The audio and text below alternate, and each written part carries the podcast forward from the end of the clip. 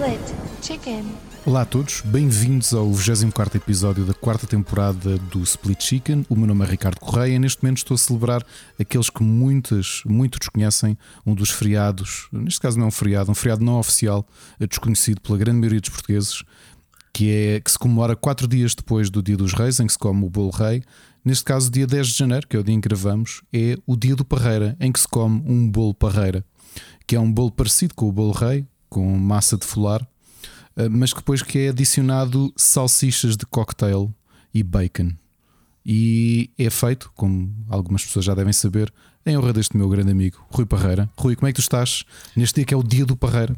Estou ótimo. Dia do Parreira, eu espero que, que tenhas comprado ao menos o bolo do Parreira com essa salsichinha. Isso vem em substituição aos brindes, que tal como o bolo rei, nós metíamos uma espécie de ovos, tipo quinta surpresa, mas depois foram proibidos e então mete salsichas. Uma espécie Exato. de manguitos para as autoridades que proibiram os brindes. E, e neste Portanto- caso, que é o momento, o momento javardolas do programa, Exatamente. o bolo Parreira, a fava é a salsicha de cocktail mais pequenina que existia no frasco. mais pequenina e mais molinha, porque o problema da fava era partir os dentes quando comias o bolo rei, não era? Exato. Portanto, Por acaso, ouve lá, agora que pensamos bem, tu, tu, do ponto de vista de tudo, primeiro o- os brindes eram pedaços de metal espetados na massa. Era do, chumbo.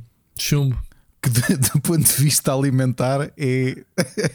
É, é mas, não nos- vinham, pera, mas vinham embrulhadinhos com um papelito que era quase absorvido pela massa do Desculpa, bolo. Vinha embrulhadinho num papelinho. Vinha. onde? Opá, alguns vinham. Ah, olha, tudo tudo o que eu comi sempre. não, por acaso aquilo tens vinha... razão. Tens não, razão. vinha- Tinha se lavar era- aquilo, era uma jabardice. Exato, aquilo era literalmente espetar um pedaço de Era. metal e levar ao forno. Repara no conceito maravilhoso. hum, Eram outras regras, meu. Era, não havia cá asais, nem, nem coisas atrás de Neste- ti. neste não havia caso cá falta de-. Falta de... Estamos a falar de uma altura em que os brinquedos das crianças, como os nossos, ainda eram feitos com tintas de chumbo. Não havia regras, meu. E havia amianto na- nas salas de aulas, nas Exato, escolas. Era um exato. espetáculo. Ouve lá, não havia nada como aos anos 80 e 70 que eram os libertinos, mano. Não havia cá mariquices. Não há cá centros de controle lá. Não, não pode tocar nisso porque tem não sei o quê. Não, mano. Aquilo era. era tu comias um gelado de ao lado, de gelo, e, e lá dentro tinhas um d'artacão, meu. Exato. Se ali davas uma trinca no, no, gelo e davas, arrancavas a cabeça do boneco. Quem nunca? Houve. E, ele- e a fábrica da Panrico, eu acho que era para ir para os teus lados, de onde tu Era. moras agora, não era? Era.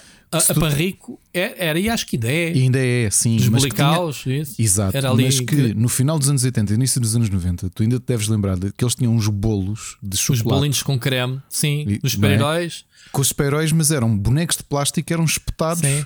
Sim, Ou seja, aquilo era. E, e sabes que eu cheguei a ir uma visita de estudo na primeira classe à, à fábrica da Panrico. E agora eh, estive, a, estive a puxar pela memória e na altura, novamente, também não existiam grandes regras do ponto de vista de fabrico.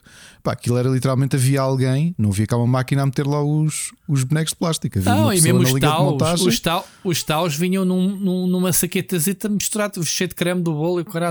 A é. coisa que mais divertia era tirar a saqueta, lambê-la toda antes de abrir a saqueta, que tinha cheio de Estás os creme. to- estás, estás a falar dos touros. Ah, dos tou- eu disse taus, né? não, os touros. Era os touros. era. Ui, quantos, quantos é que tu ficavas nem por cima, como eles, eles eram meio plastificados? Sim. Aquilo era só gordura, aquele Sim, aquele havia uns que vinham mesmo ensopadinhos. Sim, sim, sim, sim. Aliás, eu, eu lembro de ter um ainda. Eu devo ter a minha coleção dos touros, alguns lá em casa do meu avô. E Oh, lembro de uns Deus. que até eram meio amarelados, que era por causa do, da gordura, que aquilo ensopou tanto. Yeah.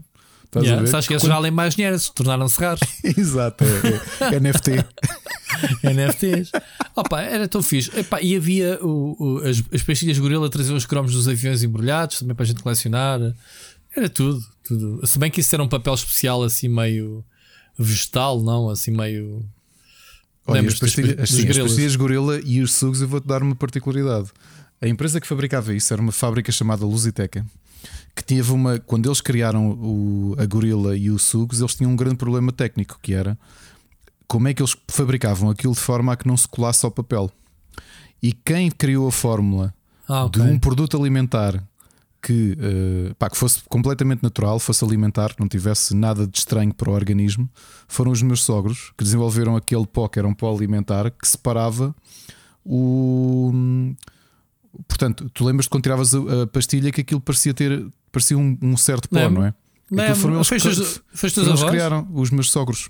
Sogros? Até não tão ricos que a patente dessa cena? Claro que não, porque eles eram, coitados, eles eram tão pequenos, só que eram, eram muito conhecidos, já trabalhavam, eram conhecidos por outras fábricas, não é? Porque conheciam-nos desde sempre e sabiam que eles eram brutais do ponto de vista de, de, de ponto de vista laboratorial e de, e de, resolução de problemas, como são até hoje.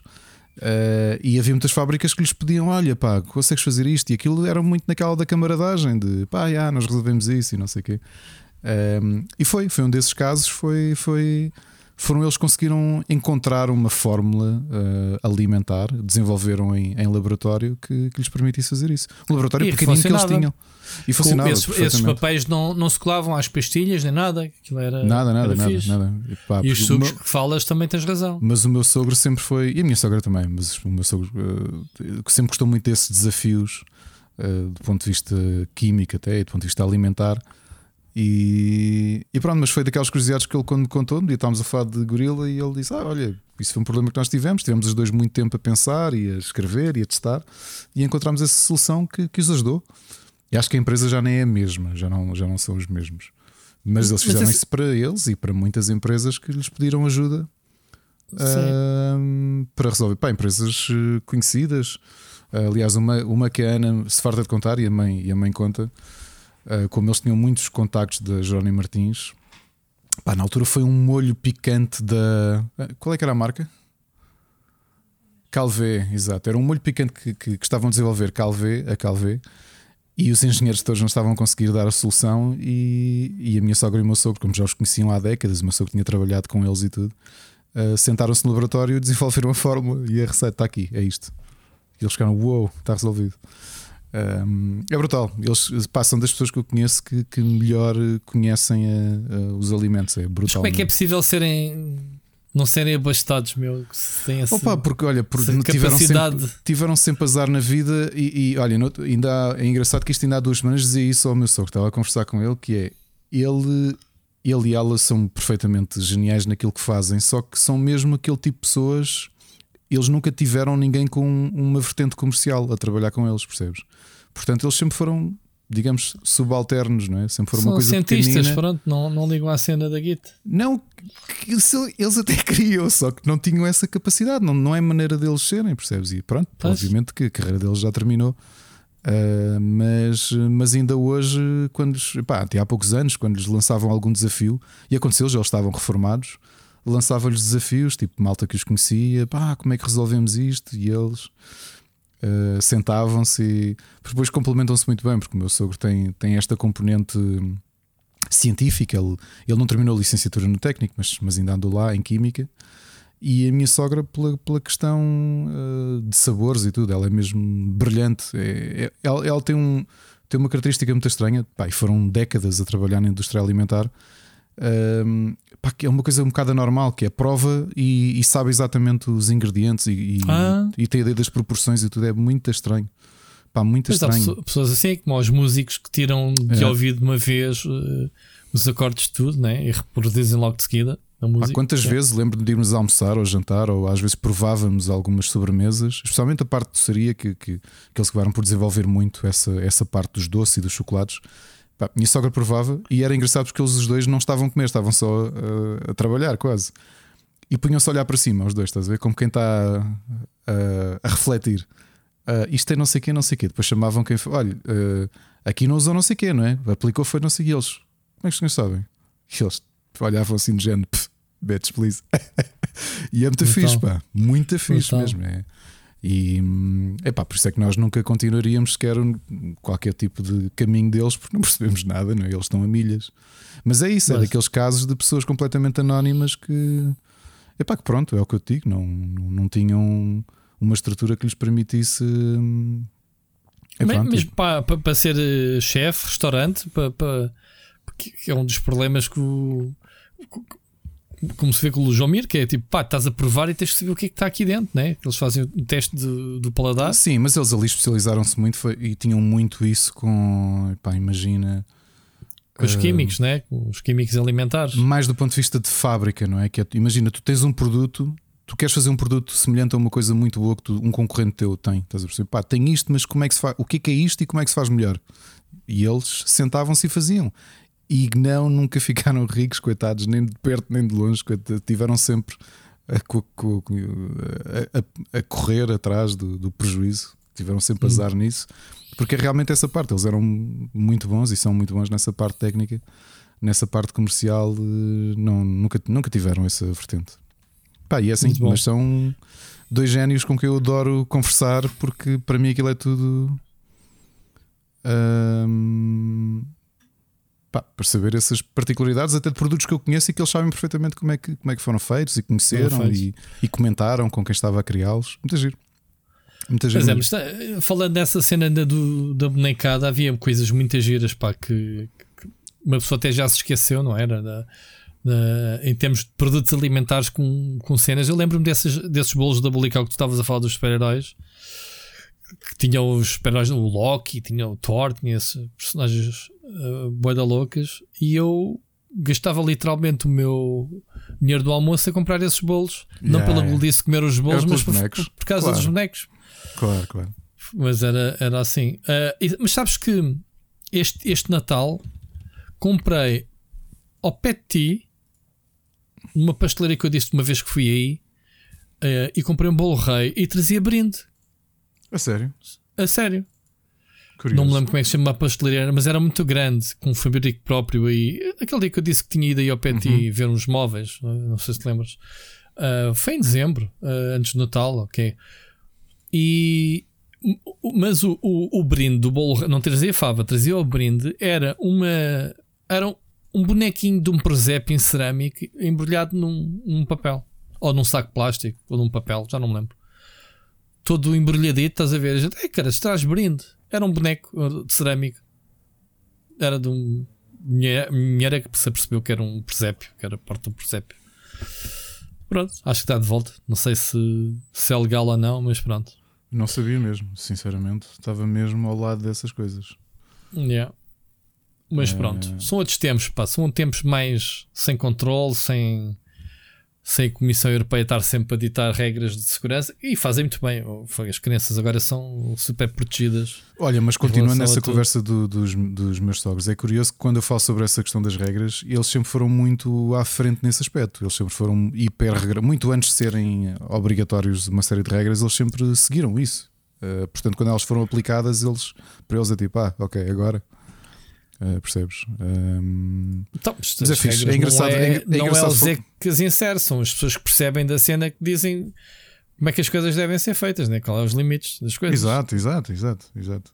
Mas, mas só para finalizar, no caso deles é isso. Olha, lembro-me uh, situações como que acontece comigo e contigo, que é malta que é tão boa pessoa e tem tanto prazer nos desafios que, que montes destas coisas eram até favores de amigos que estavam em empresas gigantes e diziam pá consegues-me ajudar aí a fazer isto? E ah, yeah, nós fazemos, tipo, sem qualquer dinheiro envolvido, estás a perceber? Pá, é o que é.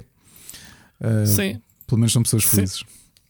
Sim, mas há de chegar uma, uma certa altura da vida que as pessoas têm que se preocupar um bocadinho em, em faturar, porque senão também. Pois é isso. É? Tá, tá, eu, é engraçado, estás a dizer isso para ti mesmo, não é, Rui? Boa. Pois estou. Mas, mas, também, deixa lá. Deixa lá. Há de ser este ano que eu vou ficar rico com isto tudo. É isso. Vai explodir no, no, no Twitch. Vais. Pum. Ou quem diz no Twitch, quem diz outra coisa. Explodir eu literalmente. Hoje, hoje ia explodindo, sabes? A correr. Agora ah, estou nesta correr, cena do é? correr, é. caminhar, não sei o quê. Mas hoje, hoje senti que cheira fumo e tive a sensação de engolir fumo e começou a arder-me a garganta, comecei a tossir, Mas como? parou. Não sei, no sítio onde eu passei, senti que estava fumo no ar ou ou não sei se era dos carros, não sei se houve qualquer coisa. Sei que comecei a arranhar a é, garganta. Isso, mas olha que isso respirar. é uma coisa que me faz confusão. E assim é normal, porque se tu estás a correr perto de onde passam os carros, basta vir um carro qualquer que, que esteja a disparar Só, mais pode ter sido, monóxido de carbono e tu vais ali ofegante, né? estás a puxar. Isto, isto é, é, uma zona, eu não gosto nada desta minha zona. Fizeram o a cena da pista de ciclovia, não sei o quê, mas isto, além de ser altos e baixos, é, é muito à beira das estradas, quer dizer, não, não há. Curiosamente eu estava no jardim, mas uh, comecei a sentir um cheiro, meu, cheiro a fumo, e de repente começa-me a garganta a, arder. Pensei assim: olha, já me vou ficar aqui, já não consigo respirar, porque estava uh, com o nariz obstruído, estava a tentar respirar pela boca e pela boca estava a arranhar, eu não estava a conseguir puxar ar. Pensei: já foste. Depois lá me acalmei, parei e pronto. Enfim, vim para casa a andar normal, Mas estive aqui, estava a ver que não conseguia gravar o podcast porque eu estava, sabes, quando tens a garganta irritada, sim, sim, sim, sim. começas a puxar uh, tosse, pá, sentes a necessidade de deitar, uh, de tossir e estava assim. Estive aqui para uma hora assim, mas pronto, agora já estou bem. Mas pronto, siga, mas está, mas está fixe, estou a tentar uh, disciplinar-me um bocadinho mais a ganhar este hábito de, de andar. Fiz, fiz 5 km por primeiro dia, acho que foi hoje 8 dias. No, na semana passada gravámos, o podcast já tinha corrido, né? ou andado, uhum. caminhada. E depois fiz outra para ir na quinta, uh, em que abusei um bocado, porque corri um, pai, corri um quilómetro para aí, mas foi suficiente para me partir todo. Andei dois dias sem mexer logo de seguida, fim de semana. Mas hoje já estava bem outra vez. E pronto, é isto. É um gajo desenforjar e, e começar a olhar. Olha, já agora comentários, não falando dos casos que eu, eu também não sigo. Uh, uhum. Esta semana foi. Este fim de semana abriram as vacinas dos 5 aos 10, acho que ah, 5 aos 9. E, já foste tomar então? O, já, já. Já, já levei o meu filho mais velho a ser vacinado. Estava ah. muita gente, que foi bom sinal. Aliás, os dados disseram-te que 201 eh, mil crianças foram, foram vacinadas este fim de semana. E epá, excelente. Ainda bem que já estamos nesta fase de começar a vacinar a criança, até porque começou hoje, começou hoje o, o segundo período. Uma particularidade, não sei se saíste de casa, mas as, eh, as estradas estavam estranhamente vazias. Não, não, não parecia nada segunda-feira, dia de escola. Não sei se há muita gente em confinamento. Eu quase que assumi isso, que havia muita gente em confinamento ou em teletrabalho, não é? porque aparentemente o teletrabalho é obrigatório, digo eu, não sei. Uhum. Uh, e... Não é para todos, aqueles que é preciso têm mesmo que ir. Exato, é, é isso. E, e pá, parece-me parece que a coisa continua, continua a correr bem. Portanto, mas continua a haver muitos casos e muitos internamentos. Hoje bateu-se recorde de internamentos, quer dizer. Não, isso, pá, eu não tenho visto esses números, pronto, só estava a tentar mas, trazer só a parte hoje, positiva das notícias. Sim, mas... Mas, eh, mas tens a parte negativa que ainda há bocado estive a ver o jornal e batemos hoje o recorde. Ou, ou se não batemos, foi quase. Notícias da semana. E pegando neste assunto, eh, mais ou menos começando aqui as nossas notícias, eh, precisamente Sim. com o Covid, infelizmente foi um caso semi-próximo, portanto, era um dos melhores amigos do Shahid Ahmad. Que, que, esteve diariamente a fazer a atualização. eu ainda vi foto do Stuart Gilray. Para quem não sabe, ele foi o fundador e CEO da Just Add Water, a empresa uhum. britânica. É um histórico developer de, de videojogos que esteve na, na fez coisas para a Codemasters. Ele, ele começou na Psygnosis, Bullfrog, Core Design, Argonaut Software, portanto, ele correu ali muitas das empresas famosas do Reino Unido até formar a sua Just Add Water, que trabalhou no Sniper Elite. O último jogo que fizeram foi o Doctor Who, The Edge of Reality. Não foi. Os Oddworlds foram feitos por eles, exatamente. Uh, e o, o Stuart Gilray, com 51 anos, eu ainda vi fotos dele, estava a segui-lo no Facebook. Uh, ele, dia 25, tinha sido internado uh, e ele estava vacinado. Foi de Covid? Foi com Covid que ele morreu. Ele uh, internaram no dia, 5, dia 25, dia de Natal. Ele ainda tirou uma, uma foto a ele próprio com tubos no nariz e tiveram que, que forçar o coma. E infelizmente ele morreu no dia 6, dia de Reis. e pronto, e a indústria, obviamente, que, que prestou as, as devidas homenagens, não é? que foi uma pessoa importante uh, o criador do Oddworld, entre vários jogos. Uh, e, e, pronto, e infelizmente deixou-nos aos 51, pá, que é uma coisa um bocado. Ele é cofundador. Vamos lá ver, quem, quem, quem fez o. Quem fez o Oddworld foi a Oddworld Inhabitants do Lord Lanning. Ele uhum. era sócio dele. Ele foi cofundador também da, da, da empresa. Acho que a empresa dele estava a uh, co-desenvolver o jogo. Porque ele, ele, quando saiu da. Acho que foi da Argonaut, ele criou este, este developer, Just Add Water, que acho que era um bocadinho tipo estúdio parceiro, ou seja, não, não, muitos dos jogos não eram em nome mas, dele. Mas foi dos jogos mais recentes, penso eu. Não, não, não, não. Não, ele trabalhou nos antigos. Nos antigos também? Uhum. Ele e, e, a empresa? E ele e a empresa, okay. sim, sim, sim, sim. Uh, epá, é uma, é uma pena, mas pronto, fica aqui o, o obituário de um, de um, de um grande developer, de Stuart Gilray. Uh, e bom. que e pronto, pá, e realmente a coisa parece fácil ou parece muita gente ainda acha que é brincadeira, infelizmente não é. Uh, e é assim. Eles fizeram o I Am Bread, vê lá. Uhum. Ele trabalhou para a Bread. Bossa no I Am Bread, é verdade. Hum, yeah. Muito bem. Chega aqui então mais um. Não é o único hoje, não é? Portanto, não, hoje foi um bocado, secção. Hoje foi, foi um bocado de surpresa, com alguma tristeza que vi que o. Uh, acho que se diz Bob Saget ou Bob Saget, não sei bem, o, o, comediante que todos nós conhecemos porque era o pai de família do, do uh, Full House, como é que era em português? Que família, não é? Com não o. John Stamos, deu na RTP essa, essa sitcom, uhum. mas não vi. E, Conheço o ator, hoje, mas não conheço a série. Morreu hoje de surpresa. Ele tinha feito ontem um espetáculo de stand-up, que ele é um stand-up comedian. Tinha feito ontem um espetáculo à noite, subiu para o quarto hotel e encontraram-no morto. Fez isso. A sério? Sim. Mas não havia. Não, não nada, nada, nada? Não, e já disseram que não era. Não foi nada toxicológico. Nada. Não... Os peritos já. Já disseram foi um que foi. ataque de coração. É possível foi assassinado daquelas formas que. Não, não parece. Tipo. Estás a ver? Tipo o Hitman. Exato. Não, eles sabe, disseram mesmo que não era, não era foul play nem, nem drogas. Portanto, foi. Uhum. Deve ter sido. Pai, como estava sozinho, pode ter acontecido alguma coisa. Pois pode. E... Uma pessoa para falecer basta estar vivo, man. É mesmo. Também a gente não sabe qual é o. Se ele tinha problemas ou não, não era? Não... Afinal, Saget. Bob Saget. É full, o Full House uh, que deu cá, se bem me lembro, no início dos anos 90 na RTP, tinha um genérico muito giro. Acho que foi das primeiras sitcoms que eu vi. A primeira é capaz de ter sido a, a rerun do. Como é que se chamava o. Se chamava a série do Michael J. Fox em português? Eu esqueço-me sempre como é que se chama. era o. A família. Como é que era? Um... Ai que estupidez. Epá, fogo. Eu, também, eu via tanto isso, gostava tanto.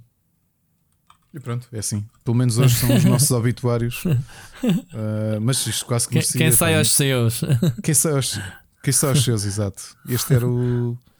Que família é isso? Título em português. Mas qualquer dia temos, infelizmente, temos que ter um, uma secção de, de. Que família? Exato, que família. Muito bem. Um, vamos passar a, à primeira mensagem do ouvinte. Oh, Rui, só continuando aqui o último obituário, e este admito que, desculpa, isto é, como é que nos passou ao lado? Esta nós estávamos de férias. Ok. Uh, a ver o relatório DB deste mês, do Diogo Batáguas, é que vi que o Masayuki Uemura foi o criador da NES e da Super Nintendo, morreu em meados de dezembro. Então, mas a gente fez. Certeza. Sim. A sério? Então sou eu que estou com, com demência e não então, me lembro Não disso? fizemos o, o obituário do, do criador da, da NES? Fizemos. Não sei.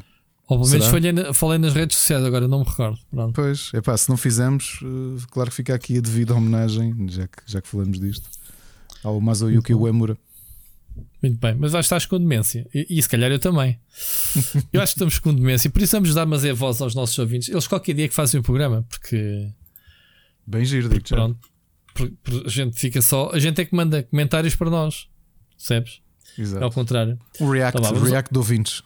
Exatamente. Vamos lá, Miguel Nogueira. Olá, Maltinha. Miguel Nogueira aqui.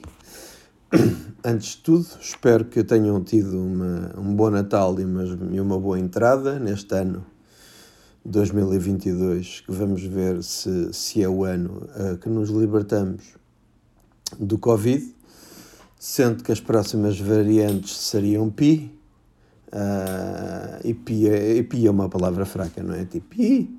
Uh, portanto, acho que essa variante desaparecer vai ser assim uma coisa que, ouve-se lá ao fundo Pi e desaparece rapidamente. Portanto, acho que estamos no ano final de combate ao Covid e de tornar esta doença realmente endémica como a gripe um, e, e, e, passarmos um ano muito melhor sem restrições e confinamentos, etc. Um, espero também que o Pai Natal vos tenha trazido a todos o Sky Odyssey, como eu, como eu, como eu sugeri, que se tenham sentado ao colinho dele e pedido, e se vocês foram bons meninos, tenham tido o Sky Odyssey. Se não, foram, se não foram bons meninos, a variante que vem a seguir ao Pi pelo alfabeto grego é o tau, portanto, se não foram bons meninos, se calhar levam depois com o tau, ok? Uh, portanto, são infectados duas vezes.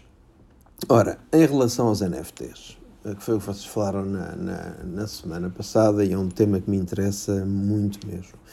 Um, eu compreendo o NFT digital uh, como, como, como compra de algo que foi criado como, entre aspas, arte digital ou não, sendo aquela célebre. Tenho aqui um livro muito, muito giro em casa que se chama Is It, Is It Hard After All? Portanto, discussão sobre o que é que é arte. Uh, Levava-nos aqui a, a uma mensagem de duas horas. Mas, por exemplo, se alguém, se alguém quer ter a propriedade uh, de ser o único proprietário oficial do Charlie Bit My Finger, não deixa de, não passa a ser o criador, o criador continua a ter os direitos, a família que gravou o vídeo continua a ter os direitos do Charlie Bit My Finger. No entanto, um, a pessoa pode comprar e, se quiser, pode fazer uma impressão do Charlie Bit My Finger uh, para, para, colocar na parede com, com, com, com, com, com, com o texto em que a propriedade oficial passa a ser e única daquela pessoa, mesmo que qualquer pessoa continue a ver o Charlie Bit My Finger. A mesma coisa para a arte digital, a arte que seja arte que seja criada uh, digitalmente, não é? um quadro digital, algo que seja digital, um, pode ser reproduzido por quem lhe apeteça, mas há uma pessoa que tem um certificado em como aquilo poderá vir a valer muito mais dinheiro no futuro e pode arriscar, na realidade, ou apostar nisso, ou então tem dinheiro suficiente para só mesmo para, para querer ter esses direitos. Uh, eu faço muito o paralelismo com os quadros. Eu posso ir a qualquer loja online, na net, e comprar um, um póster do Picasso por 5 a 10 euros. Okay? Posso emoldural, posso pôr na parede. Uh, no entanto, quem tiver o Picasso original, uh, em vez de ter uma coisa de 5 a 10 euros, tem uma coisa de vários milhões de euros em casa. E, portanto, é, é o mesmo paralelismo que eu faço. Quem investe em NFT, em arte digital, é ou porque tem muito dinheiro e, e não se importa, ou porque tem. Uh, a propensão de, quem sabe, daqui a 10 anos mais tarde, se alguém passar a querer ser o proprietário oficial do Charlie Bit My Finger, não se importar de pagar 10 eh, vezes ou muito mais sobre aquilo que foi o valor inicial de compra. Quanto aos NFTs nos jogos, uh, os NFTs nos jogos, eu acho, eu acho que há um ponto, há, há pontos que podem ser positivos e claro que, como tudo, uh, desde as microtransações, há coisas que podem ser negativas, não é? Existe um jogo, por exemplo, uh, chamado Blancos Block Party, uh, que é um género de Fall Guys, basicamente, é o género do, do jogo em que as pessoas competem entre si em várias em várias em várias em várias turns tipo tipo, tipo party com, com, com vários outros jogadores e ao longo do jogo quanto mais jogam quanto mais ganham quanto mais treinam quanto mais começam a ficar no primeiro lugar começam a receber personagens que seriam personagens assim, estilo Funko Pop. Portanto, são, são muito parecidos, é quase como se estivéssemos a colecionar Funko Pops. Essas personagens podem vir a valorizar. Portanto, há personagens muito raras, há personagens raríssimas, há personagens normais.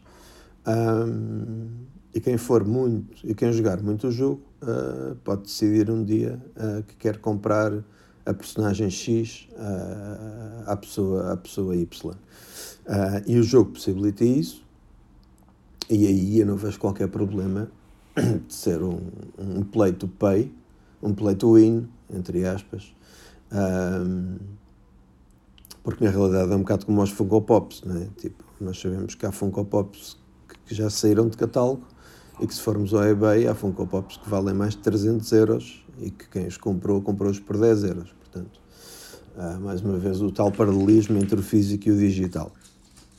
Onde é que eu acho que os NFTs podem fazer sentido nos videojogos? Uh, haverá sempre este tipo de videojogos, de, de, de play to win, okay? tipo o Blancos Block Party, mas depois estamos a perceber que todas as outras empresas estão-se a querer meter nos NFTs como o Rui dizia bem, pode haver NFTs no FIFA em que tu compras aquela carta uh, e aquela carta vale X como NFT, mas pode vir a ser vendida dentro de um marketplace do FIFA mais tarde pelo valor que o proprietário decidir. E depois disse, então, mas e vai haver 50 mil Ronaldos? Não sei, mas se calhar pode haver uh, um certo. Pode haver, pode haver tires, pode haver níveis. Podemos ter uh, uma carta de NFT uh, ah, que poderá haver só 50 emissões dessa carta e nunca mais vai haver mais. Okay? E essa carta pode vir a valorizar com o tempo e se calhar de, de, de, dos milhões que jogam FIFA, uh, se calhar haverá muita gente no futuro que poderá querer ter uma daquelas 50 cartas. Uh, e ao querer ter uma daquelas 50 cartas, terá que pagar o valor que o proprietário uh, quiser e provavelmente com o tempo poderá ser muito mais caro do que aquilo que ele comprou. Não acredito que isso seja feito com os jogadores principais, não faz sentido pôr o Ronaldo como NFT, toda a gente vai querer jogar com o Ronaldo, com o Messi, etc. Uh, mas o sistema poderia ser introduzido para umas certas cartas especiais. E mesmo que fosse o Ronaldo, nós podíamos ter um, Ronaldo um Ronaldo Gold, tipo Ronaldo com equipamento de Sporting ou Ronaldo com equipamento qualquer coisa que seja, podia haver um Ronaldo especial que assim poderia ter tipo 100, 100 edições só e, e poderia valer como NFT. Outro ponto positivo que eu vejo dos NFTs é se os NFTs forem usados como engagement para manter as pessoas no jogo. Nós podemos ter nós podemos ter, imaginem que estávamos a jogar e o, o, Ricardo é como eu, o Ricardo faz completionist aos Assassin's Creed, eu também faço. Uh, isso às vezes dá-nos 100 ou, ou 200 horas de jogo, quase. E pode haver um caso em que, num Assassin's Creed, uh, quanto mais nós jogarmos, maior é a possibilidade de nós recebermos alguns items que, uh, na realidade, são NFTs e são valiosos. Uh, e que lá está, haveriam muito poucos items e, e, teria que se atingir um número muito grande de objetivos para, para, para conseguir receber esse item. Esse item não daria nada mais de, de, portanto, não um pay to win, esse item não, tu não poderias comprar esse item diretamente no site uh, e no jogo, mas, mas poderias ter a possibilidade de, como NFT, vendê-lo a alguém uh, depois se quisessem. E lá está, seriam itens limitados e não os vejo como itens que deem, deem mais, deem mais uh, valor de gameplay do estilo ok, esta espada mata, mata todos só com um golpe. Porque isso aí seria pay to win. Okay? E não acredito que a forma como os NFTs vão ser uh, introduzidos nesses videojogos uh, será pay to win. Eu acho que acredito mais que será uma forma de engagement que quanto mais horas as pessoas passarem no jogo, quanto mais tempo, poderão ter a possibilidade de ganhar um NFT e depois poderá haver poderá haver se calhar até um, poderá haver marketplaces especiais dedicados nas lojas para, para vender esses NFTs a outros jogadores. Uh, neste momento, o que eu acho é que, como vocês falavam das microtransações, as microtransações não são pay to win, são puramente estéticas e são uh, infinitas.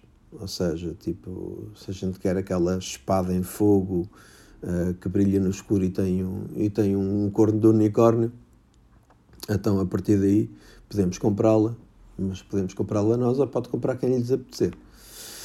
Como NFT, essas microtransações poderiam passar a ser, ok, Uh, é, há esta espada, mas só há 100 e nunca mais vai haver mais. Portanto, estas 100 vão existir. Quem quiser comprar esta, uma destas 100, e se daqui a 5 anos as pessoas continuarem agarradas ao jogo e alguém quer ter aquela espada, os milhões de jogadores, lá está mais uma vez como a FIFA, poderá haver, de certeza, uh, 100 deles que querem comprar essa espada diretamente ao proprietário uh, mais caro.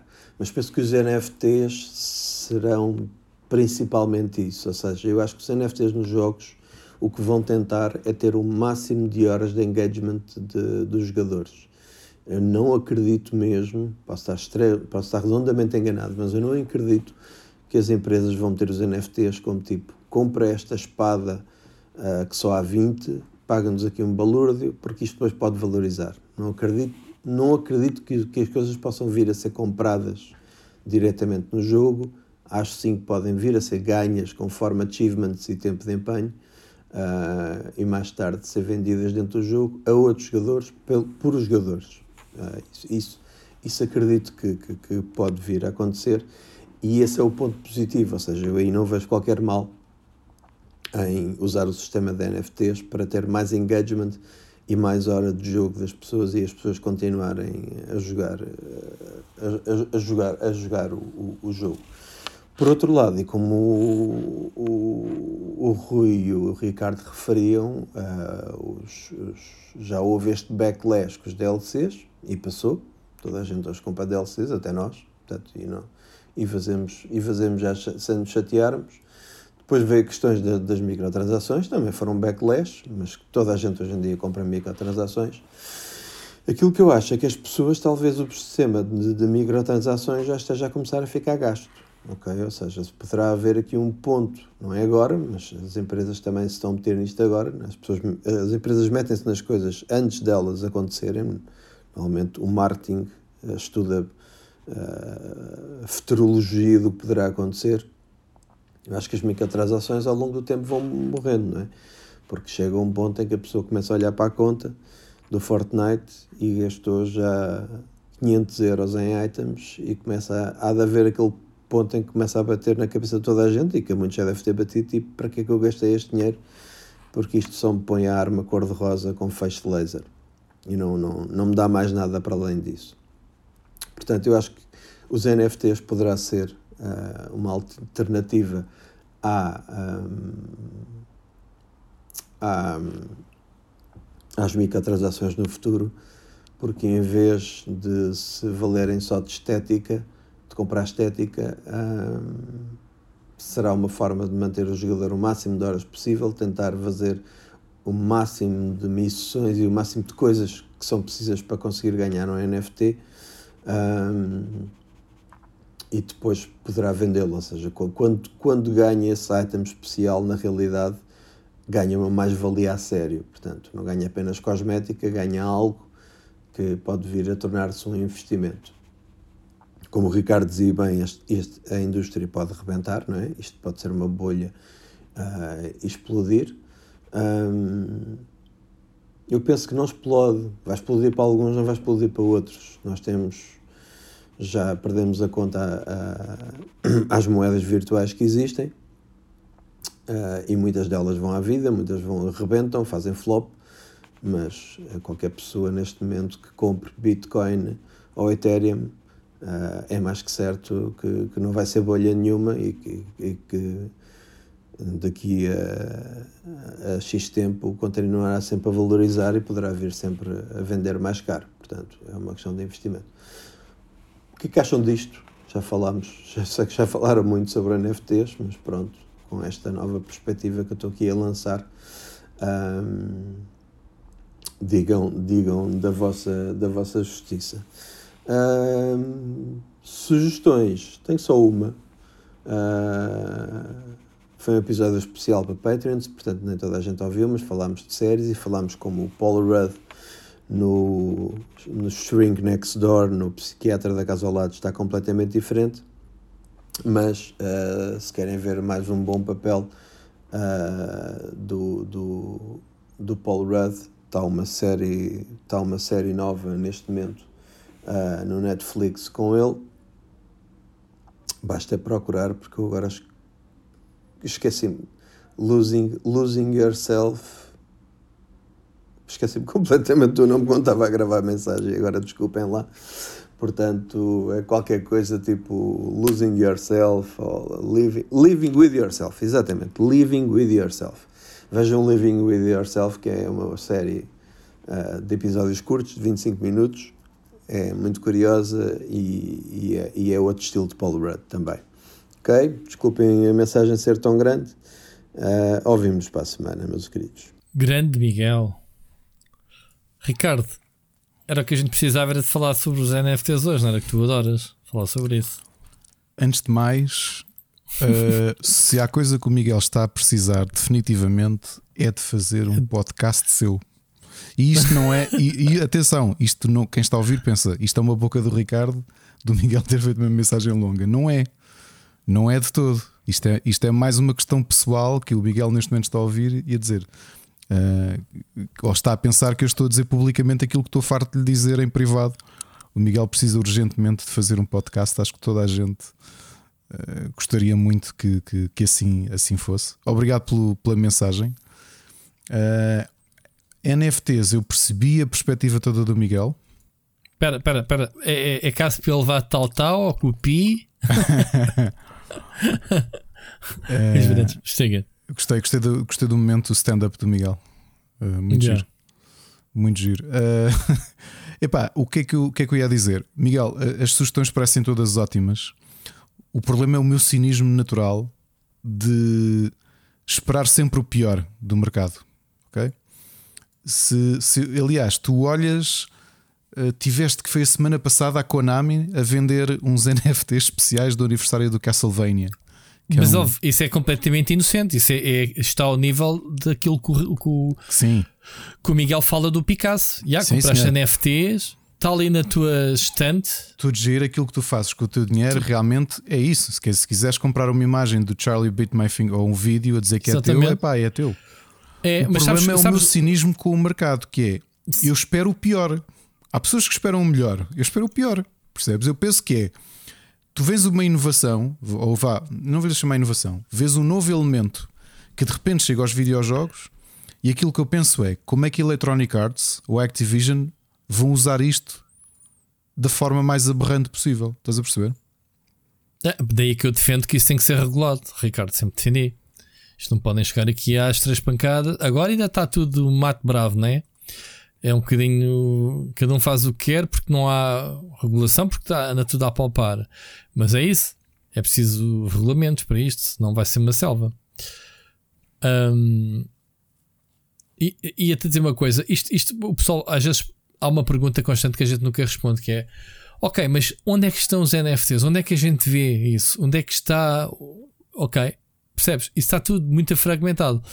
Eu, eu mais à frente ia falar um bocadinho da, da SES, em que a, a, a Ubisoft, curiosamente, lançou um, um, apresentou uma televisão. Portanto, a tendência deste ano da Smart TV, já agora, a gente já lá vai à frente falar mais sobre isso, são os serviços. Pá, os gajos cada vez mais querem que tu passes mais tempo em frente à televisão. Mesmo quando não estás com ela ligada, ela transforma-se num quadro digital, ok? De baixo consumo ou de quase consumo nenhum. A televisão é um elemento central da sala que eles querem uh, e deixar de ser estático. Então, os serviços uh, é um deles. A Samsung tem uma, uma carteira marketplace de NFTs, sabias? Nos seus modelos deste ano, que é a possibilidade de tu poderes ver os NFTs que tu eventualmente compraste apreciá-los, tipo com é, a 3D rodar, estás a ver, estás a ver as memorálias digitais, mas também saber a informação, saber quem é que lançou, uh, quantos donos já teve, essas informações que estão na, na, na, nos metadados não é? do, do, do próprio NFT eh, gravados na, na blockchain. E portanto é isto. É, é, toda a gente quer dar uma dentada nos NFTs de alguma forma, sejam videojogos, sejam televisões. Mas pronto, Ricardo, queres retomar uh, o teu raciocínio? Oh, Rui, essencialmente é isto. Se calhar eh, eu, eu, não esperava que o, que, o, que o cínico e o negativista de nós os dois fosse eu. Se calhar até dava a espera que fosse eu. Mas a realidade é que eu espero o pior. A minha ideia não, não, é essa forma não, inocente como, como vai ser usada. Novamente, se quiseres vender um vídeo de comemorativo, um vídeo comemorativo dos 35 anos de Castlevania por NFT, pá, faz o que tu quiseres. Yeah, Agora, porque lá está, compra quem quer, exato. Pronto. O que eu tenho aqui a certeza epá, que vamos um dia falar disto, e não sei se está para muito longe, se não é já em 2022, em que vamos usar a frase vê a estupidez que determinada empresa fez com NFTs. Sim, oh, oh, Ricardo, tens toda a razão. E, e, acho que isso até até, até é divertido de observarmos onde é que vai a estupidez, como vimos em qualquer outra área, não é? Ok? Uh, o pessoal fala, ai, as microtransações e os DLCs, pá, isto toda a gente se riu. Se bem te lembras, o primeiro DLC, ou seja, o DLC ganhou estatuto de DLC como conhecemos atualmente, ainda te lembras com o que é que foi? Foi com o cavalo. Não foi com o cavalo, foi, cavalo. foi com a armadura, a armadura Ar do cavalo armadura do, do, cavalo, do isso, Oblivion. Exato, no exato. Oblivion. E o pessoal todo gozou 8 dólares por uma armadura de um cavalo, um, de um DLC que desbloqueias, porque o pessoal estava habituado, obviamente, a farmar, não era? A, a saírem os itens, a, a armaduras, e não, ali pagavas a armadura. Opa, aquilo foi um sucesso do caraças. Toda a gente andava, toda a gente criticou, mas toda a gente comprou aquilo. Oh, Rui, era foi, foi o que eu disse na semana passada. Okay. Nós não nos conhecíamos ainda e eu lembro-me do rant que eu fiz em relação às DLCs. Uh, e, e, depois comecei a perceber o que é que eles seriam aplicáveis e também vi as versões aberrantes dos DLCs. Todos nós vimos. É como tudo, as coisas são feitas. No, pá, um DLC e uma microtransação uh, são a mesma coisa, mas não são. Uma microtransação é um DLC um item, um micro, uma, uma, um, um, objeto, uma coisita mínima. Um DLC pode ser qualquer coisa, pode ser uma expansão. Já vamos falar hoje de um DLC um, do novo Assassin's Creed, percebes? O, DLC pode ser tudo. Claro. É, é conteúdo que tu compras, mas que tu decides. Ok, pelo preço que te estão a pedir, se realmente vale a pena, não. É mais uma vez aquela do a oferta e a procura. Portanto, uhum. eu não critico nem quem compra nem quem vende. Mas se tiver que criticar, eu, eu, já te disse a semana passada, eu critico quem compra, porque porque uh, tu não tiveste tu não tiveste cá neste sábado. Uh, não, não, na, na, na, sexta, na sexta, com... na sexta-feira com o Rurican, tive 4 uhum. horas a falar com ele sobre os NFTs em que e que nós falámos um bocadinho sobre isto. Uh, por isso é que para mim já começa a ser um, um tópico batido para caraças.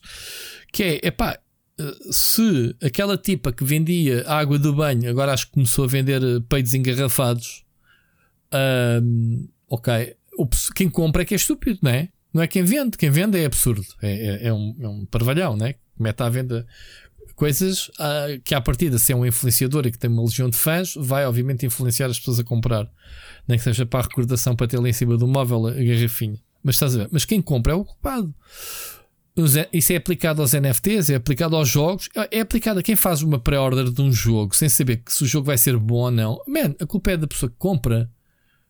Não é, Ricardo? Não é de quem mete à venda. Olha, comprem já uh, pré-order e recebam um bónus de uma coisa qualquer. Pá, o jogo depois até não vai valer nada. Yeah, quem fez a pré-order não fizesse. Da mesma forma, quem comprar um jogo em Early Access sem saber se o jogo realmente vai ser uh, uh, finalizado ou não, quem, quem é, é, nobre, né? Uma pessoa, o Early Access serve para, para, os fãs começarem logo desde o início a ajudarem os editores, mas também existe muito, muita pessoal que fez uh, uh, com isso. Não é, Ricardo? Pessoal que se. e continua a fazer, portanto, o Chris Roberts, por exemplo, uh, supostamente o jogo nunca vai ser finalizado porque ele continua a receber montes de dinheiro e não está, para, não está para parar, né? Agora, Uh, como tudo na vida, tu, tu, tu, a tua postura é, é lógica, uh, da tua parte estás expectante de. Eu sou. Já assumi a minha posição romântica da, da coisa, né? Eu, eu, acho que isto no mundo ideal é uma coisa que não aquece nem arrefece e, e pode adicionar, estou um bocadinho como o Miguel, pode adicionar coisas positivas, mas uh, positivo não significa que sejam úteis.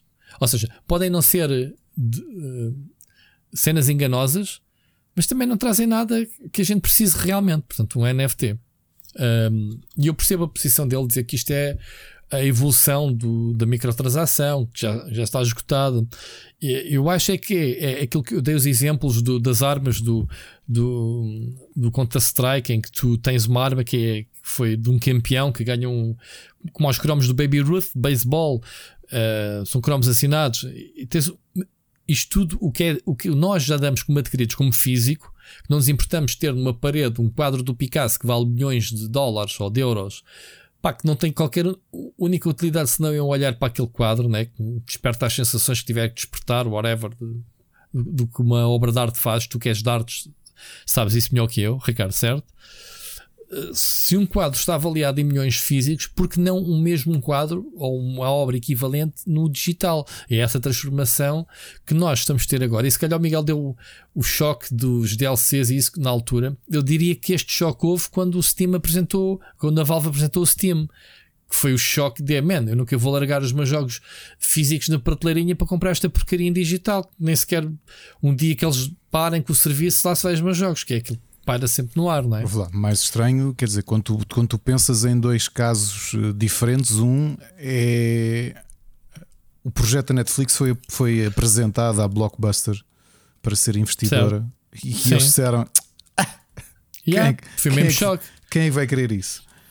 Eu tenho mais dificuldades com, com a minha questão do NFT, não. Ele pode acontecer, aliás, como essencialmente já acontece. Nós estamos a esquecer, a falar dos NFTs, esquecendo-nos que o Steam Marketplace, durante muitos anos, tu vivias o Steam Marketplace com skins de inicialmente de como é que se chamava o jogo? Team, Team Fortress. Uhum. No workshop, C... não era? Que também era vendido. E depois CSGO. Epá, e sim, sim. Eu, eu cheguei a fazer trocas no início, isto para aí há 11 anos, fazia troca de jogos, jogos que eu estava à procura, e havia malta que tinha jogos de Steam e que vendia por chaves de CSGO que tu compravas no marketplace. E aquelas chaves permitiam-te abrir umas caixas que podiam desbloquear uhum. skins. Lembras-te disso? Uhum. Uhum. Pronto. Se me faz confusão este tipo de modelo, não. Quer dizer, tu também tens skins caríssimas, tens para, para personagens, tens tudo isso. A minha questão é que eu tenho a certeza que vai haver uma empresa que vai levar isto tão ao extremo que vai estragar um jogo. Vai ah, acontecer. Ah, vai acontecer. Sim, mas só, oh, Ricardo, cabe-nos a nós uh, apontar e criticar e, e, e, alertar quem nos ouve e quem nos segue. Ok. Uh, o que se passa agora é que as pessoas não sabem bem o que é que é o NFT. Até pá, porque, porque eu próprio nunca vi um NFT. Tu já viste algum NFT? A gente fala do. Alguém viu já um NFT? Na prática, tipo, olha, comprei este NFT, queres ver? Já, já te fizeram isso, Ricardo? Não. Porque sei que tu não vais comprar, não é? Mas já te fizeram isso? Sabe, não, não. Já viste algum NFT na prática? Não. Eu, eu, também não. Portanto, lá está. É, é, é, um conceito ainda tão novo para nós, nós ainda não vimos a utilidade prática da cena. Temos visto sim nos jogos, tipo aqueles joguitos como estava outro dia o Remedy a jogar, ah, que isto é, eu acho que é a grande cena sempre, do futuro. Eu acho que se tenta blá, blá. sempre equiparar isto à questão da arte e a questão da arte é bem diferente. Eh, porque a questão da arte tem sempre a questão da, da, da, da propriedade é tangível. Mas tens... é a arte que tem sido mais uh, badalada neste caso Não, e tu... onde se está a fazer mais dinheiro. Se eu tiver um. Eh, sei lá. Isto dos NFTs arrebentou quando a namorada do Elon Musk fez uns quadros e colocou-os por milhões e vendeu-os por milhões como NFTs. Olha, vou-te contar uma curiosidade, já não lembrava disto há muito tempo. Havia uma, uma amiga da família, da minha família, quando era puto, que comprou um bloco e pediu-me para fazer 10 desenhos e pós assinar e colocar a data. Porque ela achava que aquilo ia valer dinheiro. A senhora, entretanto, já deve ter morrido, que ela era bem velhota. Uh, e portanto, o investimento dela foi zero, obviamente. Mas mesmo assim a ideia era diferente. Eu, é que o Miguel está a dar o caso do Charlie Bit My Finger. Eu já vi o Charlie Bit My Finger um monte de vezes, assim como, obviamente, eu já vi um monte de vezes a Mas não é o único, da... isso, é um, persist... isso é um vídeo de YouTube viral. A, a eh, persistência uh, da memória do Dali também já ouvi muitas vezes uh, e, e, posso ter um JPEG disso no meu computador. Agora, se ele é meu, acho que aqui coloca-se mais esta questão da propriedade, sendo que a questão digital destrói um bocado isso. Porque é muito diferente de eu dizer, por exemplo, eu, eu se houver, estive já agora um preâmbulo, se houver alguém do CIS a ouvir este ou da PJ a ouvir este podcast, eu estou a brincar. Eu digo isto há muito tempo a brincar, ok? Possivelmente o meu quadro favorito de sempre uh, está em Portugal, está no Museu da Arte Antiga. É hum, As Tentações de Santo Antão do Hieronymus Bosch. É um tríptico. E eu há muito tempo que dizia que gostava de o ter. Gostava de o ter, apesar dele na prática ser propriedade de todos nós, porque está no Museu Nacional é diferente. Faz, faz um haste? Eu tenho. Não, pessoal, epá, e ainda roubam, ainda aparece aí o pessoal diz logo: hum, ah, isto foi o Ricardo. E não, pessoal, não, até porque eu não tenho espaço para o pôr, ok? Que isto por causa dos board games, o, o tríptico tem para aí, se bem me lembro, 2 metros, não é? O central acho que tem 1 um metro, depois os dois laterais têm 50 centímetros, acho eu, de, de, de largura. Não dá jeito ter um tríptico de Bosch em casa. Tinhas que o eh, esconder e depois não apreciavas a arte que Pronto, Mas estás a perceber a é. diferença. É. Epá, e, e, e, isto é uma discussão. Uh, digo isto não como professor de, de, da Sociedade Nacional de Belas Artes, olha agora a puxar os galões. Não é nada disso. É mesmo porque a minha perspectiva do, do, da arte é um bocadinho diferente. Que é, eu posso ter uma reprodução, eu tenho livros da Taschen do Bosch, eu tenho imagens, tenho fotografias de, de alta qualidade do, do, das Tentações de Santo Antão do Bosch, mas aquele quadro pintado um, por este pintor flamenco fisicamente só existe ali. É diferente, ou seja, a questão da propriedade de um objeto físico é diferente da propriedade de um objeto digital. Porque a questão de, de, do objeto digital, da propriedade do objeto digital, é que a reprodução não inviabiliza a existência original, estás a perceber? Porque é a mesma coisa que eu te dizer. Ou seja, se tu tiveres uma. Há um, há um vídeo que tu és o proprietário daquele vídeo, mas o vídeo está disponível na net. Eu, oh, acho, que, oh, Ricardo, eu acho que a noção Ricardo. de propriedade perde-se um bocado, porque a, a, questão de propriedade passa muito por eu tenho isto e tu, os se quiseres ver ter. isto, e os outros também podem ver. Oh, oh, oh, Ricardo, isso aplica só real, não sejas assim. Ouve lá, ouve lá. Quem não tem uma, um quadro com o menino que chora. Há de certamente ter o original, nada impede que a gente tenha as réplicas que são iguais ao nosso olho, ao nosso olho banal, que não percebe de arte. É Se eu meter os dois quadros ao lado, o original que vale milhões e o outro que uh, tiraste a fotocópia a cores e, e, e, compraste o quadro, que, que, é, que é o quadro que vem, a, imagem que vem por default, tu compras uma moldura que o pessoal pendura aquilo e, e esquece de tirar muitas vezes essas uh, imagens não vês a diferença. É a mesma coisa no digital, Ricardo. E no real é igual. Não é porque a Mona Lisa só existe uma que está no Louvre, supostamente. Já, já colocaram dúvidas se a que está lá é real ou não, original do Da Vinci ou não. Uh, nada me impede de eu ter em casa uma Mona Lisa, uma réplica. Se calhar comprada no Louvre, cá fora, na, na, na cena de, dos souvenirs. Não é, Ricardo, não achas que é a mesma coisa que estás a dizer, mas aplicado ao digital? Não, porque, por exemplo, a questão do, a questão do menino, da, o menino que chora, que toda a gente conhece, foi feito originalmente nos anos 50 como uma pintura para ser reproduzida e para ser vendida em massa. Ah, então pronto, desculpa, foi um mau exemplo da minha parte. Pronto, mas agora sei lá, a Mona é Lisa. epá, sim, a Mona Lisa, quer dizer, podes ter prints da Mona Lisa, mas não é a mesma coisa. Tu não tens o quadro que é microscópico. Ah, yeah. ah mas não é a mesma coisa. Não, Ali, foi... não, não, não, não tens o blockchain. Não... O blockchain vai dizer que aquilo que tu tens, que sacaste da net, não é o NFT original. Eu continuo a dizer que é a questão do o, o, o contacto não é o mesmo. Uma coisa é tu olhares para um pedaço de, de retábulo que é o, o, da Mona Lisa, que é uma coisa pequenina e que foi pintada pelo Leonardo da Vinci. Foi ele que fez aquelas pinceladas Opa, de teres, uma, eu... de teres uma, um print. Tenho, Mas o tenho... NFT de uma obra de arte também implica que alguém fez, só que em vez de pintar à mão, pintou no computador no, no Só que aqui a Photoshop. diferença é se tu tiveres, do ponto de vista de existência, aquilo que separa entre o NFT, que é esta imagem que foi feita, esta pintura digital, e aquilo que é a reprodução que eu posso encontrar no Google não é nada. Aqui o, o segredo está na, apenas num, numa palavra: propriedade. Que é um diz que a propriedade é tua, mas o usufruto da obra continua a ser o mesmo. Estás a perceber? Sim, eu estou a perceber. O NFT é um, é um documento. É um documento, é ou seja, exato. é uma autenticação. Eu, eu sei eu disso, acho que é sempre é o blockchain que regula isso. Mas mesmo regulando, eu acho que é difícil que a médio prazo atinja o mesmo. O mesmo. E se calhar vou estar completamente enganado. Porque eu acho que a questão da, da, da reprodução é que lixa o, o elemento base do NFT, percebes? Mas que o é NFT que... não é reproduzível, Ricardo. O NFT não é reproduzível. Não, não é mas reproduzível. Nada te impede de ter uh, cópias. Ou, ou, seja, não, o NFT, não, não o, R, o, o a, a, visualização do NFT, do que quer que ela seja, se for Sim. uma imagem, é reproduzível. A ideia do NFT é que não é reproduzível. Na base é a mesma coisa, só estamos aqui a mudar um conceito que é propriedade. Pois. Pá, porque o, o NFT o que faz, o que o blockchain faz é se eu tiver um, um, um NFT, não é? Imagina uma imagem que é única e eu decido vender a ti. No blockchain vai passar propriedade para ti. Eu deixo de a ter do meu lado. Eu não te estou a vender uma cópia, não estou a fazer um, um copy-paste. Percebes? Sim, mas essa aqui é a diferença. Ele vai retirar da tua carteira, porque tu, os NFTs estão nas carteiras, carteiras ligadas ao, ao blockchain, estás a ver? Uh, onde, onde, guardas os criptomoedas e etc. Tu, quando tu tens uma carteira com cri criptomoedas e já, já está provado que aqui está, está a valer, né? é, é dinheiro. Tu tens a tua carteira com NFT, de, com, com, com bitcoins, imagina, e tu compras uma cena.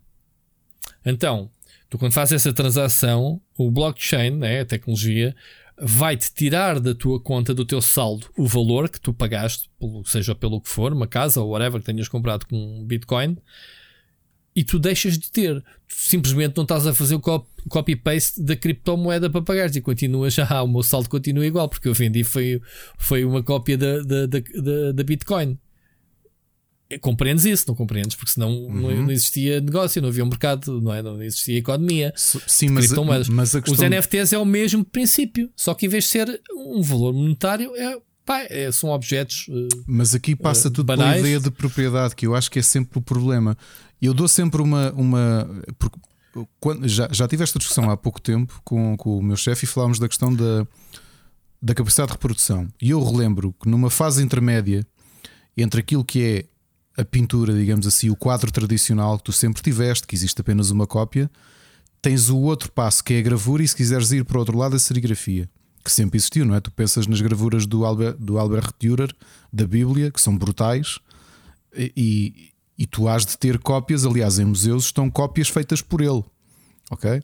Só que a questão da gravura é isso, portanto, ele, como fez aquilo, se bem me lembro, era, era em xilogravura Uh, não sei onde é que estão os moldes originais que ele desenhou, ou se foi água forte, não lembro qual dos dois foi, mas os moldes vão existir em algum sítio. Mas olhando para a serigrafia, o valor que, o, que a arte sempre deu à questão da serigrafia sempre foi um bocadinho diferente do quadro tradicional. Porque o quadro tradicional ou o desenho, quando no século XX começaste a ter, especialmente no século XX, tiveste a, a dar uma, um grande valor monetário a desenho de autor mas olhando para o quadro, que é aquilo que mais facilmente todos nós empatizamos, ou a escultura, existe aquele, existe aquele objeto, é um. A serigrafia já veio mudar um bocadinho isso e a gravura também, porque a forma de autenticar e de dar valor, de não banalizar, aqui o problema é a banalização, já que, já que uma serigrafia é, é dá-te a possibilidade de fazeres infinitas cópias, ainda que as cópias sejam diferentes, o processo de gravura e de serigrafia pode sempre trazer algumas diferenças, pequenos desacertos ou a tinta não ficou bem quando passou na chapa, whatever, estás a perceber? O que é que acontece? A serigrafia, como sempre foi feita, imagina que tu és um serigrafista conhecido e as pessoas gostam de comprar trabalho do Rui Parreira. Quando tu vais expor essas serigrafias, tu fazes séries e essas séries são autenticadas por ti. E tu dizes: Eu desta imagem só fiz 25 e numeraste-as todas. E habitualmente aquilo que os artistas fazem quando vendem sequências, quando vendem séries de serigrafias, é numerar por ordem decrescente daquilo que eles acham que são as que ficaram mais bem conseguidas, porque, novamente, não esquecer que a serigrafia é um, é um método físico, não é? Portanto, tens a, aquela hum, rede onde passas a tinta e em algumas, quando tiras o papel, que ficaste com uma pequena. Pá, estás a perceber? Ficaste com imperfeições. E normalmente o artista tenta organizar estas sequências por aquilo que acha que é a mais bem conseguida para, digamos, menos bem conseguida. E numera-as todas na, na parte de trás. Isso é a forma dele de autenticar um colecionador, um, uma pessoa que coleciona a arte e que gosta do, do, trabalho do Rui Parreira, quando vai comprar essa serigrafia, sabe, por uma questão de autenticação do próprio autor, que tu fizeste 25 cópias daquela serigrafia e tu tens a 24. Ok? E portanto tens o registro da cópia 24, compraste ao autor e tens exposto. E normalmente, é, uh, se, se, já viste serigrafias mesmo em restaurantes ou em algum sítio que foste e que alguém comprou uma serigrafia, elas normalmente até vêm escritas e tu consegues vê-las na parte da frente. E isso não é por acaso, junto à assinatura, que é para dar mesmo aquela versão de legitimidade. Estás a perceber? Que é, imagina, eu vou à tua casa e tu tens a 24 e digo assim, aliás. Eu comprei-te o 24 e vou à casa de um amigo meu que tem o 24 do Rui Parreira. Digo assim, então, Rui, estás a usar comigo ou okay? quê? Então eu fui ter com o gajo, o gajo também tem o 24. Eu também tenho o 24. E isso não acontece, estás a perceber? Portanto, isto já aconteceu. Só que eu acho que o grande problema que tem a questão da reprodução, o valor que as coisas têm, é precisamente pela capacidade de não ser reproduzíveis, que é tu teres uma coisa que só tu tens, ou só um número limitado de pessoas têm. E agora tu dizes assim: então, mas isso é o que acontece com o NFT. Há uma pessoa que os, tem. Exatamente. E quando não, os vendes, NFTs também são numerados exato, em séries. Exato. E quando tu vendes, aquilo passa. O, agora fica com o teu nome. Portanto, aquilo é como tu tens nas taças de Portugal em que vão sendo adicionados os nomes dos vencedores, não é? É isto? Na, na, taça? Não, é um histórico. É um histórico Exato. que é criado. A taça de Portugal vai sendo adicionado no histórico quem ganhou dano para ano. Aquilo não é? Vai sendo adicionado. No, no agravado, próximo. Estás a dizer, 2021 ah, ganhou não sei quem. É um bocado isto, okay. né? traduzindo em, em, em brincadeira. Sim, sim, eu acho que o problema para mim do digital, e eu que, e isto contra mim falo que ultimamente só tenho produzido coisas digitais e que até imprimo coisas digitais e ofereci coisas digitais, trabalhos meus digitais. Uh, eu acho que é a questão do acesso, que é para mim é estranho enquanto consumidor. Eu percebo que tu possas dizer assim, oh, oh Ricardo, oh, oh, tu fizeste oh, Ricardo, esta peça olha... de arte, mas isto é eu comprei o NFT da tua peça de arte, ela é minha. Mas isso não me impede de pôr essa imagem no Google. Estás a perceber a diferença? Sim, Ricardo, mas não podes pensar dessa forma tão linear. Porque é assim, isto, isto tem a ver que é quem é o estúpido dá milhões por uma uh, imagem digital? Isto, isto, isto, estamos a falar de, de, proporções. Tu não dás porque tens um estilo de vida, porque não tens dinheiro para dar. Portanto, não te passa pela cabeça nunca dar tanto dinheiro. Claro, e mas quem tu, dá está à espera mas, de valorização. É uma questão de investimento pura e dura. Oh, não! Às vezes até pode ser mesmo só colecionismo. Porque posso. Pá, porque posso a pessoa que fez isto, eu gosto, de alguma forma estou ligado a ela, é porque posso. Ouve lá, tu, tu és o meu maior exemplo e posso começar-te a usar a ti como o meu exemplo. Uh, tu recebeste no Natal uma prenda que não foi mais do que um item digital, que teve um valor associado, não foi? Uma mensagem ah, de uma pessoa que tu estimas. Opa, isso não impede que ela não tenha vendido 100 imagens, mas aposto que aquela que te vendeu a ti é única, porque foi personalizada para ti, tem um valor para ti. Agora imagina que tu também te tornas uma pessoa famosa ou whatever e tu tens isso no teu coisa. Quem, quem ou, ou, ou, melhor, essa pessoa que te gravou essa mensagem de alguma forma se torna uma lenda. Ok? Torna-se uma lenda. É uma artista né, que tu aprecias muito, mas que se torna uma lenda. E que tudo o que ela venda tem valor. Certo? Quando os, os artistas falecem, o, o espólio é, vai tudo a leilões e é tudo maluco para comprar isso, certo? Agora imagine isso no digital. Há uma mensagem digital, ainda agora se descobrem cartas, eh, ainda agora se descobriu, por exemplo, eh, a caixa, uma, uma, uma cápsula do tempo do, do Lincoln. Soubeste essa? Não, não. Numa, descobriram agora, há um mês ou uma semana ou há duas semanas, uma pensava-se que tinha lá dentro uma carta do Lincoln, mas não tinha. Mas tinha objetos, uma cápsula do tempo na estátua qualquer de lá dos Estados Unidos. Descobriram uma do tempo dele. Essas coisas têm um valor porque estão ligados à história ou porque estão ligados a uma pessoa famosa. Os NFTs é a mesma coisa, mas num formato digital. O que as pessoas ainda não conseguiram foi apalpar o valor desse digital. E quando os NFTs é logo assim a jardar, logo para os bilhões, o pessoal se chama malucos a quem está envolvido nisto. E porquê, e porquê que estas coisas valem milhões? Pá, porque está no, está no mesmo veículo de encriptação das criptomoedas que também é aos milhões, né? É, é, quando se fala, fala-se assim uma exorbitância brutal. Agora, tudo se pode fazer, as séries, séries numeradas, tudo o que tu disseste, aplica-se ao, ao, NFT. Olha, eu, oh, Rui, tu falaste da questão da, da cápsula do tempo e pá, eu vou servir sempre aqui de advogado do diabo, portanto, hoje sou eu, sou eu, estou a fazer o teu papel. Não, eu do... também estou a fazer, eu também, vamos lá, eu também, eu também estou a fazer de advogado do diabo, diabo porque eu tenho a minha, a minha pessoal, a opinião pessoal é igual à tua, Pronto. não me serve para nada isto. Oh, oh, mas, mas quero compreender o fenómeno. Eu, vou, eu vou, vou lembrar quem nos está a ouvir de outro fenómeno curioso que foi. Nos anos 90, antes de, de, de, da queda do, da banda desenhada, é quando se começa a ter percepção que aquelas bandas desenhadas originais valiam muito dinheiro. E isto cria-se uma especulação e uma bolha tal que há um fenómeno curioso que todos nós uh, consumimos de uma forma ou de outra, que foi a Marvel e a DC começarem, e a Image depois, começarem de forma aleatória a recomeçarem as suas séries, a renumerá-las só para terem revistas especiais número 1. Na expectativa de causar ao consumidor aquela noção de: pera lá, foi encontrado o Amazing Fantasy uh, ou o Action Comics número 1 e custou não sei quantos mil euros. Então, se eu tiver agora o X-Men número 1 que comprei em 92, daqui a uns anos ele vai me valer uma fortuna. Foi isto que aconteceu. Ok? Lembro-te aquela revista que tu leste foi essa. Deixa eu ver se foi essa. Tu leste uma revista do Jim Lee na Abril Control Jornal. A própria Abril Control Jornal fez isso.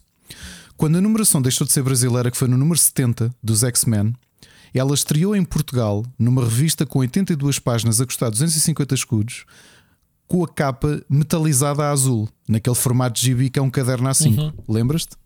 Uhum. Até a própria Abril contra o jornal teve noção dessa ideia que as pessoas tinham do se isto é o número 1, um, a capa até dizia edição de colecionador.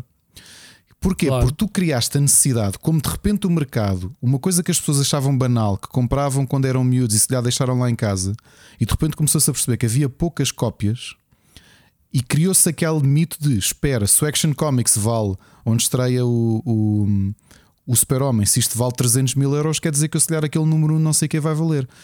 O que é que acontece? A parte irónica, e olhem, estou a dizer estes números por alto, portanto, se eu estiver a mentir, peço desculpa, mas tenho uma ideia semelhante a isto. Há um número nos X-Men nos anos 90 que é semelhante àquele que nós tivemos, que foi o, a revista banda desenhada americana mais vendida de sempre. Vendeu um milhão e tal de cópias. Porquê? Porque era o número um e dizia esta ideia de edição de colecionador. A questão das edições colecionador é que uma coisa vale muito se tu tiveres poucas cópias dela.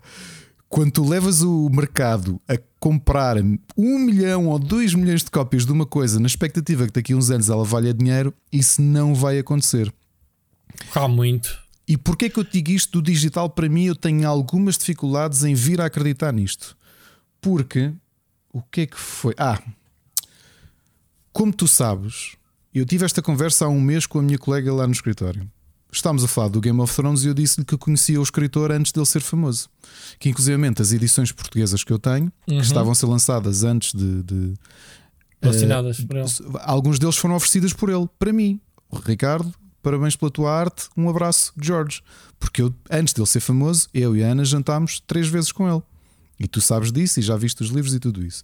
A minha colega disse: Mas esses livros não falei muito. Eu disse-lhe: Não, não, porque já estamos a falar de alguém que me ofereceu este livro em 2008. Que o meu livro da saída de emergência, os meus livros da saída de emergência, não diferem nada das 1150 pessoas que estiveram em 2011 na fila no Tivoli para receber um hum. autógrafo exatamente nesses mesmos livros por ele. Aquilo tem valor sentimental para mim. Aliás, uhum. batendo na, na, madeira, a última vez que eu fui assaltado à mão armada, que foi em 2010. A última, foi mais que uma vez, tu? Claro que foi, sou dos Olivais, meu. Isto em Chelas, o que é que tu achas? Caraças, meu.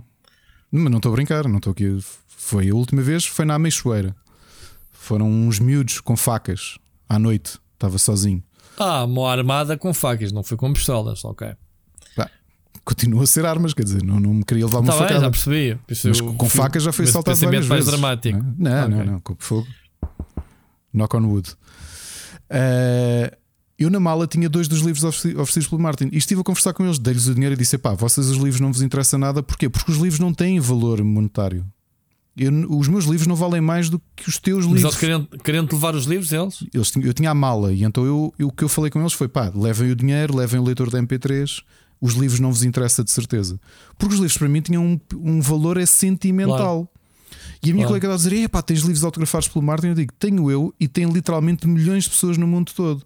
Porque estamos a falar de uma fase das últimas décadas, das últimas décadas mesmo. Então, quando a Comic Con original se tornou uma coisa grande, quando as convenções de banda desenhada se tornaram uma coisa grande na América, em que a ideia do autógrafo já não é como tu dizias, o cromo do Babe Ruth autografado por ele.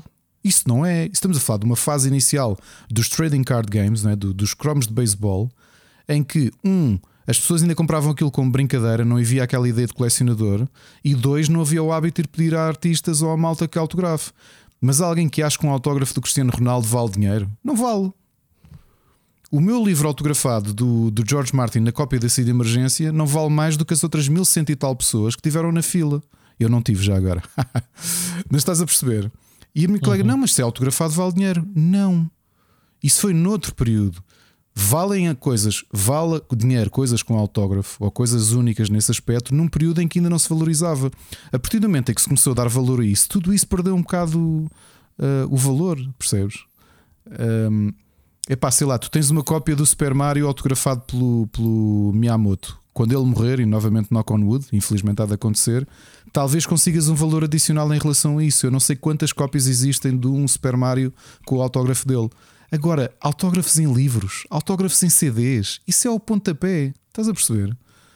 Mas... Não são coisas únicas. Porquê? Porque um game designer não tem o hábito de, de autografar cartuchos de videojogos. É uma coisa mais rara, estás a perceber? Uh, eu acho que a grande questão dos NFTs vai funcionar porque vai haver sempre dinheiro investido. Não esquecer que isto também é uma questão de jogo. Quando eu digo de jogo de dinheiro, pseudo-bolsa, portanto, as pessoas jogam na expectativa de invisto agora e consigo ter um retorno. Agora, do ponto de vista de consumo, que nós algum dia consigamos olhar para os NFTs com a mesma ideia que tu tens de, da parte de saudosismo, do, da parte física, eu acho que é diferente. Uh, porque eu, não, oh, Rui, tu, tu, e eu que somos pessoas versadas em tecnologia e nós lidamos com tecnologia o dia todo, tu ainda mais do que eu, não é? Que estás sempre atualizadíssimo, não só nos videojogos, mas em grandes áreas. Eu vou-te dar aqui uma comparação simples. Eu tenho um Kindle da, primeira, da segunda geração. Eu gosto de ler em Kindle. Agora, se me perguntaste eu prefiro ler em papel, em livro, que eu sei que é mau para o ambiente, é tudo isso, ou num Kindle, eu continuo a preferir a edição física. O que é que eu posso fazer? Estás a perceber? Claro. E acho que sim, nós sim, vamos sim. ter sempre esta coisa que é vê o disco dos Run Run Vanguard que a Ana me ofereceu de prenda. Ele não tem, ele há poucas cópias, mas ele não é uma fortuna. Como eu te disse, eu vi cópias entre se calhar os 40 e os 60 euros. Há poucos, ah, mas eu nunca acredito que aquilo vai ser uma fortuna. É uma coisa underground. Tem valor para mim. Eu não e ouvi... também queres aquele, aquele, aquele disco com lixa para estragar os outros que estão ao lado. ah, gostaste dessa? Foi brutal, claro. não foi? Foi brutal. Foi, é assim. Foi. Isto já agora, Quem pessoal, vá, é uma, vá ouvir o para cá, para cá do abismo. Essa história é espetacular. Ainda por cima que foi o, o os Joy Division na altura estavam a ser lançados e pronto, foram, estiveram a ajudar a montar aquela porcaria, já viste? Que é o que é. Bem, mas estás a perceber? Eu acho que é sempre este problema que nós vamos ter. Os NFTs eu acho que vão vender, isto falando de arte em geral, vão ver pessoas a fazer dinheiro, vão ver artistas que vão ficar famosos com, com, com NFTs. Não é vão, Ricardo, já estão. Já estão. Aí é que está a cena, já estão. Eu já mal está a ganhar dinheiro com isto. Eu acho que se coloca sempre a mesma questão. Vou levar isto para outro sítio que é o street art, que tem um conceito completamente diferente. Por exemplo, a forma como o Bansky se revolta contra a ideia de, de do dinheiro é, em torno das coisas que ele faz. Relembro-te aquela que é lindo, meu. Acho que é dos melhores publicity stunts que eu já vi. Aquela obra dele, das primeiras, ou a única que foi oficialmente vendida, lembras-te? E quando acabou o leilão e hum. aquilo valeu milhões, aquilo tinha um sistema de autodestruição. É lindo, percebes? É lindo. Os NFTs, eu acho que tem esta coisa que é: ok, Rui, tu tens essa imagem, tu tens uma fotografia minha uh, vestido de coelho, ok? E a propriedade dessa fotografia está lá no, nos metadados. Rui Parreira, mas nada me impede de ter essa fotografia no Facebook ou no Instagram, percebes? Ou seja, tu olhas para a tua fotografia que sabes que é tua e que tu pagaste não sei quanto por ela, ou eu olhar por uma cópia dela que tenho numa pen USB, o objeto é essencialmente o mesmo. A minha questão é essa, percebes? Sim, a utilidade há de ser, não há de ser muito diferente de uma para a outra. Mas pronto, já agora o Miguel falava aqui é, no engagement dos NFTs. Não tenho dúvida que aquilo que tu chamas engagement, eu chamo-lhe farming, como se faz o farming da criptomoeda, que foi aquilo que o Ubisoft fez com o, as 600 horas que era necessário para desbloquear os primeiros capacetes, porque lá está, os capacetes eram uma série limitada, até eventualmente se esgotarem e depois os, quem tivesse os capacetes podia vendê-los ou não. Estás a ver a lógica é, porque, Rui, o, o, o, Miguel está aqui a falar da questão do farm. Obviamente que existem jogos pay to win no sentido em que tu tens duas formas de progredir. Isto falamos, obviamente, mais de jogos mobile e especialmente aquele mercado asiático que vive disto. Ou é o teu tempo investido que te vai levar a determinado espaço, ou é o teu dinheiro e tu uh, atalhas caminho e chegas ali. Novamente, isto é diferente daquilo que aconteceu com o Star Wars. Uh... Calma com o Pay to Win. Há o Pay to Win multiplayer, que é pagares para teres, comprares uma arma melhor que a dos adversários, que isso já não existe. Pronto. Já teve as polémicas que teve. Claro, não. O que eu estou a dizer. To, o, o pay to win é. Uh, isso, mas isso para mim faz sempre sentido. Epá, não, era isso há, que eu ia dizer. há é... pessoas que têm tempo para jogar e, e há outras, outras que pessoas não que não têm tempo para jogar e, e, não podem ser uh, colocadas de parte por não terem tempo para jogar. Exatamente. Portanto, a solução é pagar tal, avançar. Houve, tal e qual, aí concordo perfeitamente. Só ia fazer a ressalva que não foi a mesma coisa que aconteceu com as loot boxes do, do Star Wars, porque no Star Wars não era garantido que aquele dinheiro que, estava, que estavas a pagar te desse, te desse exatamente aquilo que tu querias. Esse é o grande problema das loot boxes na altura. Isso, foi o, isso daí foi o que fez despoltar uh, a cena do gambling. Que Olha, é pá, já, não sabes o que é que vai sair. Mas, e eles foram, começaram a ser obrigados a colocar a taxa de a taxa de, de probabilidade do objeto que claro. tu procuras sair. Olha, isso é válido para as montes do WoW que andas a farmar nas raids e whatever. Com isso, todos os jogos mas assim. isso estavas a dizer é perfeitamente legítimo. Ou seja, tu teres qualquer coisa que tu não queres. O teu tempo é dinheiro. Tu yeah. tens a capacidade financeira de dizer assim: eu não quero passar 10 horas para chegar aqui, eu prefiro pagar 5 yeah. euros e chegar aqui. Completamente. É o teu dinheiro. Ok? Uh, o que eu tenho receio, e tu sabes que isso vai acontecer, e eu sei, acho que toda a gente sensata sabe, é que eventualmente neste processo, a questão dos NFTs serem usados como skin, novamente, o CSGO fazia isso. Vamos lembrar-nos que há skins a valer muito dinheiro. Houve, todas as regras de segurança que o Steam foi, foi introduzindo ao mercado foi para Mas só vale dinheiro só haver procura, Ricardo. Eu continuo a te dizer, a culpa claro, é de quem compra. Rui, tens toda a razão. O que eu digo é: há mercado para isto. O NFT não ah, é uma, ah, o, ah, NFT, o NFT aplicado como o Miguel dizia, como tu descreveste, nos videojogos não é inovação. É tu criares um sistema, neste caso blockchain e com metadados, e que te permita eventualmente vender aquilo fora do próprio espectro do jogo. Normalmente os jogos Sim, não te permitem isso. Exatamente, é? exato. É o, é o que permite, exato. Rui, perfeitamente legítimo. No, olha, por exemplo, eu tenho uma skin do League of Legends, entretanto já foi posta à venda, mas que eu recebi porque tive na final europeia na Gamescom. Yeah, exatamente. E isso tem um valor. Isso tem e um é valor. Uma, e é uma série limitada. Sim. Exato, estás a perceber? E entretanto eles já, já fizeram promoção a seguir, mas pronto, mas na altura só quem tinha estado fisicamente ali é que tinha tido. Sim, eu tive, eu também tive, eh, eu também tenho pets, penso eu, de ter estado na BlizzCon naquele ano, whatever. Eu acho que isso é Agora é- legítimo. É... O que eu te digo é. O vai, vai eventualmente acontecer haver um jogo que é estragado por este sistema ser é, martelado em cima de si. É, é, é, sabes qual é que é o, o, jogo que vai ser martelado? É quando tu tens um jogo normal, atenção, atenção, estamos a falar de um jogo que qualquer pessoa pode jogar, né, normal, mas que com elementos que valem, vai acontecer como aconteceu com a Action House do Diablo 3, que é, deixou de ser divertido para se tornar um trabalho. Uhum. E o que isto vai fazer é legitimar os farmers chineses, que é, Exatamente. é pá, uh, tu tens 600 horas para desbloquear este capacete. Man, tu nunca vais desbloquear o capacete primeiro com o, o amigo chinês e que tu, quando fores para desbloquear, já não há, já tens 500 horas, mas já está os, os capacetes todos atribuídos porque houve algum farmer primeiro que tu um, desbloqueou. E, e, então agora uh, só tens que lhe comprar se estiveres mesmo interessado nesse capacete. Percebes? É, este, é esta coisa que pode ser estragada nos NFTs, nos jogos, diga, diga assim. Agora é assim que o romântico, eu defendo a cena romântica, que é a legitimidade de aquela espada ter gravado na sua matriz, nas suas metadados, que te pertenceu a ti porque tu tiveste presente, lá está, na tal final, porque tu fizeste aquela rádio, foste o primeiro. Olha, no WoW tem muito disso, imagina. No WoW tem os firsts, né? Os uh, first raid, a primeira, a primeiro clã, uh, como é que é? A primeira guilda, que deitar abaixo o primeiro boss da raid em, em mais difícil, sabes disso? Não, Tens essa não, competição. Não, não, é engraçado. Isso fica registado no próprio jogo, até há um achievement especial para isso. É um único. Esse achievement é único. Para a primeira. Se tu, como jogador, estiveres na equipa que derrotou o boss pela primeira vez do server, digamos assim, há um achievement, é obviado. Que são achievements que ninguém mais vai ter se não fores o primeiro, percebes? Agora imagina isso aplicado aos, aos, aos, NFTs, que é pá, qualquer pessoa pode ler num leitor ou whatever de, de NFTs, que aquilo tu fazes parte da história daquele pedaço de nada, né? Um de jogo em que estiveste presente naquilo. Tens uma espada que tu desbloqueaste e que és um jogador eh, famoso. Olha, és o, és o Leroy Jenkins. Ok? Ninguém tem, já ouviste falar no Leroy Jenkins.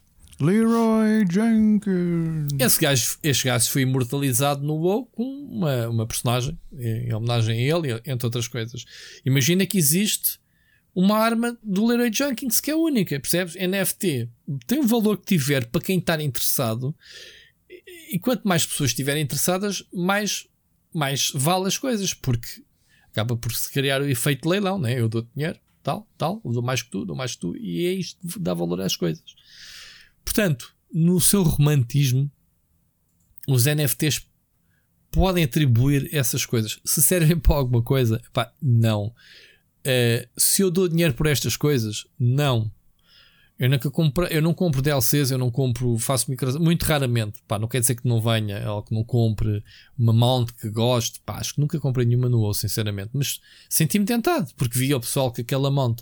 Mas depois achava caro, 20 euros por uma mount, devem estar a malucos. Percebes? Ainda tenho esse. Ainda penso um bocadinho. Aqui nos NFTs é a mesma coisa, mas a multiplicar por muito dinheiro. Olha, eu não sei. Eu acho que já nos esticámos outra vez demasiado. Além da mensagem do Miguel, estamos aqui há mais de uma hora só com este tema. Uh, não quer dizer que tenhamos muito mais temas, Ricardo, mas queres encerrar e, e, e, tentar não falar mais sobre este tema. Acho que a gente vai, inevitavelmente, o pessoal vai continuar a mandar mensagens. Olha, eu só, não, eu, eu, eu só não quero ser aquela senhora, eu só não quero ser aquela senhora que em 87 ou que é, escrevia uma pequena coluna de opinião no jornal americano dizia assim: uh, videojogos são uma coisa passageira, os miúdos não vão ligar nenhuma a isto, isto vai desaparecer. Exato. Uh, é. Portanto, daqui uns anos vão estar aqui a passar. Olha, vai ver um NFT, deu a dizer aquela frase do façam, mas é deixem-se de merdas, façam bons jogos, jogos, e Já, metam exatamente. os NFTs no P. Né? Exato. Lindo. Mas sabes que o Wolf, o Wolf que já não manda mensagens, está zangado connosco. Nem sei se ainda ouve o podcast, não sei. Uh, nunca mais disse nada à malta, coitado. Uh, coitado, não, desgraçado. Uh, mas deixou-me uma mensagem no, no, no, no, meu vídeo que eu fiz sobre os NFTs da, da Square e ele dizia que os NFTs são coisas boas que podem trazer coisas boas não, não explorou muito. E eu virei e respondi-lhe: Olha, temos paladino dos NFTs. E ele disse: Ah, não, pois mais tarde a gente ainda conversa sobre isso. Aliás, Portanto, só uma pessoal... coisa que eu aprendi com o Don't Look Up é que até um meteoro a vir para a Terra pode trazer muitas oportunidades. Aliás, e agora vou citar: uh, eu tenho assistido a, a, grande parte dos debates, vou citar o, o também o, o Cotrim Figueiredo da Iniciativa Liberal diz que pá, a ideia de emergência climática, quer dizer, não se pode estar aqui a pôr o clima à frente de, de de, do resto, não é? dos empregos, da economia. Portanto, é, é isto, é tudo uma questão de oportunidades, é tudo muito bom. Don't look up, porque quando, quando acabar o mundo, deixa lá o emprego. Pronto, exato, exato. Pronto, é, exato. Enfim, olha, vamos uh, avançar. Uh, queres falar sobre o Ian Livingstone? Para quem não sabe, é o presidente da Eidos. Eidos, que pertence à Square Enix. Ele, ao cabo, agora é um empregado da Square, não é? Uh, ele continua lá, agora estou aqui a falar de cabeça. Ele foi o fundador, eu não sei se ele continua a enfrentar a AIDS. Continua. Ou se já está noutra. É, é ainda é, é presidente e CEO da Eidos Interactive. Ainda é, pronto. Uh, de repente deu-me aqui uma, um clique. Tipo, uma Square comprou AIDS há muitos anos atrás. Ele ainda estava lá ou já tinha ido à vida dele. Sim, porque este homem é uma lenda viva, uh, não só no mundo dos videojogos, como nos fight, uh, Fantasy uh, Books, como é que é que se chamava? Os Fighting Fantasy. Fantasy. Fighting Fantasy, exatamente. Exato. Ele, mais o, o, o Steve o Jackson. Steve Jackson. Um, que, pá, quem não tem, eu tenho montes de livros desses de lá, sem, sem antes saber, antes, antes do Ian Livingstone sequer fundar a AIDS, né? Aliás, o primeiro jogo da AIDS, acho que o primeiro, um dos primeiros, foi o, o Dungeon. Uh, como é que era? O o, o livro mais, que mais vendeu deles. O Masmorra uh, Infernal. Death Trap Dungeon. Que. Death Trap, Death Trap Dungeon. E jogaste-o? Eu joguei, joguei na altura. E oferecemos a trilogia aos nossos Patreons no dia em que saiu esta notícia que vamos falar hoje. A trilogia aqui dos jogos? Sim, aquele, aquele houve... Patreon drop que, que, que, saiu no Patreon. Sim, mas houve três jogos. Houve, houve três jogos houve, do Death, Death, sim, Trap, Death Dungeon. Trap Dungeon. Sim. Só me lembro do primeiro. É, houve três. É sério? Olha, boa. More you know. E então, uh, o que é que aconteceu ao senhor, Ricardo? Tu tivemos a ver ao bocado. O que aconteceu ao senhor? Ele é, então, é um Sir. Ele, pronto, tivemos só aqui a esclarecer antes de começar uh, o programa. Uh, portanto, isto, isto do, de, dos títulos da, da rainha da rainha de Inglaterra já sabíamos que existem alguns membros dizer, aquele que nós falamos mais é o Charles Cecil que é o OBE que é Order, uhum. Order of the British Empire que é o Vá, o nível 4, digamos assim. O nível 1 é aquele que, que normalmente está ligado à aristocracia, são Sirs e Dame. E, Dame. e que normalmente esses pertencem, pronto, têm os seus territórios, têm isso tudo. Depois o, o nível 2 é para malta, tipo o Bob Geldorf, o Elton John, também são Sirs e, e Dames, mas são títulos honoríficos. Abaixo é onde está o Ian Livingstone, que recebeu, uh, ele é CBE, portanto é Commander of the Most Excellent Order of the British Empire, portanto é nível 3, está um nível acima de Charles Cecil, uh, a nível de ranking lá de, de, de NFTs do, Império Britânico. que não serve para nada, mas eles têm, não é? Olha, não, por acaso vês, isto é daquelas coisas giras, porque no Tier 1, aquilo como tem números limitados, passa, não é tu? Olha, quem é que foi? Agora o proprietário é quem? Quem é que tem agora a Grand Cross of não sei o quê, estás a perceber? Mas com o título vai um terrenozinho. Vai, um, vai propriedade, um, sim, por isso é que aquilo era aristocrático na primeira.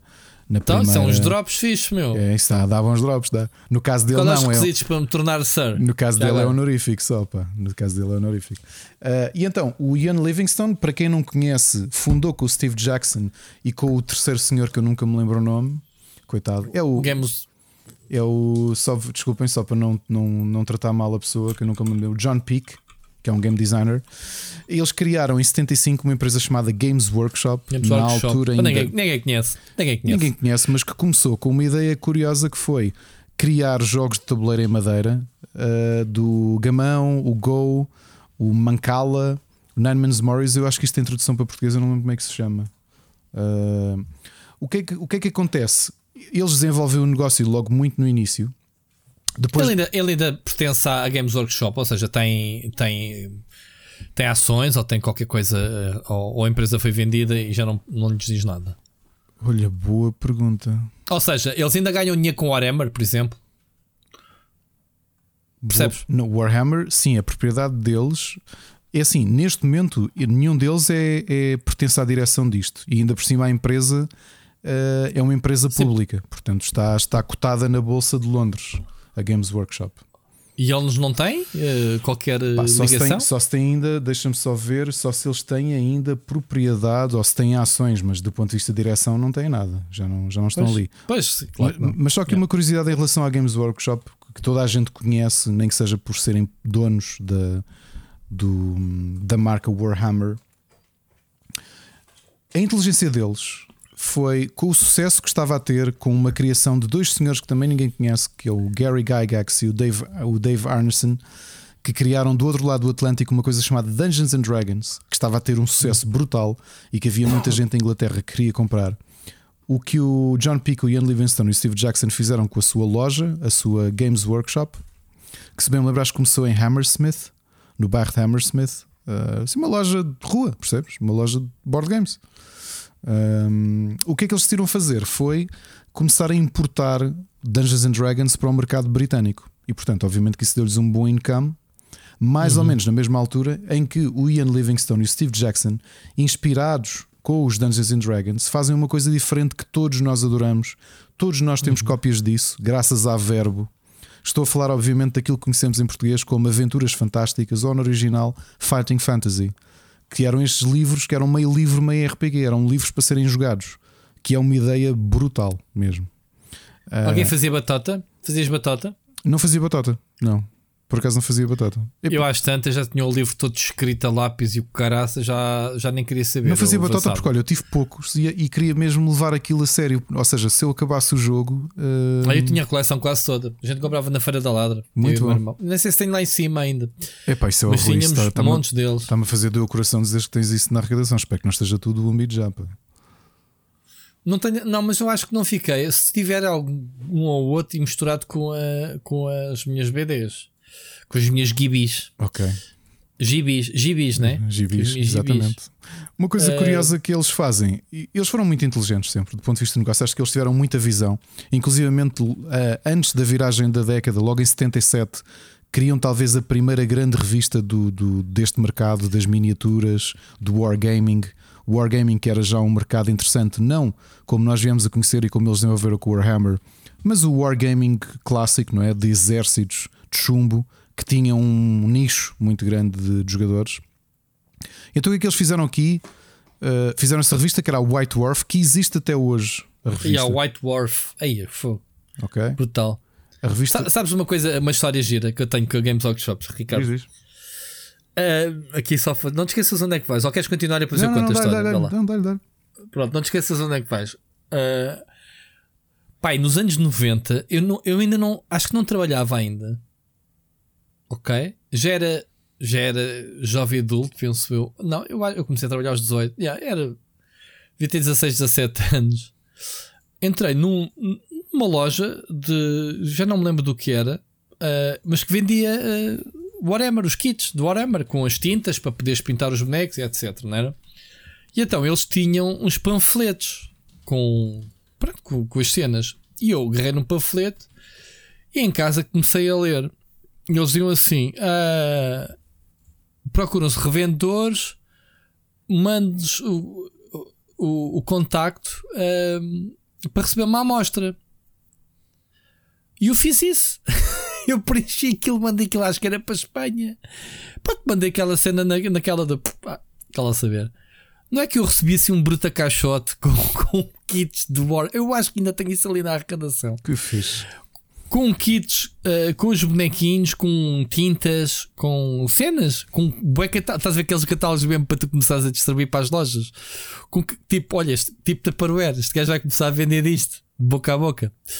Opa, nunca achei piada aquilo, guardei. É uh, pá, que lembrança gira. Eu, pá, eu acho que ainda tenho isso na arrecadação, não tenho a certeza. Tenho que ver se ainda tenho. Se, se isso da casa da minha mãe, quando me casei, se trouxe isso ou não.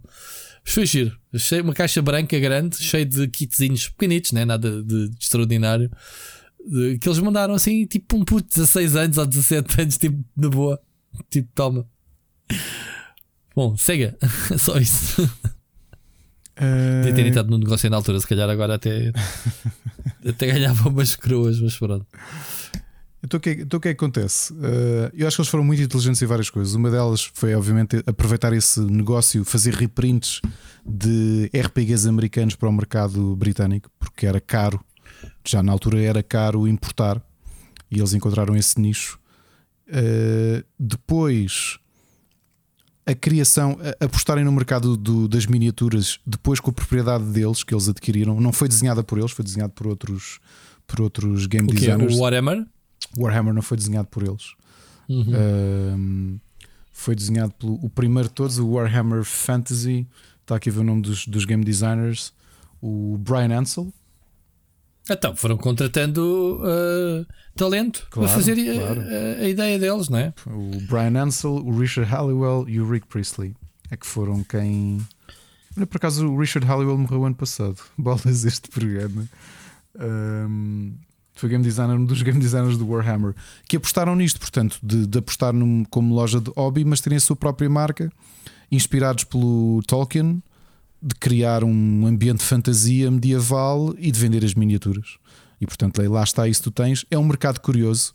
Novamente, aqui continuando a questão do colecionismo. Eu, por exemplo, tenho um, um ex-aluno, um amigo meu, que, que acho que é a pessoa que eu conheço que mais coleciona Warhammer e pai, que tem mesmo esse prazer, compra, anda à procura de figuras específicas, eh, negocia no, no eBay, no OLX também. Há uma comunidade de malta que, que vende. Está tudo identificado, não é? Uh, exato. Há catálogos e essas exato, coisas. Exato, Sim, exato. Uh, e o que, que é que tu tens depois também? Que eles foram inteligentes, apostaram nas tintas para tu poderes, as, as tintas claro. da Games Workshop para tu poderes pintar as, claro. as tuas miniaturas. E as tintas eram bem complexas, porque eles tinham um catálogo sim, de, sim, de tonalidades. Sim, ainda têm, ainda têm. Nós temos pois, pois. as tintas que nós temos para pintar os ah, não, por acaso agora usamos Valerro, mas a da Games Workshop continua a ser uma, uma marca muito utilizada. E portanto, eles diversificaram, depois, obviamente, fizeram parcerias de videojogos também, não é? Um, com a THQ para fazer alguns videojogos. Alguns? Foi que eles fizeram parceria com todo o mundo. Claro. Eu acho que deve haver centenas e centenas não, de jogos Warhammer, de Warhammer. Esquece. Warhammer, aquilo tornou-se.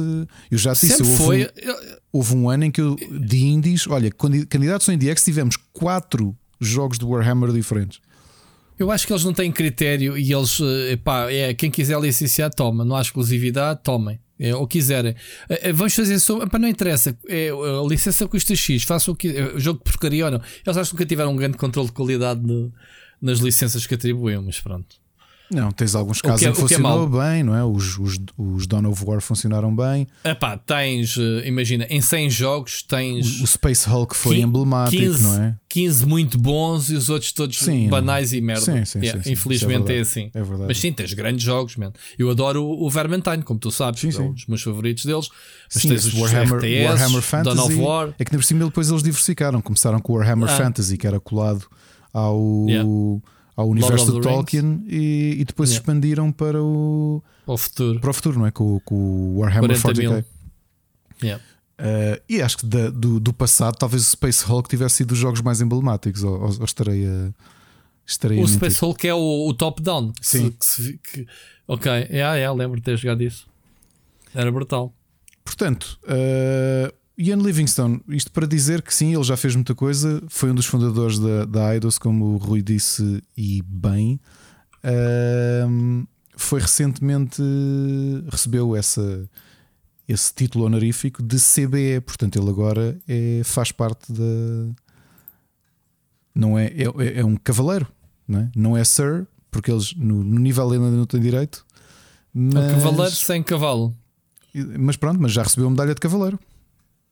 O título honorífico.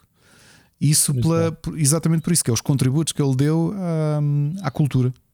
E acho com todo o mérito. Realmente é, ele é, hum, é impressionante, não é? É impressionante do ponto de vista de, de, de tudo aquilo que já mexeu e que criou. Ele é uma lenda. Se há pessoa que eu acho que merece. Ele estava a dizer que nunca se vai reformar. Continua aí a bombar e vai continuar, sempre, sempre.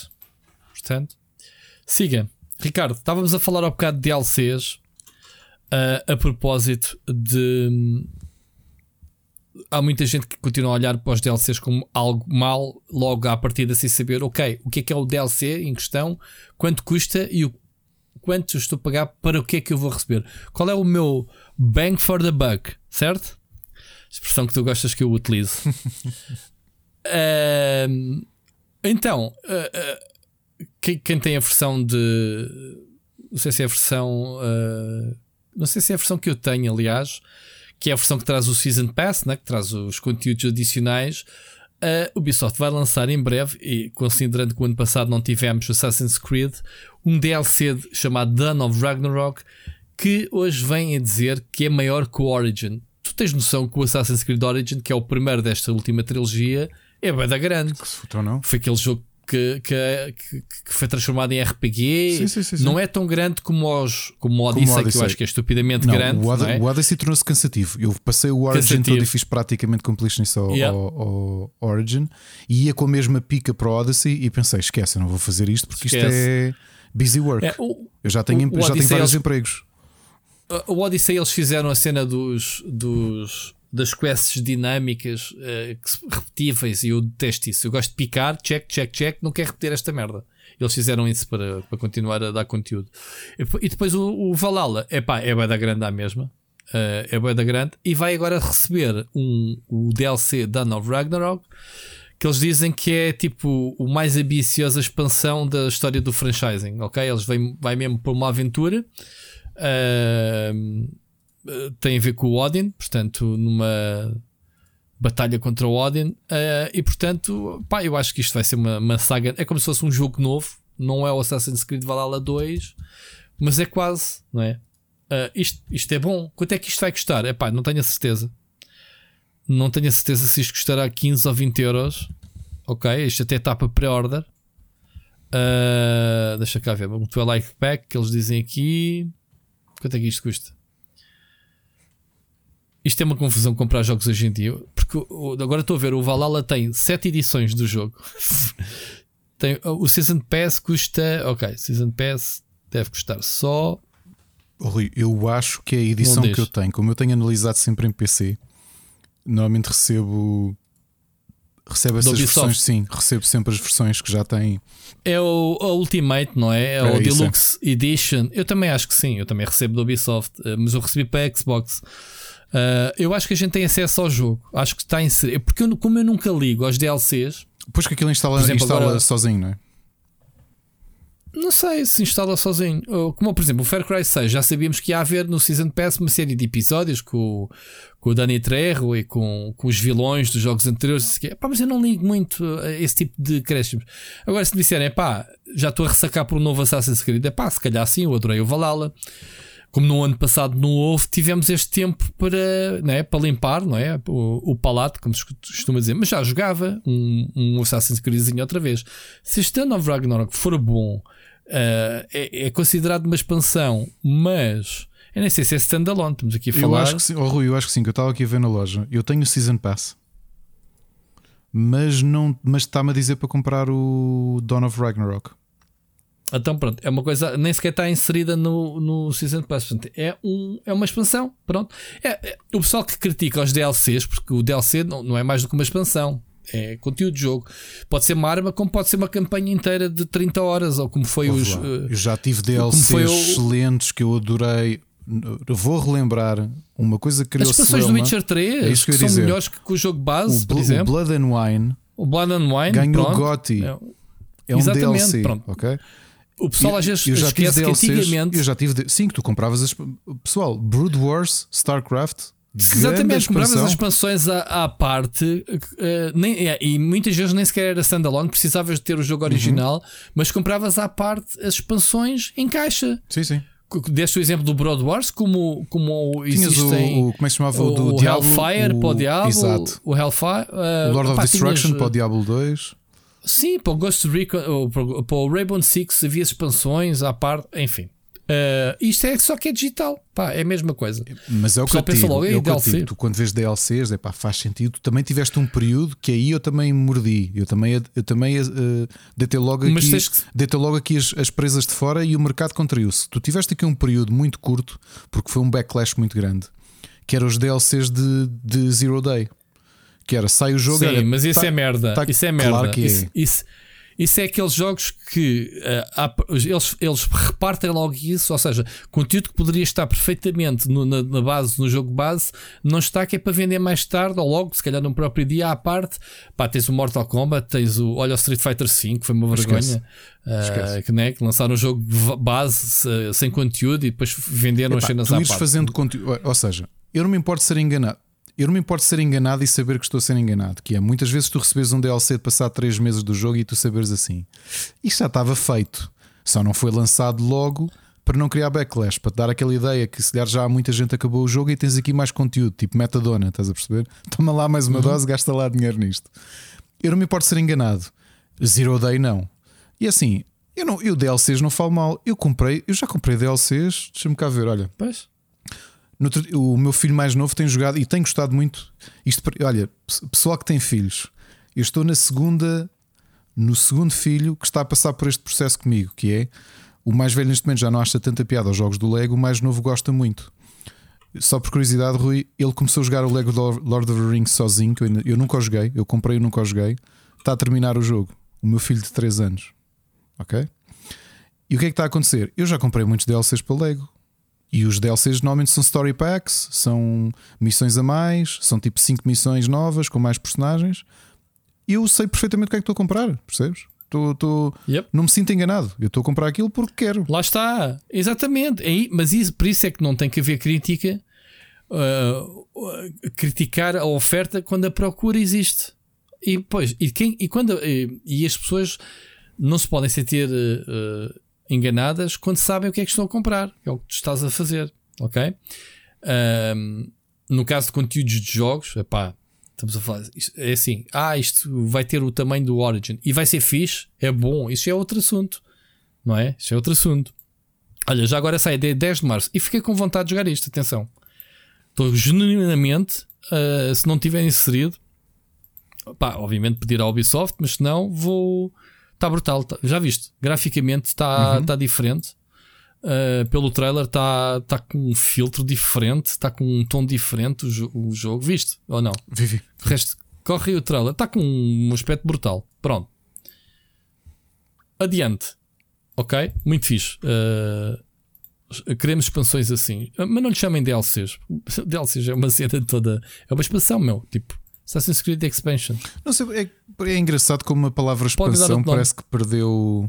Porque, por exemplo, no mercado dos board games a ideia de expansão continua a existir. Olha, se a nova expansão do. Sei lá, do. de Villainous. Olha, há uma nova expansão do Villainous. Tu compras aquilo como expansão. Eu acho pois. que o mercado dos videojogos é curioso como a palavra expansão parece ter perdido. Sim, mas DLC, mas DLC está queimado, quer dizer, eh, mais vale. Por exemplo, o, o, o Final Fantasy eh, é patch. Tens a patch de conteúdo que tem um subtítulo, tal como este Dawn of Ragnarok. Quando é um patch uh, de número, ou seja, é o 4.1, 4.2, como o WoW, o WoW também tem. Quando são uh, patches grandes de conteúdo, uh, eles dão título até ao, ao capítulo da história e, e chama-lhe patch. Não tem problema nenhum de chamar patch. Mas agora, yeah, não vais comprar uma patch, como é óbvio. Uh, isso é tudo borla, essas patches. Agora, o, isto é uma expansão, meu. Não é uma expansão que se diz que é do tamanho do Origin. Isto, isto pode valer 40 paus e 50 paus, que se calhar até vale a pena. E se calhar até é melhor que se calhar muitos jogos base.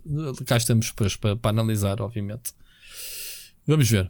Ricardo, vamos à próxima mensagem do Jorge Fernandes. Boa noite, Rui Ricardo. Espero que esteja tudo bem convosco. Então, eu este Natal uh, acabei por receber a Xbox Series X. E como fui sempre um jogador da PlayStation, a minha primeira reação não foi muito boa. Pá, brincadeira, mas é assim, uh, foi uma grande sorte e já e uma grande ajuda por ter conseguido uma nova consola nestes tempos difíceis. Mas na minha inocência, eu sempre achei que os exclusivos da PlayStation são os melhores jogos do mundo. Caramba, um God of War, um Uncharted, um Spider-Man são jogos da minha vida. Porém, por recomendação vossa, acabei por comprar o Xbox Game Pass e, sinceramente, é incrível. São tantos jogos que algumas vezes nem sei para onde pegar. Opá, viciei-me completamente no Hades. Quero jogar agora as campanhas de Halo, Gear of War, jogar o novo Psychonaut 2, que vocês tanto falaram. E uh, ainda por cima, uh, alguns dos meus amigos só têm um, PC, então uh, eu convenci-os a comprar a Xbox Game Pass para, jogar, para jogarmos juntos. E é coisa linda, tipo, porque passamos horas a jogar Overcooked agora e todas as semanas experimentamos pelo menos um jogo novo. Ainda por cima, como dá para jogar pela nuvem, eu tanto posso jogar no PC como posso jogar na Xbox. E uh, a jogar pela nuvem, basta terem uma internet super boa que tipo, podem ter um PC fraco, desde que tenham uma internet boa, conseguem jogar qualquer jogo que esteja na Xbox Game Pass. Uh, por isso, um grande obrigado pelas vossas recomendações, tenho dado todas as semanas, tipo, sobre jogos novos que aparecem no Xbox Game Pass. De resto, uh, tenho algumas recomendações que andei a ver. Sobre séries, aconselho o Cobra Kai, a última temporada. Ao adicionarem o Terry Stewart, opá, é um, primeiro é um grande ator uh, e segundo, grande vilão. Acho que deu mesmo uma nova, pá, um novo ar à série e uh, talvez o Chris não seja um sensei tão mau como, como era antigamente. Depois, um filme uh, chama-se Last Duel, que é o último duelo em português, que é, foi realizado por Ridley Scott, que é sobre a defesa de uma mulher que sofreu violação na Idade Média. Pá, e a maneira como eles contam, contam a história e como é realizado tá, é diferente e está tá bom, está mesmo bom. Uh, de resto, o último jogo, a última recomendação que vos deixo é um jogo de tabuleiro que se chama Terraforming Mars. Pá, no início é um bocado complicado perceber as regras e porque depois há umas combinações, mas quando vocês entrarem dentro do jogo, a primeira, pá, a primeira vez que eu joguei demorei 5 horas para, para chegarmos ao objetivo final, para acabarmos o jogo. E esquece, quando vocês entram no jogo, o tempo passa a correr. Portanto, espero que esteja tudo bem convosco. Um grande abraço e ouvimos para a semana. Grande Jorge Fernandes. Rapaz, tu tens que respirar. Estavas mesmo excitado, meu. Calma. Podes demorar o teu tempo, eu percebo. Oh, olha, há muito tempo que eu não ouvi uma mensagem de felicidade. É verdade. Pá, consola nova, jogos novos, jogar com amigos, a alegria com que ele disse isso, Jorge. Eu espero que estejas a divertir imenso, independentemente da consola e dos jogos que tenhas. É pá, é a magia dos videojogos, é mesmo essa. Um, epá, e, e obviamente que isto, mais uma vez, um, mais uma vez, aquele pessoal que normalmente é, vá lá, entre aspas, fanboy de uma consola, nas casas da PlayStation, abriu os horizontes e não se arrependeu. Por isso é que a gente defende aqui muitas vezes Uh, a gente defende aqui muitas vezes que pronto, devemos respeitar, obviamente, todo tipo de consolas. Ricardo, queres acrescentar? Olha, gostei, gostei, lá... gostei muito de ouvir o Jorge dizer isto, exatamente pela perspectiva que dá. Eu tenho saudades deste entusiasmo que ele é, tem. Não é? é eu também, yeah, yeah. tem, que era aquela coisa. Um, eu estava a ouvi-lo e estava a ter assim uma espécie de flashback. Uh, yeah. Por causa de estarmos a falar um bocadinho do StarCraft, estou-me a lembrar do Warcraft 3. De, Ok. Da excitação que eu tive e dos meus amigos na altura, que éramos completamente doentes por RTS, e pá, que nós chegávamos a. estávamos juntos e pá, tio agora a fazer aquela missão, man, aquela cena do Arthas, e está espetacular, uh, deu-me mesmo Uhum. a volta à cabeça. Ou seja, viveres os jogos parece que tinhas mais tempo para os saborear, percebes? Que aquilo não era aquela e discuti-los. É, não é? Que tu agora eu, é. eu tinha muito isso com, com as aventuras point and click e que eu Exato. tinha uma disputa com um amigo que era quando bloqueávamos num puzzle, ligávamos, pá, quem ligava primeiro era ganhava, né? Era tipo, estávamos os dois encurralados, tipo, sou muito bom, então vá, diz lá como é que passaste aquela cena, tipo, gajo lixado do outro lado, não foi o primeiro. Claro. Pá, então, fácil, é assim, é assado, tipo, boi de- ali de boi da tempo. Gajo, é pá, já tinha pensado nisso, mas pronto, nem sequer fui experimentar. Mas já Yeah, tinha mesmo saudades disto, de, de, de ouvir este É. tipo de entusiasmo. Pá, porque nós então, Rui, temos de admitir, enquanto fizermos disto vida, mesmo que seja amadora, eh, no nosso caso agora, não é? Eh, isto Sim, vai acontecer epá, porque o por- ritmo não permite. Portanto, vais Por agora isso é chegar que a eu tô- fevereiro, estás ansioso por vários jogos de fevereiro e vamos, Yeah. vamos já fazer aqui uma antecipação. Nós vamos delirar com alguns jogos, mas não há tempo para, para os. Não há tempo para os saborear. Não há, Yeah, isso vai já não existe, percebes? Não existe. e Yeah, aliás, yeah. e não é só no caso do. Sabes que eu gostei de ouvir o Jorge, o Jorge dizer é que tu perdes-te a olhar para o Xbox Game Pass. E eu perco-me, eu tenho montes de coisas é. instaladas, experimento e olha, não vou jogar, ou vou jogar, ou quer que seja. E, e mesmo nesta variedade toda, ainda bem que o Jorge gostou. hum, eu não sei Não, se a malta. sobretudo para uma pessoa que veio de outra consola, que nem sequer tem histórico para trás, e de repente tem Saga Gears of War, Saga Halo. Pronto, a Microsoft não é propriamente a empresa que tem mais exclusivos, Não, mas tem umas não, séries. e- não, e Ao eu- longo dos anos não, foi eu- acumulando eu alguns admito, exclusivos, Se é? perguntares se é por causa dos exclusivos, não, não acho que seja o grande selling point. E Não, mas, mas tem exclusivos Tem. ao nível não, de. de um God of War não tem, nem de um. do- não não é do God of War, mas um Triple A's daqueles que, Tem. pá, que merecem a pena jogar. é? Relembro, o meu jogo do ano chama-se Forza Horizon 5, ok? O meu Pronto, jogo, nunca me vou pronto. esquecer disto. Eu acho que vou tatuar isto um dia. O meu jogo do ano 2021 foi o Forza Horizon 5. Mas o que eu estou a dizer é que foi o Jorge. Há outra coisa que eu admiro na, na mensagem do Jorge, que é ele não se sentir exacerbado de instalar um Xbox Game Pass, os amigos também, e encontrarem pontos em comum para irem jogar. Porque repara, o, o nosso microgrupo, não é? Que nós temos, tem sido difícil. Ah, para já eu não tenho estado muito on à noite, tenho-me desligado muito, tenho ido para Sim, ver televisão. cada um está na sua. Mas cada um, na sua é cena, isso, yeah. portanto já eu Olha, oh, oh, Ricardo, este sábado saiu a nova temporada do League of Legends e eu fui-vos convidar para irmos experimentar. Não podem dizer que eu não tomo iniciativas. Pois, pois, pois. Pronto, que é para não dizerem. Portanto, esqueçam. Sim, não me importava de jogar, está instalado e está atualizado. Mas pronto, adiante. Mas gostei, Um, admito que, Jorge, eh, obrigado pela tua mensagem. Sobretudo, tenho inveja, sincer- de, de- de- inveja mais positiva que podes imaginar Yeah, dessa yeah. tua alegria e de tu e os teus amigos não, não se sentirem, porque eu tenho sentido isso. E olha, eu, eu, eu fiz um bocadinho de tech detox no, no- nas férias. Voltei hoje, Também. hoje voltei ao escritório, os meus foram para, para, para, para a escola. E hoje estou mais ou menos a voltar à vida, assim, à vida habitual. Mas tentei estar três semanas em que, olha, li muito, eh, joguei muito com os miúdos, eh, ouvi muita música, passei muito tempo só para ouvir música. Não é ouvir música, é fazer outras coisas. É ouvir música, sentar-me na cama, deitar-me na cama a ouvir música. Estás a ver? Pá, Uhum. às vezes, acho que às vezes é preciso pôr um bocadinho o pé no travão. E admito que culpa disto também foi nas férias. Eu tive ali aquele fim de semana que acabei o The Gunk e o Archvale na Xbox Game Pass. Assim que os acabei, quando eu olhava para o Xbox Game Pass, para o Steam, os jogos que tinha acabado de comprar no Natal, que eram jogos que eu tinha na wishlist e queria jogar, jogos que tinha instalado para analisar, eu olhava para os jogos e pensava assim: não apetece jogar a nada. E gostei de ouvir o tom do Jorge, que estava acelerado, mas alegre no meio daquilo tudo, dizer pá, descobri isto, descobri aquilo, espetacular, estou a gostar. Brutal, olha, adorei esta Eu- mensagem precisamente por isso, por ser tão. Eu também estive nesse detox e ainda estou. Portanto, o canal está. Está meio gasto, está meio gasto. Nem está, nem, nem, nem iniciei. Fiz dois blogs este ano ainda. Portanto, mas isto também espalha um bocadinho o que estamos a viver na, na indústria, na atualidade, não é? Isto quando começar a mexer outra vez, lá atrás tu que voltar à escrita Claro. e, eu aos vídeos, não é? Mas pronto. Ah, e lá está, estou a jogar mais. Eu sei que vou ter que fazer trabalhos sobre o Final Fantasy ainda. a gravar vídeos e, e, gravar eventualmente a minha opinião do Ben Walker, mas uh, tenho estado a jogar numa de fanboy mesmo. Perdeste uma boa talk com o Rui, pá, tivemos 4 horas. Eu sei, não, uh, gajo disse, não eu, eu disse, sei que vocês tiveram muita pena. E tivemos, uh, foi uma conversa muito gira, falámos um bocadinho de tudo. Bom, um, as tuas sugestões vamos guardar para a frente. A gente tem Cobra Kai também para falar. Uh, obrigado pelo teu Ricardo, o jogo de tabuleiro.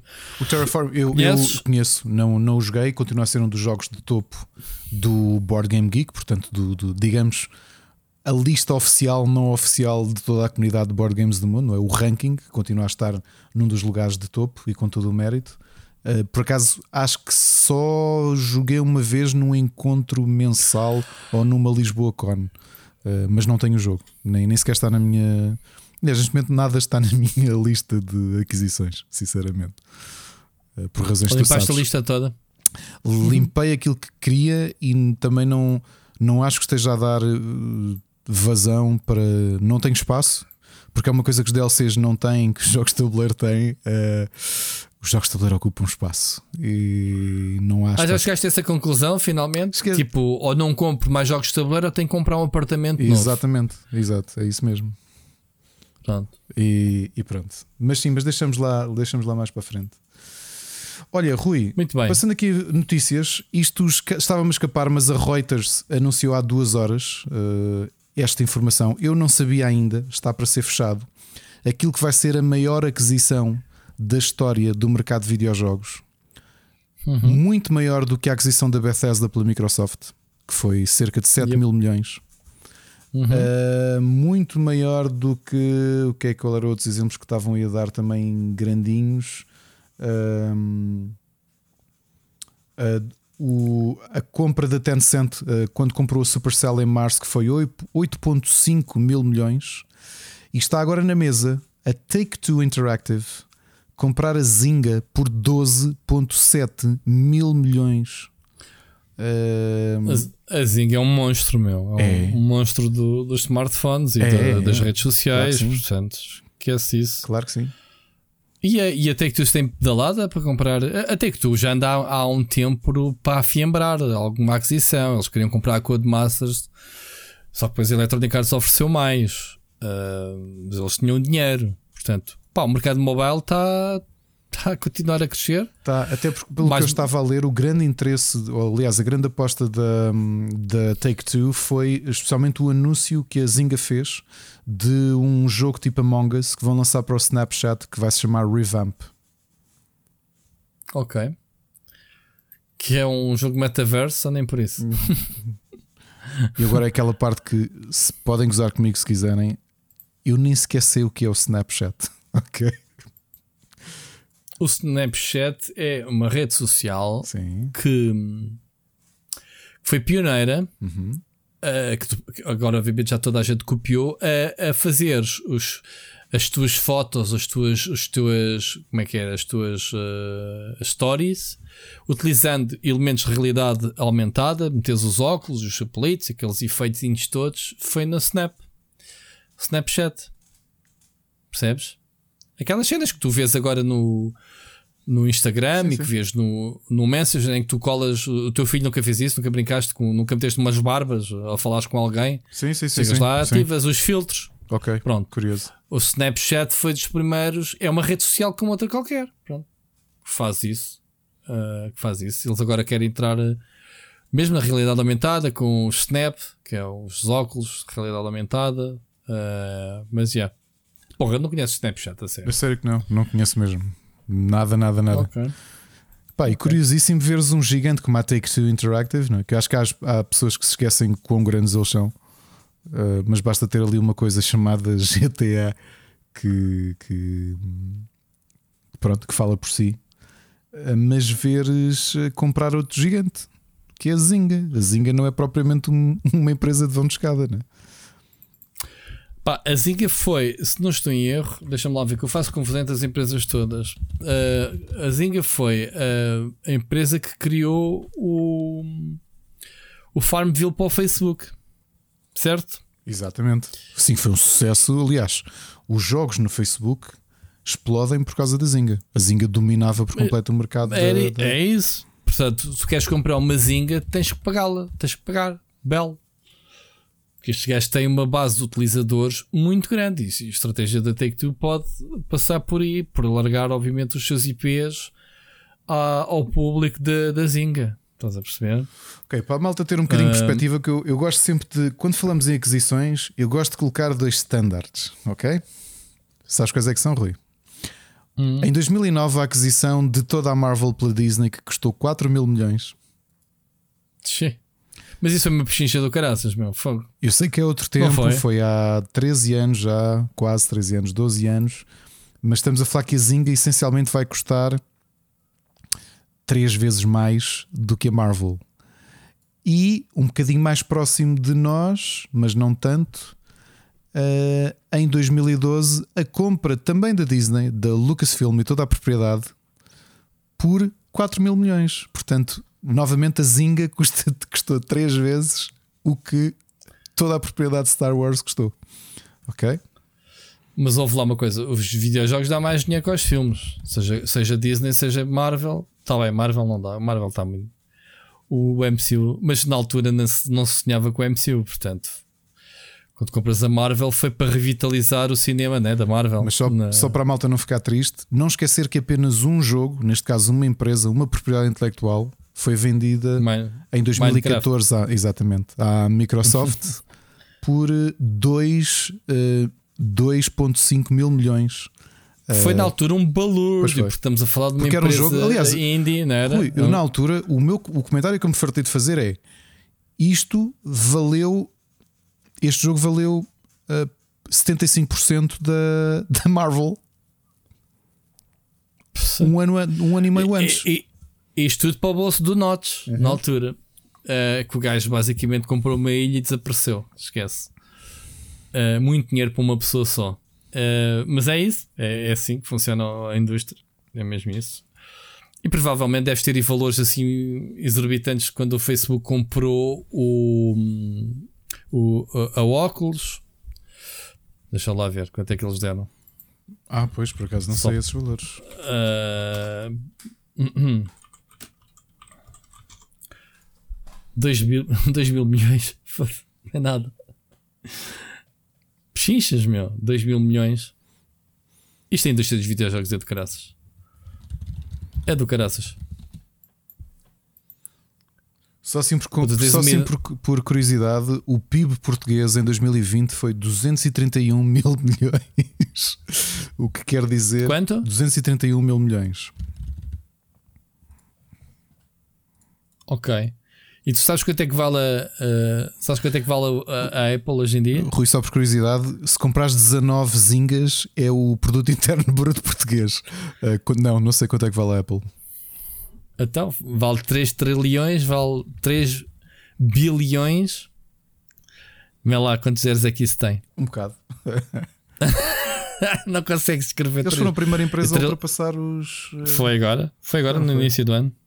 Primeiro a passar o, os três. Os, nós dizemos bilhões, eles dizem trilhões. trilhões nós dizemos um bilhões e depois é que temos os bilhões. Exato. Yeah. Exatamente. É uma estupidez, eles deviam de unificar isso de uma vez por todas. É sempre uma estupidez. Tu tens de estar a ver quem é que está a dizer, em que país é que exato, está a ser escrito. Exato. Os bilhões, é uma dificuldade que eu tenho para escrever no meu dia a dia esse, esse, esse valor, uh, porque tenho que ver, isto está a ser escrito por publicação americana ou no Reino Unido, que acho que é a mesma coisa, ou, ou na Europa, é onde? Isto uma cegada. Bom, adiante, Ricardo. Uh, boa notícia essa já agora. Olha, uma notícia muito interessante é esta da Switch Pro. Há quem fale, especialista, é uma coisa muito simples, uh, faz todo o sentido ou não, e és tu que vais, vamos discutir isso. Faz sentido neste momento ainda se pensar, vá lá, vamos ter em conta que a Nintendo adiou a Pro por causa dos problemas todos atuais da, da crise dos, dos microprocessadores e essas coisas todas. E então lançaram a OLED, que é basicamente uma solução de recurso. Uh, mas imaginemos que a Nintendo ainda estava a pensar lançar a Switch Pro. Faz sentido, a esta altura do campeonato, com uma consola que já tem 5 anos, lançar uma versão intermédia, uh, quando provavelmente, e lá está a notícia, é os especialistas dizem que a Nintendo vai esquecer a Switch Pro para se uh, concentrar é na sucessora da Switch é assim, para 2024. É assim, como, como branding faz mais sentido, porque tu tens um, um boom muito maior em, em desenvolveres um produto novo do que anunciares que é uma nova versão de um produto existente.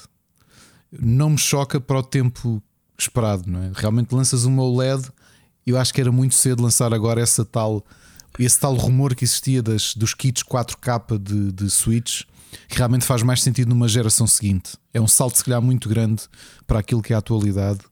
Eh, eu, eu estava reparando precisamente nisso ontem. Eu, eu, como sabes, ainda tenho a, a Switch original. Ela já me começa a fazer um bocadinho de barulho nas ventoinhas. Não sei se acontece com a tua, que deves ter exatamente. Pó. Tem a mesma idade que a minha. Uh, não, mas essa, a minha, essa minha já está arrumada, já variou. Já? Tenho uma segunda. Ah, não, para lá. Não, não, tenho a original, a, a segunda que, que me enviaram é que se avariou logo. Ok. E fui buscar, troquei os Joy-Cons e estou. Yeah, yeah, continuo a jogar com a original. Não, não sinto barulho. Pronto. Uh, eu estava a reparar nisso na versão TV. Obviamente que, que, que, tens, essas, tens essas limitações técnicas e, portanto, uma versão 4K já não é um salto. Porque tu olhas por uma 3DS e uma New 3DS XL, uh, epá, o salto é mínimo. Tu saltares do que é a Switch hoje para uma 4K é, é literalmente estás a mudar de geração, quase. Estás a perceber? Eh, portanto, se lhe faz mais sentido, sentido do ponto de vista de marketing e de branding apostar numa consola nova, porque repara que o boom mediático é diferente. Nintendo anuncia nova consola chamada, sei lá, Snitch.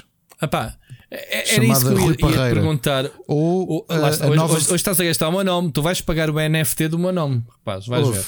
Olha, ou, ou, teres, repara o que é que foi a expressão do, do modelo OLED. Ah, é uma nova versão do, do, do, do Switch. Ok. Percebes? Estás a perceber? O, o, impacto não é o mesmo. A própria aposta da Nintendo, quer dizer, uh, não foi massiva a forma de comunicação. Uh, não, não. Sim, mas também não foi, não sabes, uh, não foi massiva porque também não havia. Até agora, se queres comprar uma OLED, não compras porque não há. Ok? Estão com o mesmo problema. No Natal foi muito difícil de encontrar uma OLED. Nem sei se há já, ok? Agora é assim: pergunto-te eu que features é que tu 4K justifica uma próxima geração? Ou seja, a Nintendo não vai querer não vai, vai querer uh, fazer um bocadinho como a Wii U fez com a Wii, que é, ou seja, vamos tentar capitalizar o sucesso da Wii numa versão 1.5. Ou seja, uh, a Wii U, logo aí a tristeza do nome, acho que, que a Nintendo aprendeu a lição. Mas não queria uh, romper, tanto que o console é totalmente retrocompatível, não queria romper com o sucesso da Wii. Tu achas que estamos a repetir a história? Agora, o que é que a Nintendo vai fazer para superar a Switch? Porque a Switch tornou-se um monstro que ainda se vai tornar, não é? Uh, achas que devia haver uma continuidade? Ou seja, a Nintendo manteria a compatibilidade total com a Switch atual, ou seja, lançava uma consola nova, não digamos a Pro, mas com features mesmo de nova geração sem se desligar desta Switch ou romper completamente e lançar uma geração nova de consolas com o próximo passo eh, disruptivo que a Nintendo nos tem habituado? É assim. É, é difícil a pergunta, né? Eu não tenho uma resposta, sinceramente. O que eu não... pensava é que se eu estivesse no lugar da Nintendo e vendo a, a, a ideia de ansiedade que é. Uh, eu, eu, vou dar aqui dois casos que talvez sejam mais emblemáticos com a questão das numerações, o iPhone e as PlayStation. São dois objetos que o anúncio de um dígito diferente é suficiente para criar uh, burburinho na, nos compradores, no mercado. Uh, a Switch é uma marca poderosa e está a vender bastante. Não, então não era Switch 2. Switch 2. Switch não me chocaria se, se, se apostassem como Switch 2. Pronto, não é, não é clássico da empresa, contigo. que a empresa faz sempre, tenta sempre brincar com os nomes e já lhes correu mal, não é? O Wii U é, foi, acho que foi o a Nintendo Entertainment, Entertainment, ah, Entertainment System, ou Super Nintendo Entertainment System, não correu mal. Okay. Mas depois Game Boy, Game Boy, Game Boy Color, Game Boy Advance também não correram mal. Uh, irem pelas numerações para o sucesso que a Switch tem e a penetração que tem fora do mercado gamer, porque acho que o mercado gamer, a questão do nome, tu, tu é-te menos sensível. Eu estou a olhar para o tipo de consumidores como por exemplo o que vi lá no meu escritório eh, de, de, de colegas e até o, um, um, meu chefe, que não tinham tido PlayStation sem ser a 2 e de repente PlayStation 5. Estás a perceber? Aquela magia do aí, pá, agora é a 5. Uh, acho que tem outro impacto. Switch 2 não me chocaria nada porque não, não faz o erro que a Wii U teve, ter ideia que é um expansion pack. Tu tens a noção uhum. que é um produto novo e cria-te aquela coisa do man, eu tenho a Switch 1, só que esta é a 2, meu. Como diria a agência publicitária de Shellas, dobro da prateleira, dobro, de, é? dobro da pandeireta, dobro da classe. Muito bom, mas, mas eu, eu acho que sim. Um, sabes que uh, a Nintendo conseguiu um produto perfeito com a Switch. Quando a gente diz perfeito, é uh, a, a, utilização híbrida da consola. É o melhor dos dois mundos: portátil, consola física. Não é perfeita, não é 4K, não é? Não, uh, em termos não, tecnológicos, nunca foi ser. o objetivo. Não precisa Pronto, mas precisas, precisas porque tens, abriste esse gap para o mercado paralelo. E tu vais ter agora o Steam, Steam Deck, Deck uh, claro. preencher esse gap. Uh, e não só, eu fiz outro dia um top para, para o Sapo Tech de, sei lá, meia dúzia de consolas alternativas à Switch, porque é cópia chapada da Switch. Uh, nem que seja um telemóvel que é muito mais poderoso, um smartphone é muito mais poderoso que a Switch e só tens que lhes colocar os apêndices dos Joy-Cons, né? E tens eh, os telemóveis de gaming da Asus, da, da Xiaomi, etc., em que te vendem os Joy-Cons deles agarrados claro, ao, ou, ou vês como o meu ao, iPad, que eu acho que tu já ouviste, não é? Que tu, tu abres pronto. e colocas uma tablet no meio ou pronto. um iPad. Isto, isto para dizer a influência que foi a Switch claro. no mercado. E se ainda estamos para receber um Steam Deck com a mesma frescura com que recebemos a, a, a Switch em 2017, uh, 2024 é já ali na esquina. Portanto, neste momento estamos na trilogia do ano 2000. Portanto, logo a seguir vais ter o 23 e o 24. Não está muito longe. Em dois anos, numa situação normal, começa-se a falar de novas consolas. Se olharmos para a PlayStation 5 ou uma nova Xbox, um ano um e meio antes, dois anos, começa-se a criar os primeiros. Uh, as primeiras pedras dos borbulhinhos, né? De, seja seja as empresas levantarem o, o, a ponta do véu ou não, porque começar a preparar o hype para, para a nova consola. Portanto, está na hora. Vai, este ano a Nintendo tem que se decidir então o que é que vai fazer, certo? Porque a Switch, em termos tecnológicos, em termos de jogos, não, já deu tudo o que tinha a dar. Porque não, a consola está. Como é que é de explicar? Em termos técnicos, não te pode dar mais do que dá, ok? Vai-te dar uma sequela de um Legend of Zelda Breath of the Wild, mas provavelmente não será muito diferente do primeiro, né? em termos gráficos, de motor, etc. Quer dizer, pode ser melhor, obviamente, mais otimizada, a consola uh, é mais conhecida, uh, mas não é aquele salto, certo? Um, concordas que, que esta uma Switch 2 tenha que ter exatamente este seja uma Switch, ao, ao fim e ao cabo, uma Switch com mais alguns eh, extras. Uh, hardware atualizado. Eu acho que é um Como bocadinho é? aquela ideia de equipa que ganhas não me, ganha não mexe, o modelo híbrido funciona, tanto que há mais players a quererem mordiscar o negócio da, da Switch, nomeadamente a gigante Valve, mas uh, talvez seja o que se espera, ou seja, jogos mais potentes, ou de, de abraçar também aquilo que vem aí, até do mercado indie, com jogos mais exigentes. Portanto, será que será que eles poderiam eventualmente a DocStation uh, ter processamento para reforçar que, que era aquilo, a ideia inicial da Switch quando estava em DocStation para poder uh, ter resolução mais alta e taxas mais elevadas, uh, poder processar ou, ou, reforçar o processamento da consola, por exemplo? Eu acho que só há, um, há dois riscos nisso. Um é tu ter jogos que tenham que ser exclusivamente jogados em, em Docker, porque depois o downsizing o downscaling uhum. neste caso, downsizing, downscaling seja difícil de ser programado pelos criadores, porque aí crias, estás quase a fazer duas versões e isso complica muito a produção do próprio jogo. É, é pá, mas antigamente já tinhas duas versões, 3DS e versão Wii, o mesmo jogo, muitas vezes. Sim, só que aqui está-se a falar da mesma não, cópia. Não mas Rui, o pior é, tu tens uma cópia em que tu estás a jogar aqui, colocas na doca e aquilo passa a ser a versão diferente. Há aqui muitas questões técnicas que dificultam muito o processo. Se conseguirem. Sacavas, uh, sacavas a patch para jogares na Dockstation. Pá, não sei. Tô, Mas é alternância. Estamos a fazer é um exercício. Tu neste momento, estamos, estamos, a fazer um exercício. Tu neste sim, momento sim, parte do valor da Switch é este: é tu levantas, tiras da doca, estás a jogar, pousas, estás na televisão. Perdias o imediatismo nesses jogos. E havia o risco que na New 3DS XL foram pouquíssimos, bem me lembro, nós falámos aqui, foram só 4 ou 5 títulos que eram exclusivos dessa versão. Uh, e aqui talvez fosse limitador e mordesse um bocadinho o, traseiro à Nintendo uh, ter jogos tão potentes que vinha o aviso só pode ser jogado em, em, em modo doca. Estás a perceber? Uh, Estou a perceber. Por outro, eu acho que neste momento é, é isso que tu dizes em, em a qualidade é tão boa. Acho que o público que o comprou está habituado a esta, a esta dualidade, ser híbrido, que é agora estou no sofá, posso levar a consola para onde quiser, posso levar para a casa de banho. Pá, a malta ri-se, mas a realidade é que até nos faz mal à saúde, mas infelizmente nós, eu pelo menos agora de me controlar, mas passo muito tempo na sanita, sentado, e não é porque necessita, é mesmo porque me divirto a jogar lá. E, e esse... Até tens um barómetro como eu, é até começar a, o formigar, até é, deixar de sentir as pernas. Exatamente. E, e, depois, e depois, quando te metes em pé, não estás naqueles tipo dois minutos a deixar que o sangue uhum. deixe outra vez às pernas cheio de formigares. Olha.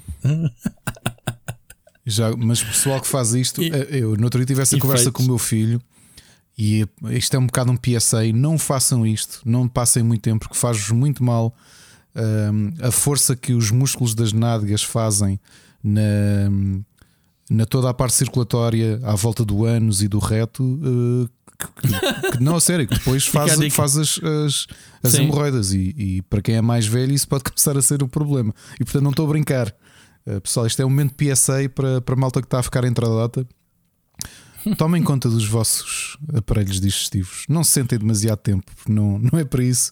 É, o problema da sanita é isso: é como tu tens as. Eu não sei, eu não acredito que o podcast foi para aqui.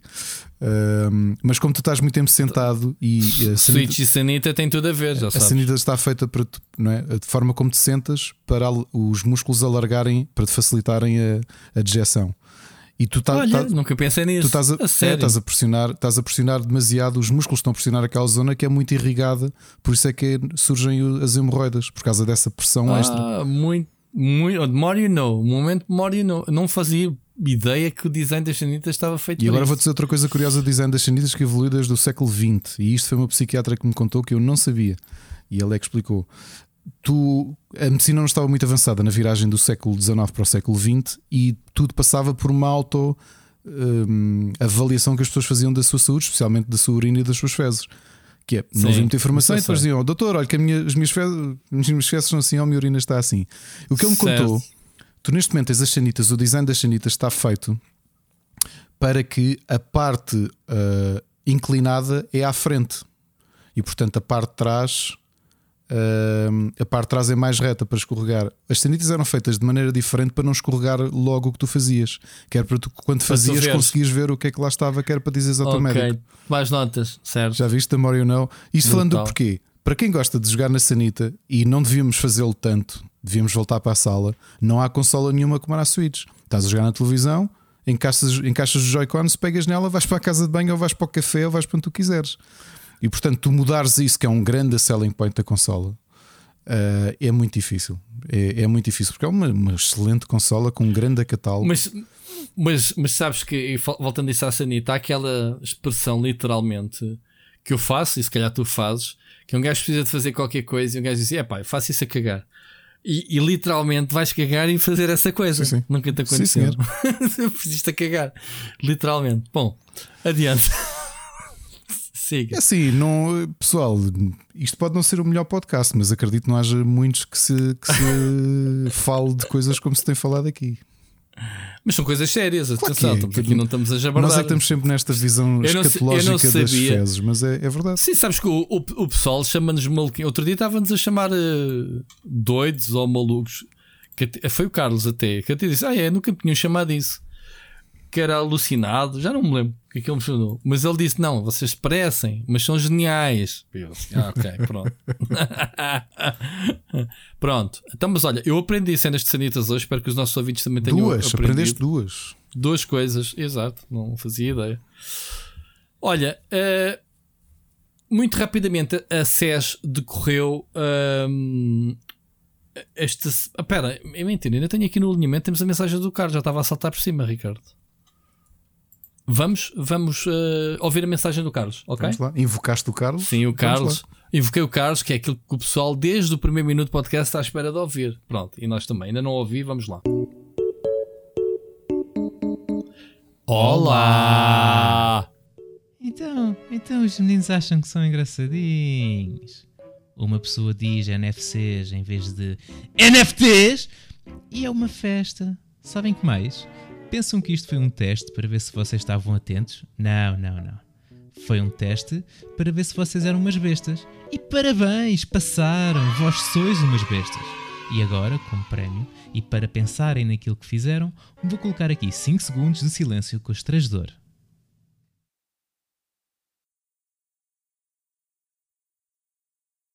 Pronto. Foi horrível, não foi? Sabem, pensei seriamente por piada usar esta mensagem para falar unicamente de NFTs!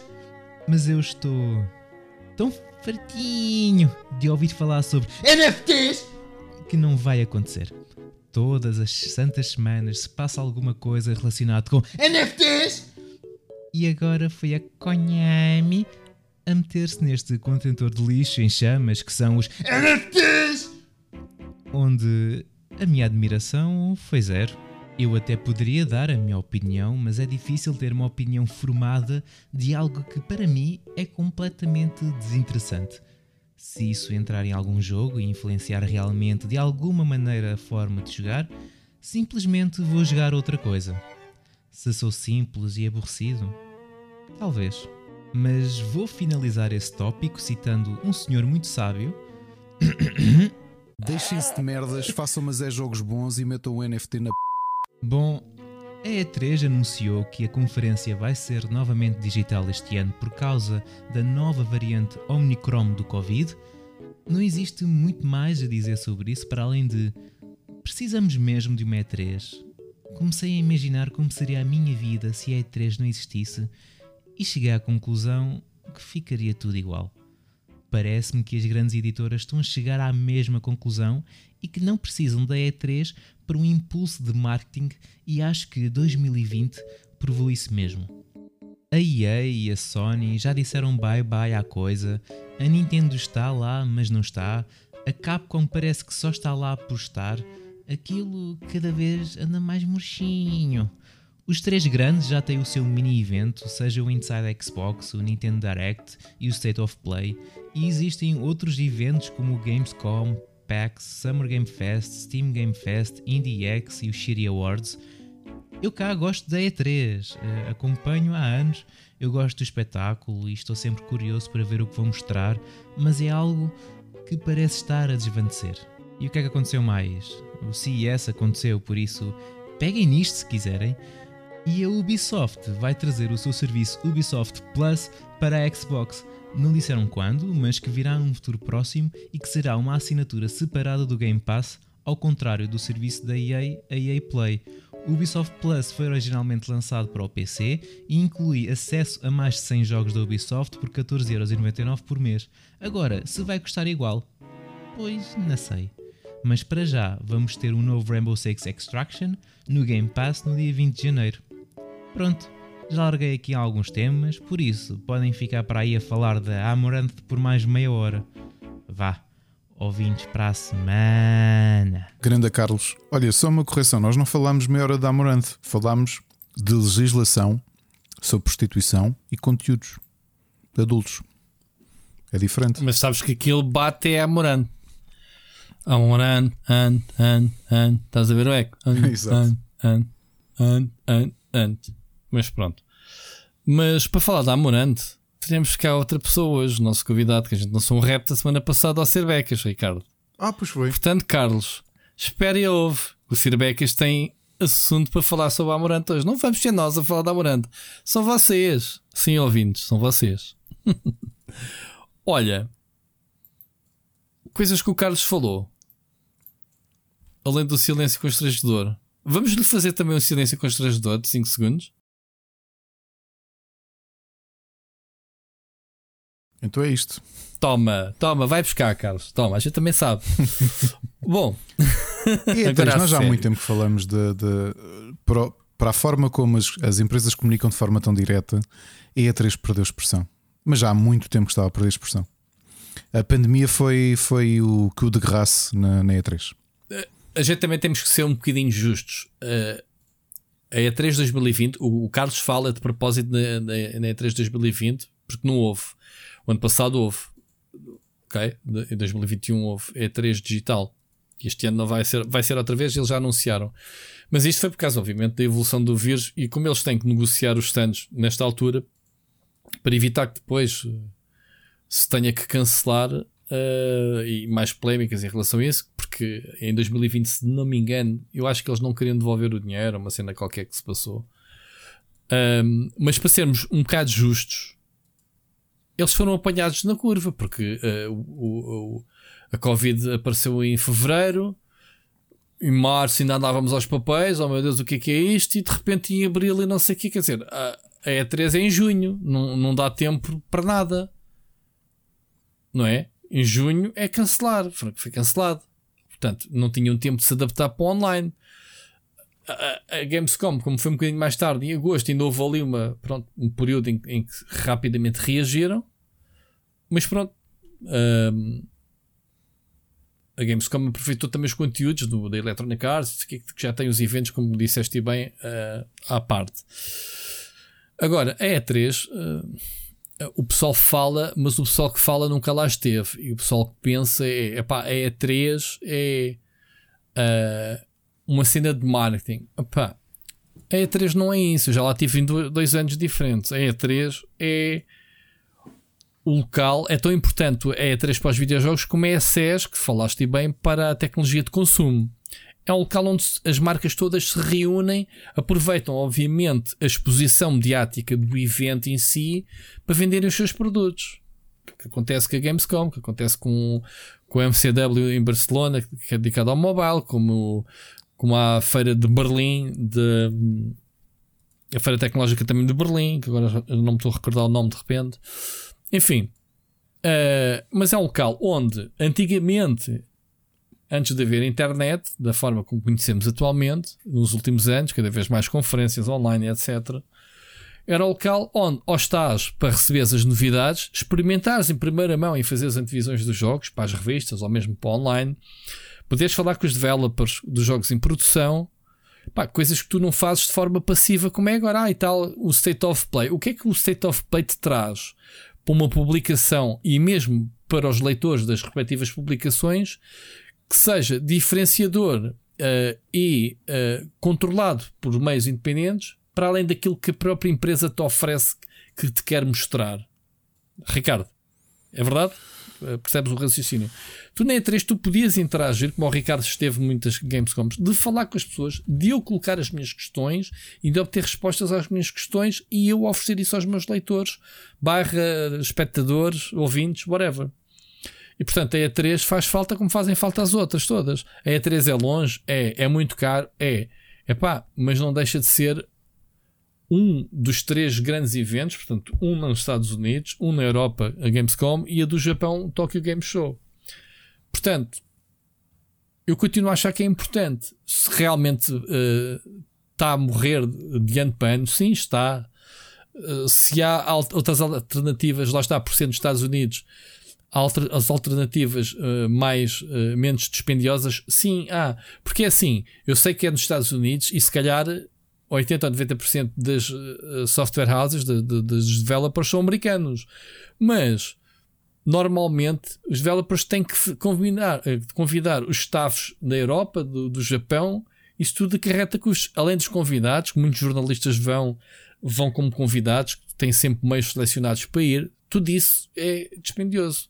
E daí achar-se que online substitui isso. Não substitui do ponto de vista do nosso lado, que é oferecer conteúdo, e do lado dos, dos leitores receberem conteúdo. Se tu estás a ler uma, uh, uma, um state of play não é a mesma coisa que um jornalista ou uma publicação ter feito a cobertura desses jogos no E3, nem pouco mais ou menos. Ricardo, concordas ou não com esta minha? Sim, epá, tu normalmente tens, tens um, o acesso. O acesso aos developers é, é o ponto diferenciador. É o ouro. É o, é, é o ponto ouro. diferenciador. A gente ia para, para, negociar temas de capas para a Big Gamer, por exemplo, e, e, muitos dos temas de capa da Big Gamer vieram da E3, da, da Gamescom não tanto, mas da E3.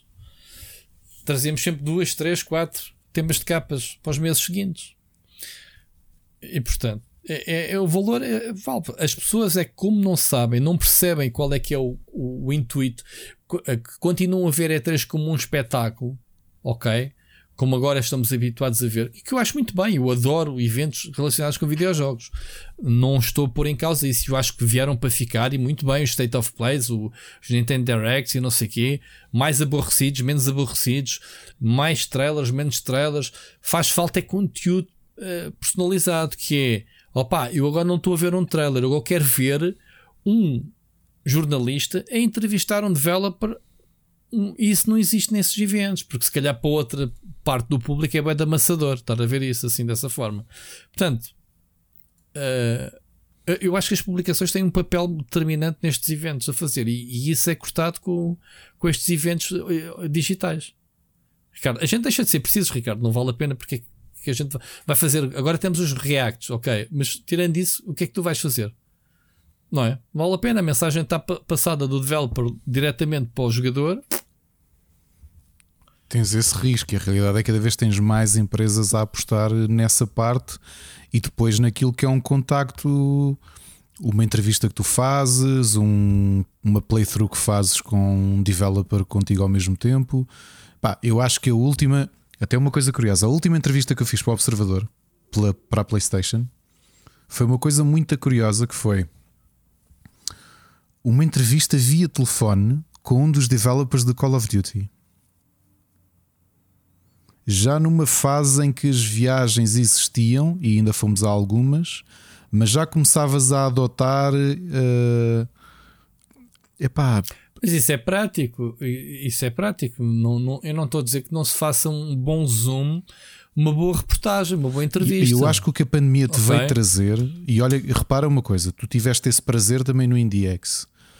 O IndieX, eu acho que dos pontos que eu, para além de ser cansativo como uma porra, desculpem a expressão, para além daquilo doer, a parte que sabe mesmo bem é que tu, tu estás a jogar com um developer, que é a experiência que nós estamos a ter em digital é a mesma coisa é semelhante ao presencial. Quando eu ia para o Indie Arena ou para o Indie Mega Booth, era aquilo que tinha. Ou nas, nas...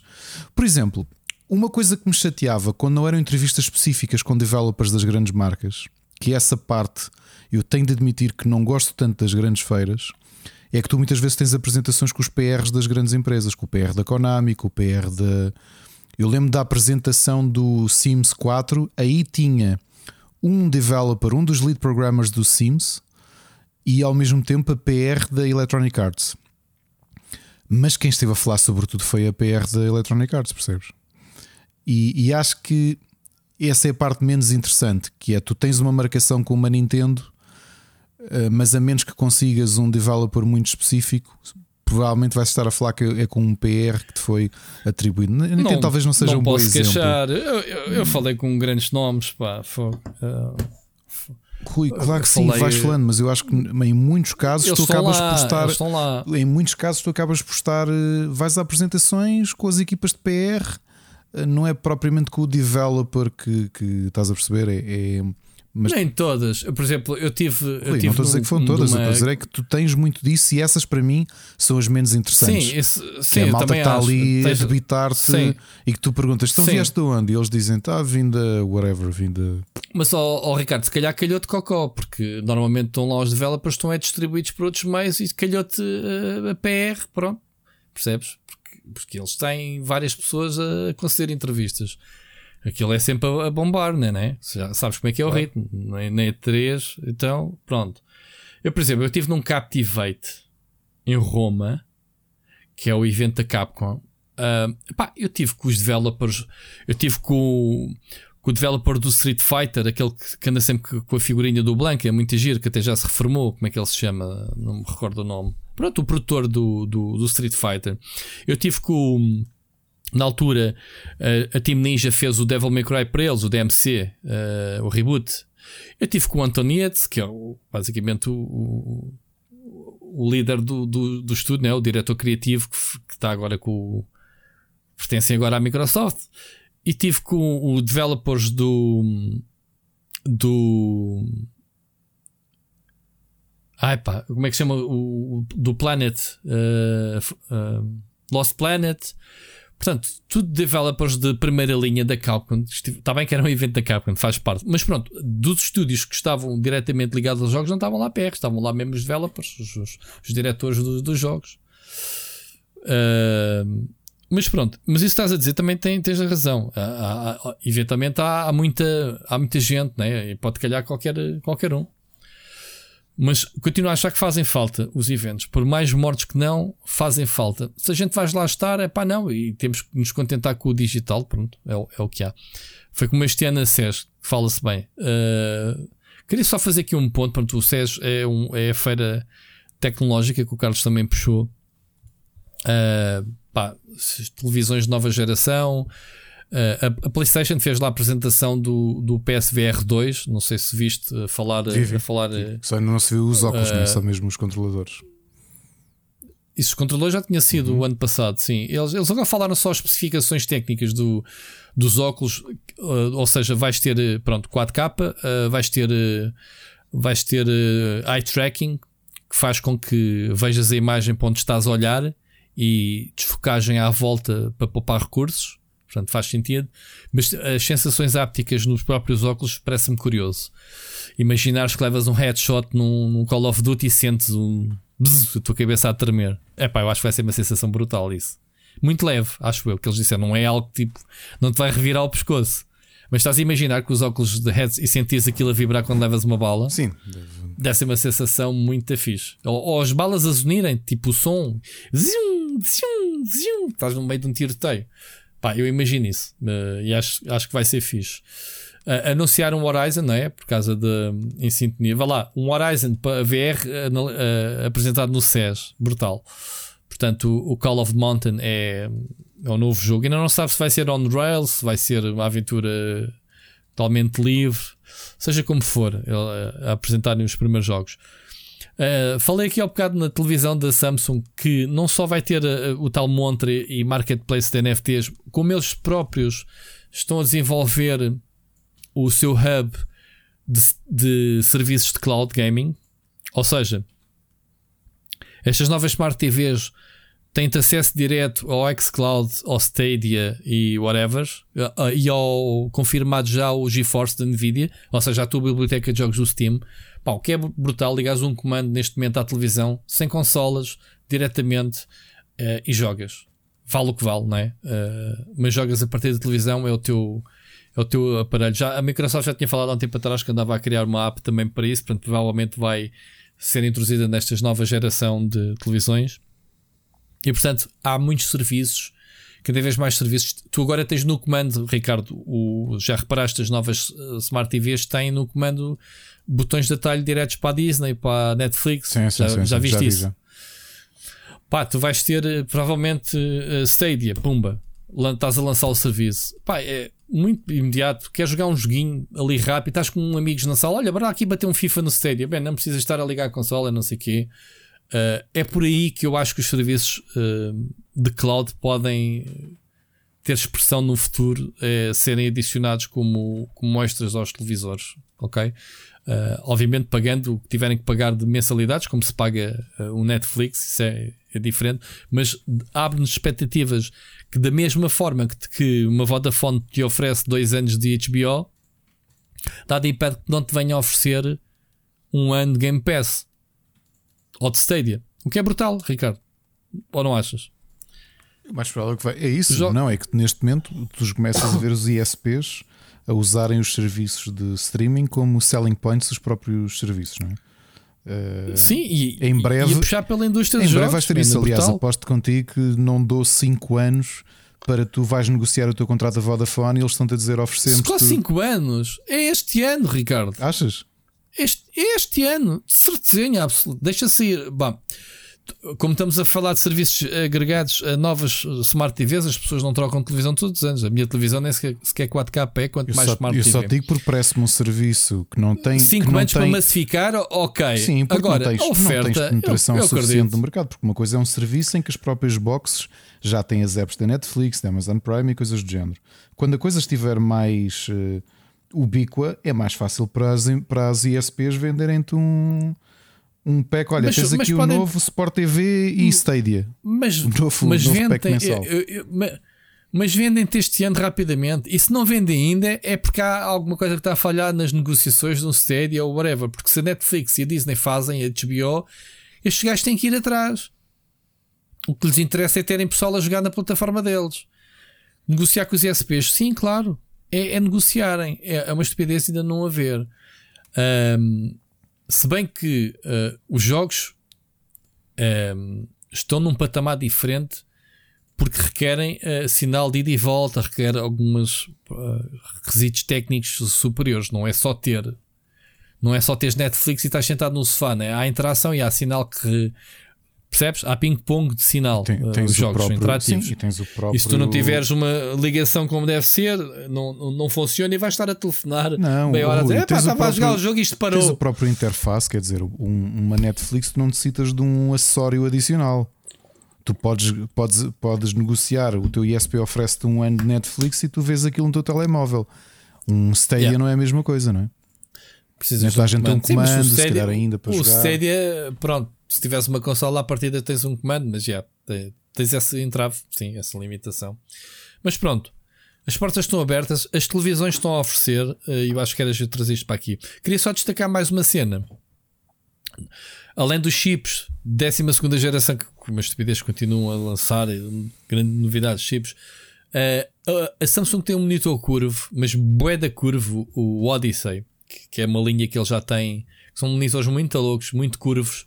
E este novo eh, permite eh, virá-lo na vertical, ou seja, tu tens o monitor curvo, mas vertical, Ricardo. Uma coisa assim, tipo, imagina jogos de co- cockpits em que tu tens a parte de baixo só dedicada aos instrumentos de um avião ou de um carro e o resto do ecrã para cima é a estrada. Portanto, o que é que parece? É brutal. brutal mesmo. Pro- Procurem, procurem imagens, malta. Samsung Odyssey, sei lá, não sei qual é o modelo, 2022, ou procurem pela CES. Olha, procurem no Sabtec, eu escrevi a notícia. Eh, o monitor está fixe. Ahm, e pronto, é isto de CES. Há muita coisa, mas eu não vou, não vou, não vou esticar. Ahm, Ricardo, vamos fechar o que diz respeito a notícias e mensagens com a mensagem do Sir Becas, que eu aposto que ele vai falar da, da Amorant. Vamos lá. Eu não ouvi a mensagem. Nós fize- Então, mas mai- bora lá. fizemos o summon e ele respondeu. Fiz, e ele, sam- exatamente, bora lá. então. Olá Rui, olá Ricardo. Ah, vamos dar então a fazer isto curto, que o Rui já ralhou comigo. Então é assim.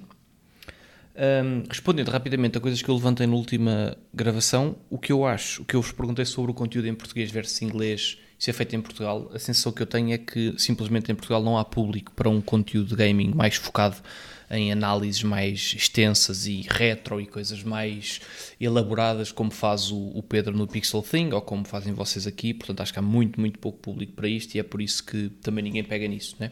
Portanto, aliás, vocês veem, por exemplo, às vezes o próprio Rico Fazeres desabafa que certos jogos não funcionam uh, e, e o facto de não funcionarem faz logo com que ele perca audiência. E, portanto, isso só para dizer que um, parece-me que, que- que eles estão muito limitados àquilo que são os, se quisermos, os blockbusters do gaming para, para ter algum sucesso.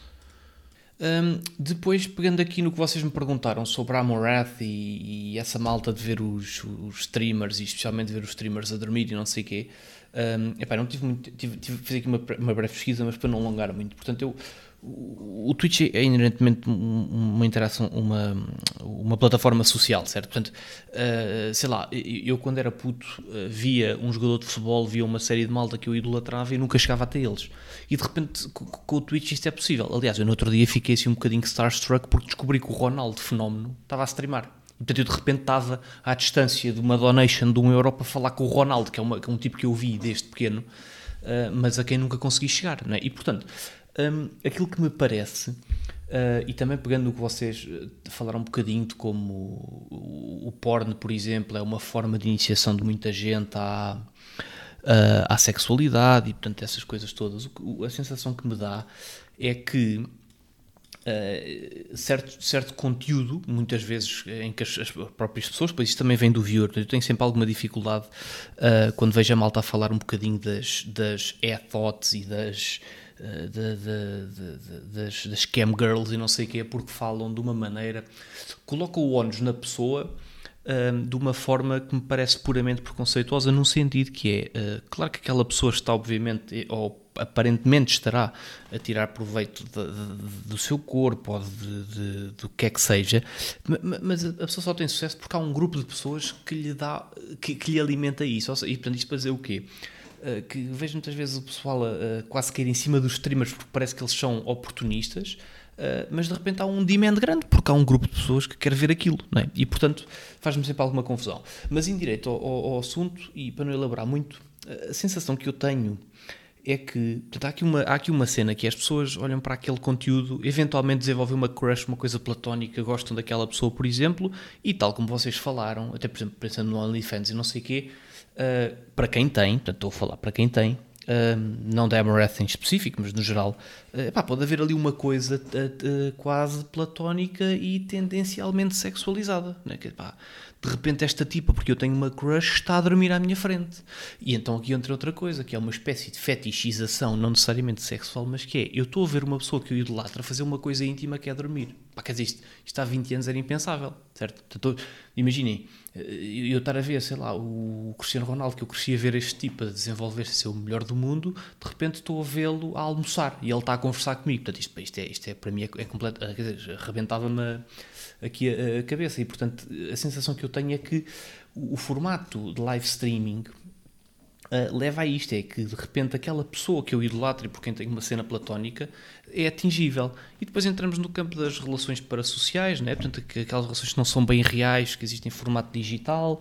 Uh, e, e, eu, e, portanto, depois há, e depois há aqui uma mistura de voyeurismo entre ver uma pessoa que é uma figura pública que já agora, que é ao contrário portanto, de um Big Brother, que é um contexto controlado e artificial, na medida em que se peguem pessoas e as mete todas ao molho num sítio. Um, por exemplo, eu estar a ver um streamer a dormir eh, é uma coisa uh, que é estranha, de facto, uh, mas ao mesmo tempo é, é, um contexto natural, na medida em que eu acredito que aquilo seja o quarto dele, eu acredito que ele, que ele durma assim. E, portanto, há aqui, se calhar, aqui um certo fascínio de entrar na intimidade da, da, da pessoa. Uh, mas é pá, eu, eu posso ir pensando nisto e tentando elaborar mais, mas o que eu acho é muito isto que é, há uma, já há uma tendência para desenvolvermos aqui umas relações parasociais com pessoas que nos respondem. Portanto, eu, eu próprio às vezes dou por mim, sei lá, estou a ver uma stream do Impacto, ou estou aqui a ver uma stream do Rui, e de repente a balta está ali a falar, eu parece que conheço aquelas pessoas há 20 anos. Né? Quer dizer, a, intimidade e a proximidade é tanta que eu parece que conheço aquelas, aquelas pessoas há 20 anos, e portanto uh, de repente é, é, fascinante eu depois ver uma dessas pessoas fazer uma coisa íntima, seja dormir, seja jantar, até é eu entrar diretamente na vida dessa pessoa uh, que de alguma forma eu estou a consumir o seu conteúdo e de repente estou a viver com ela indiretamente. Né? Portanto, não vou alongar mais, uh, até porque eu não pesquisei isto. Atenção, que não, não digo isto com grande fundamento científico, porque não, não, a parte das personal uh, relationships sim, mas o, o, resto não, não tive muito tempo de explorar. Uh, talvez tente pegar nisto mais tarde e ir falando disto aos bocadinhos, ok? Uh, bom episódio e ouvimos para a semana. Obrigado. Eu, eu queria, eu por acaso vou ter que dizer uma coisa, uh, agradecendo a tua mensagem, que eu não contemplava em num tipo específico de conteúdo, nomeadamente streamers como a Amorante e afins, que são streams, obviamente, mais sexualizados, em que tu cativas o teu público, uh, não fazendo aqui juízes de valor, são pessoas que têm algo a dizer ou algo que estão. que o teu primeiro impacto é cativado pela sexualização do corpo, porque obviamente que é isso que acontece, sem qualquer, novamente, sem juízo de valor. Há uma coisa que tu adicionaste que eu não tinha contemplado e que é mais do que óbvio no Split Chicken e é muito óbvio quando vamos a um stream do Rui, por exemplo. E quando digo um stream do Rui, uma coisa que repara é que o que é que eu estou a dizer? O que o Cerbecas referiu, que eu acho que é importante, é a questão da comunidade.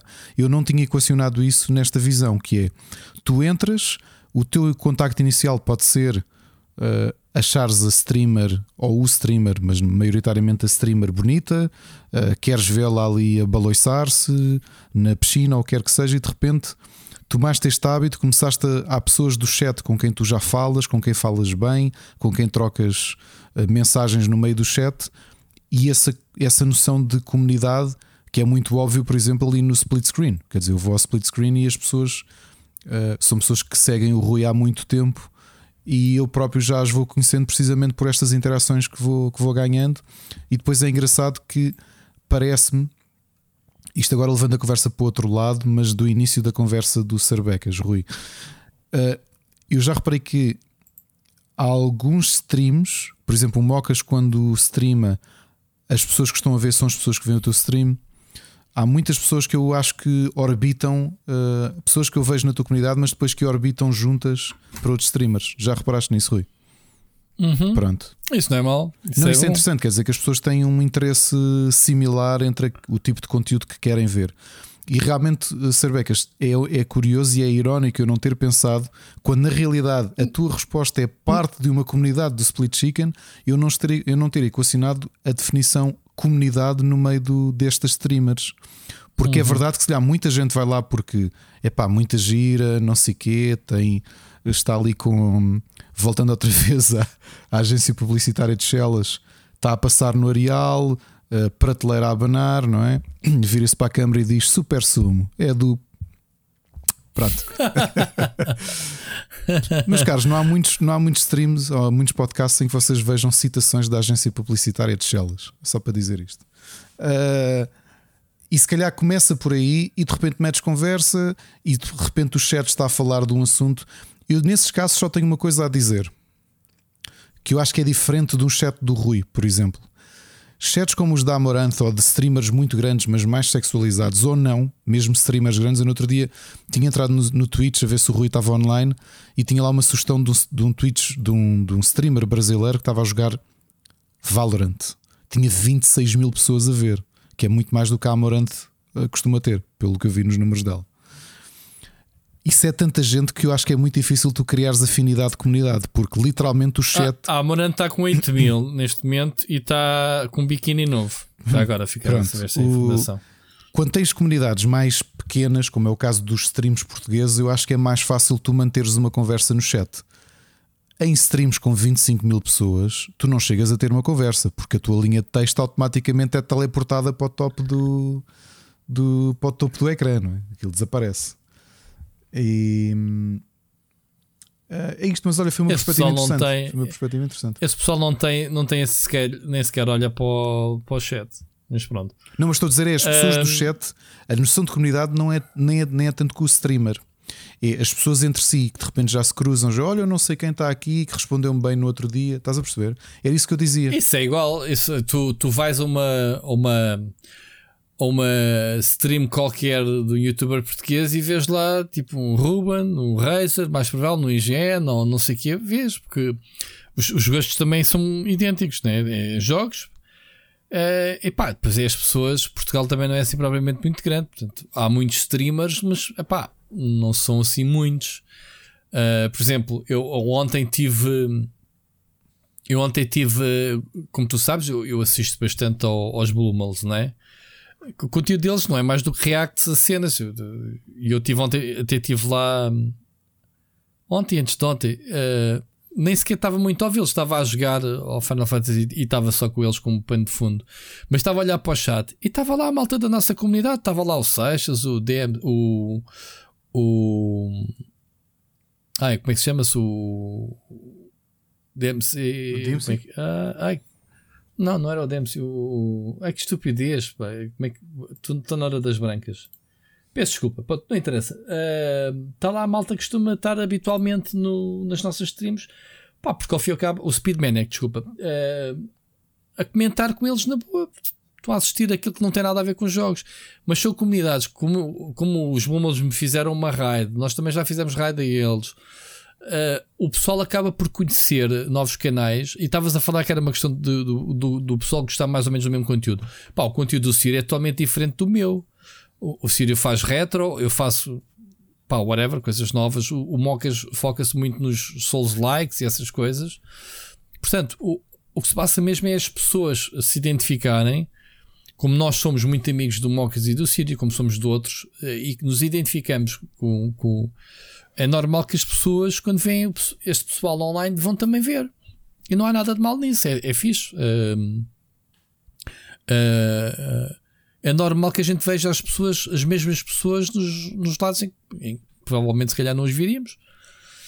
Se tu estás lá e encontraste-os lá, porque que razão é que eles não deviam de lá estar, não é? Ricardo, é por aí. Olha, mas foi uma perspectiva boa, gostei da resposta. Ainda assim, Sarbecas, isto parece research by request. Lamento que, que, que, assim seja, mas acho que é um bom tema. Eu, eu, eu, também não investiguei o suficiente para, para ver estas respostas, mas gostava de ter ideia, porque o paradigma novamente é muito diferente. Porque aquilo que eu falava é a satisfação que tu tens da pornografia, dos sites de pornografia, é uma coisa instantânea. Tu vais, satisfazes-te, ou não, dependendo de se tens alguma limitação na altura que, tu, que te impeça, mas é uma questão efêmera, portanto, tu vais e, e, e, e desapareces. Aliás, o Pornhub tem. Eu sempre achei divertidíssimo os, as estatísticas que eles lançam no final do ano, porque é interessante uhum. ver até o tempo médio de permanência no site. O tempo, o tempo que eles roubam a à PlayStation. sim, mas, porque isto, mas, sim, tá. porque isto, isto dois tipos de tempo em frente à televisão, como tu sabes. Ele, uh, sim, também. Pessoal, a Netflix diz que o, o Fortnite é o principal concorrente, sim. não é o Disney. É, é ok, é. Estás a disputar tempo em frente à televisão. Mas aquilo que eu te estou a dizer é que o tipo de satisfação que tu, ou o tipo de, de comportamento que tu tens no site, e é engraçado ver esses números anuais do Pornhub, que é, por exemplo, a média de permanência no site por uh, país ou por uh, se é masculino ou feminino ou tipo de, uh, de tipo de pornografia que se consome é, é, diferente porque é alguém que o tipo de satisfação é perfeitamente identificável. tu ligas-te a um site pornográfico, autossatisfazes-te ou não mas houve uma, houve e, e vais coisa, embora. Mas aqui coisa. nos streamers, a minha curiosidade, por isso é que eu, oh, Rui, por isso é que eu te puxei o assunto a semana passada e até pedi aqui um bocadinho de ajuda ao Sarbecas era para tentar perceber se está estudado o tipo de retorno que pode ou não ser sexualizado, mas que tem uma, tem uma origem sexual, notoriamente, mas que pode a médio prazo não ser sexualizado. Porque é assim, eu não consigo. É, se calhar isto que, que o Sarbecas diz, mais de teres um fascínio por, pela pessoa, responde mais a isso do que Será que a pessoa me vai responder? Será que me vai dizer alguma coisa no chat? Estás a perceber? Um, essa questão platónica Exato, é mais ela interessante. está a dormir, eu vou mandar aqui uma mensagem. Será que ela me vai responder? Não, é... é... claro que tu vês a pessoa a dormir e se vês com o chat com alta atividade, é óbvio que as pessoas estão a interagir entre si, não estão a interagir com o streamer. Certo? eu acho que é lógico. É... O chat está tipo. Trrr, trrr, não, tá, não estás a perceber. Epá, mas o streamer está a dormir. Não, não, não ah. estás a perceber. A minha questão não é essa, é que eu, eu, o Sarbecas trouxe várias variáveis para isto, seja a questão da comunidade, a questão do Starstruck, de tu teres uma visão com a celebridade, do voyeurismo, essas coisas todas. São tudo coisas diferentes. Eu estava a focar-me uhum. apenas na visão sexual, porque não nos vamos enganar, há pessoas que estão a ver algumas destas streamers a masturbar-se. Ok? É inegável que isso acontece. As streamers podem se masturbar durante a stream? Não, se calhar na nova plataforma ver, da Playboy Estou podem. a ver as streamers. Espera lá, tu disseste. Estou a ver as streamers a masturbarem-se. Não, não ouviste a vírgula. Há muita gente que está a ver as streamers, vírgula, a masturbar-se. Há gente que está a ver aqueles streams só para se masturbar. Isso é óbvio. Ok? Ai, caralho. E a minha, a minha dúvida no meio disto é se, se, se, os dados que os sites de pornografia te dão do tempo de médio de permanência. eu estou a tentar ter uma coisa. Eu, não consigo, eu preciso de outro co-host. Eu sei. Ricardo, mas de repente veio uma ideia. Sabia alguém a ver o IDX? Uou. Sorry. Ui, esta pixel Vai. art. O... que besta que eu sou. não, mas tu, tu, tu tiveste developers femininas e, e tu, Ricardo, Exato. então, meu, tu, tu temos aí o Ruben, o Ruben sempre que eu apareço diz o Keanu Reeves, o Keanu Reeves da Wish. Oh, se for o Keanu Reeves, é o Keanu Reeves da Wish. Não viste? Pronto, mas aquilo que eu estava a dizer Vai, é que, obviamente, que há Sim. malta que está a ver estas streamers de, das piscinas insufláveis e que estão ali aos saltos a abanar, uh, a abanar as mamas para se masturbarem, ok? E a minha dúvida quando, quando falava disto, e se queria saber se o Sarbeca já tinha estudado ou se tinha informação sobre isto, é o tipo de retorno, o que é que faz alguém ficar? Porque se vais a um site pornográfico e os tempos médios de permanência indicam isso, que notoriamente as Ah, pessoas estou vão lá para fazer algo, não há ninguém que pense assim.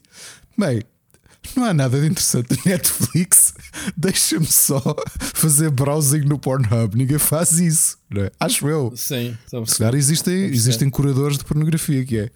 Hum, vamos ver o que é que saiu hoje de novo. Não, isso não existe, né? as pessoas vão lá com uma, com uma missão específica. Acho que também existem isso com algumas streamers. E agora, para, vou deixar o Cerbecas tentar responder isto, a questão da que tipo de satisfação, e vou-te lixar a cabeça. E vou deixar esta dúvida, Rui, porque tu nunca vais saber. Será que já houve pessoas a masturbarem-se a ver o teu stream? Fica a dúvida. Pois, é, é, é, era, era isso. Eu nem sequer me estou a rir, que a cena é tão, tão, tão mazinha de ver. Mas houve. Ahm, há malucos para todos, não é? Há, há, há pessoal que tem fetiches bué de amarados. Agora, sei lá.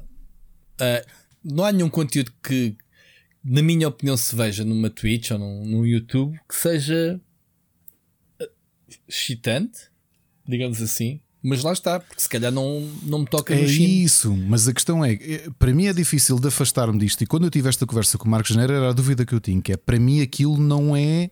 Ora, olha o Marco Janeiro em stream, Jesus, aquilo era. Mas estás a perceber? A, a minha questão é: eu, eu não consigo olhar para o Twitch com esse intuito, mas eu garanto-te que no meio daqueles milhares de pessoas que vêm à Amorante, algumas estão a vê-la especificamente para autossatisfação sexual. Eu acho que o pessoal também está à espera de alguma distração, ah, algum pé na poça para, para fazer ali o clipezinho meio maroto. Epá, Estás a ver? Isto tra- trazendo aqui eh, jargão de RPGs, é muito grande para um final, um final Também é potencialmente nunca vai existir. Também tens razão, verdade. Novamente, é mais fácil Verdade. chegares, se é para isso, vais logo um, um Pornhub e procuras o que queres. Eh, e estás portanto, é isto, se calhar é, é esta falta de, de conseguir empatizar ou de conseguir compreender o que é que alguém vê neste, neste tipo de streams. Pá, a cena da Amorante é uma coisa. Ela faz ah, conteúdos pornográficos, ou melhor, eróticos, ah, fora do stream. Ok? Não sei se sabes. Se não sabes, pesquisa. Não é, não é fácil achar, mas eu já tive essa curiosidade. E ela tem. Obviamente que é cenas para OnlyFans, que depois acabam por cair na, nos sites. Mas pesquisa, Ricardo. Não estou a dizer o que é que ela faz, mas tem. Mas tem. Agora, obviamente que tu vais para a stream à espera que eventualmente ela se estica um bocadito. Com os decotes ou whatever. Portanto, acho que está tudo relacionado umas coisas com as outras. E olha, e vamos seguir em frente porque o, o Carlos Duarte e queixou-se com razão que a gente ia passar mais meia hora a falar da Morante e, e seguimos o conselho do Carlos Duarte na hipótese. Isto dá cliques, Ricardo. Não sei se sabes, batemos recordes semana passada por causa do tema da Amorante. Não batemos nada. E eu vou fazer questão dos meta-tags meter outra vez da Amorante, que é para Dispara logo tudo. dispara. E não estamos a fazer clickbait porque estamos mesmo a falar da Amorante. Mas vê lá no caso, na minha dúvida, Ali- se esse disparo não é outra coisa. Badunte-se. Badunte-se da não noite. sei. Não sabes se dispara se faz tipo. Bom, vamos passar a- ao gameplay. Fartaste de jogar mais eu esta semana, não é? Portanto, vamos para, a- para a parte se calhar menos eh, forte esta semana, não é? Que são as recomendações. Siga. Split Chicken. Gameplay. Tu jogaste alguma coisa? Nope. Aliás, isto ainda, nem sequer editei isto, vê lá. Final Fantasy XIV. Eu editei. Final, Final Fantasy. Deixa-me falar um bocadinho de Final Fantasy XIV. Porque. Tu vais escrever análise ao Endwalker? Vais escrever um artigo ao Não, Endwalker? a- não vou escrever. Tu vais, que até te lixas. Recebeste o jogo, tens que escrever. E vais. Ainda não consegui mergulhar, até chegar lá. Estou tão tramado. Eu só cheguei lá há, mas no Natal, há uma semana. Portanto, estou-me a divertir imenso. Eh, epá, o jogo está muito bom. Já estou a fazer uma segunda personagem, um guerreiro. Eh, epá, e em termos de história, a história está cada vez melhor. Portanto, continuo a dizer: dá para jogar Final Fantasy XIV totalmente sem te chateares com raids, com grind de loot. Não precisas, porque as quests de história dão-te- vão-te atualizando o teu, teu equipamento. É só teres tempo, que são muitas e muitas e muitas dezenas de horas de quests, cutscenes. Tu tens, Ricardo, caso não sabes, certos pontos importantes da história em que quando ativas a quest em questão, ele dá-te uma mensagem a dizer: atenção que a partir deste ponto vai ocorrer diversas cutscenes. Uh, por favor, vê se tens tempo ou louca tempo antes de clicares para continuar para veres isto tudo. Yeah, e estás tipo 20, 20 minutos só a ver cutscenes ou eventualmente tens uma fight big pelo meio, tipo daquelas bada fixe, épicas, em que não podes, se sais, reinicia tudo, né? não, não podes. Pá, e é bada fixe, é, é história.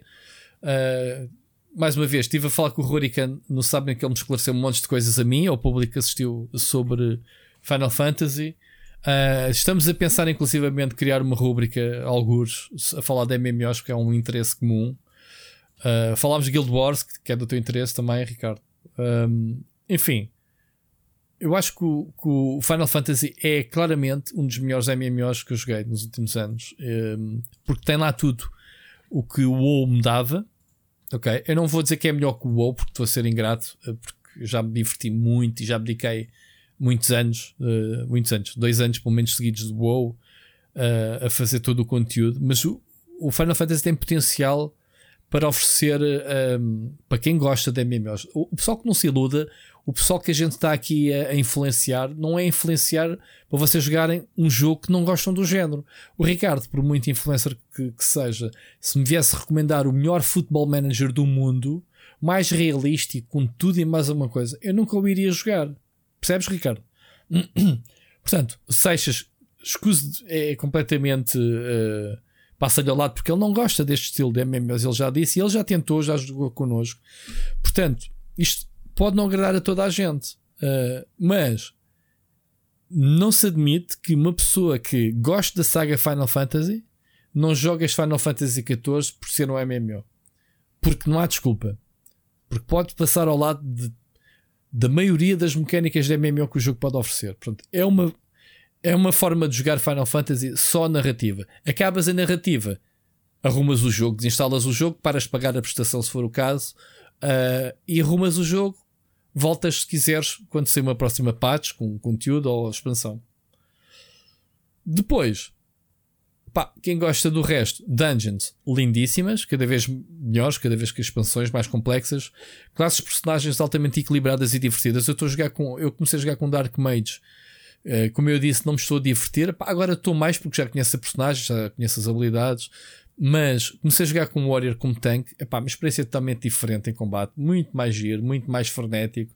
Uh, pá, eles fazem as coisas bem feitas. Uh, tem, uh, conseguem expandir muitas das coisas que o WoW não oferecia por, por cabeça dura da Blizzard, em que eles repararam necessidades dos jogadores e oferecem qualidade de vida, coisas muito fixes e tem mecânicas altamente. Pronto, Ricardo, isto foi a minha up to date. Mas sim, eu vou fazer mais vídeos sobre, sobre o. Sobre, se vou escrever ou não, epá, eu não tenho conhecimento tal para escrever uma review, percebes, Ricardo? Não sou, como não joguei as expansões anteriores que aqui de paraquedas agora, não se calhar não estava a ser justo. Mas este tipo de, vi, de, de, conteúdo em que eu explico sobre o, sobre o jogo ou a minha experiência assim, sim, devo, devo fazer. Ok? Posto isto, não vai jogar, olha, né? Final Fantasy. Olha, não sei. Olha, eu joguei muito pouco. Uh, joguei. Espera, antes de dizer, deixa-me só ver aqui uma coisa. Deixa-me só. Hum, espera, espera, espera, espera. Ok. Joguei um jogo. Uh, aliás, comecei a jogá-lo, mas aquilo deu-me tantos. Uh, tantos ares de uma espécie de Journey The Wish. que ainda não continuei muito, que é o Scarf, que é um indie que foi anunciado na E3, se bem me lembro, ou na Gamescom. O nome é um bocado inocente, no, não? Uh, o que o quê? O nome não é nada inocente. Não, porque o teu personagem vai querer. O, o cascol dele, portanto, é aquele ambiente assim mais narrativo, exploratório, e, e o teu cascol vai crescendo, e depois, obviamente, vais começar a usá-lo como mecânica. Mas no início aquilo estava-me a passar tantas vibes de Journey eh, que curiosamente funcionou ao contrário. Que eu estava a jogar e a pensar assim: epá, espera lá. É, Por jogo o Journey. Journey tem uma uh, gimmick que é o, é o Scarf. Agora estou a ver aqui, estou a ver aqui esteticamente o jogo estava a parecer com o Journey, como tu dizes. Pronto, muito mais colorido, mas de resto. Sim. Uh, e depois outro jogo que tenho estado a jogar que está em Early Access da, da Team 17, que é o Lands Island, que hum, é um jogo de sobrevivência.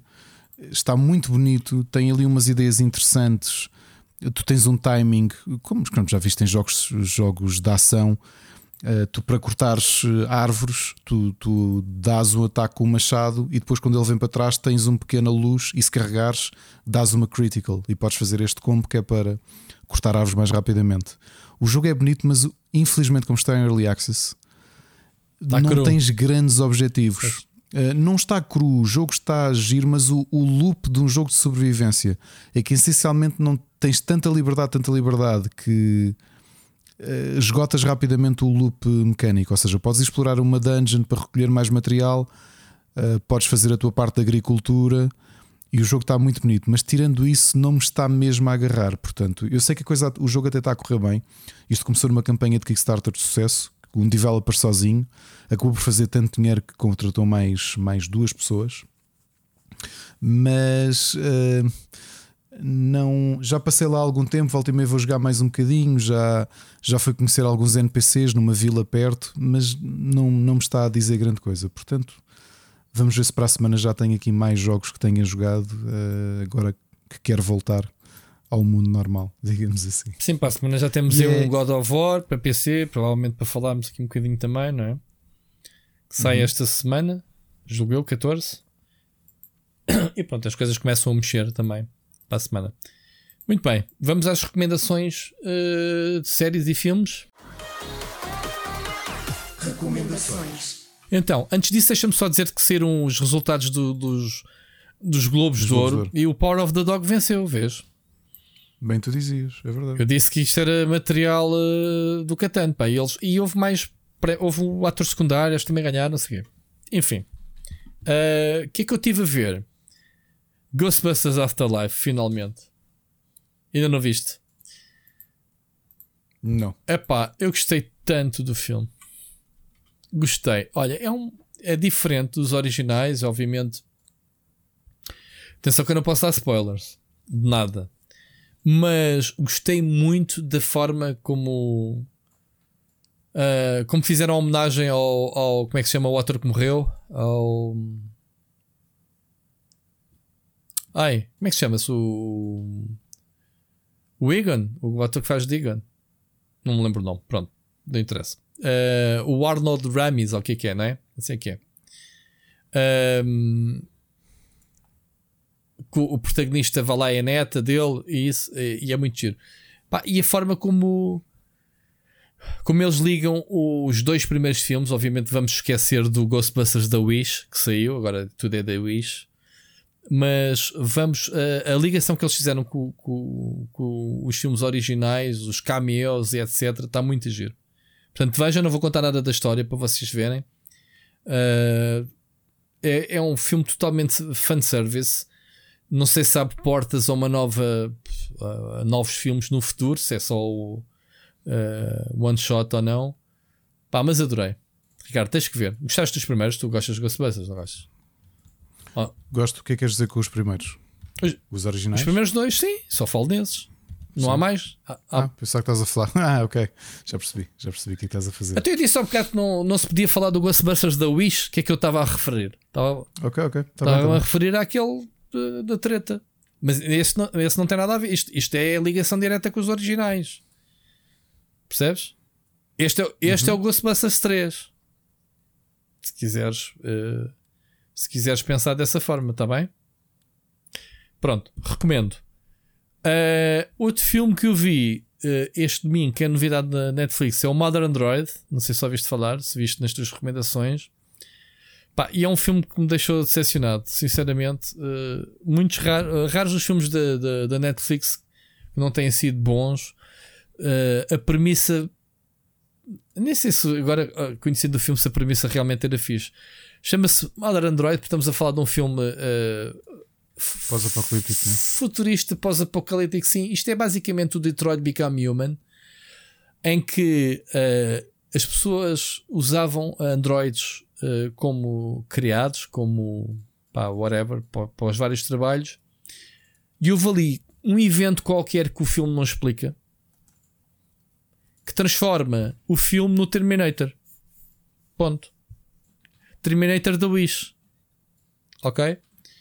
Então, a história do filme nem sequer, porque eles não explicam o, o setting, o ambiente, não explicam porque razão é que os robôs uh, se revoltaram, mas a história em si é sobre uma um casal de namorados, uma rapaz e uma rapariga, que querem chegar a Boston, portanto andam a fugir porque, porque a Boston andam a fazer. Uh, andam a fazer. Uh, uh, como é que se diz? O, o transporte dos refugiados para a Coreia.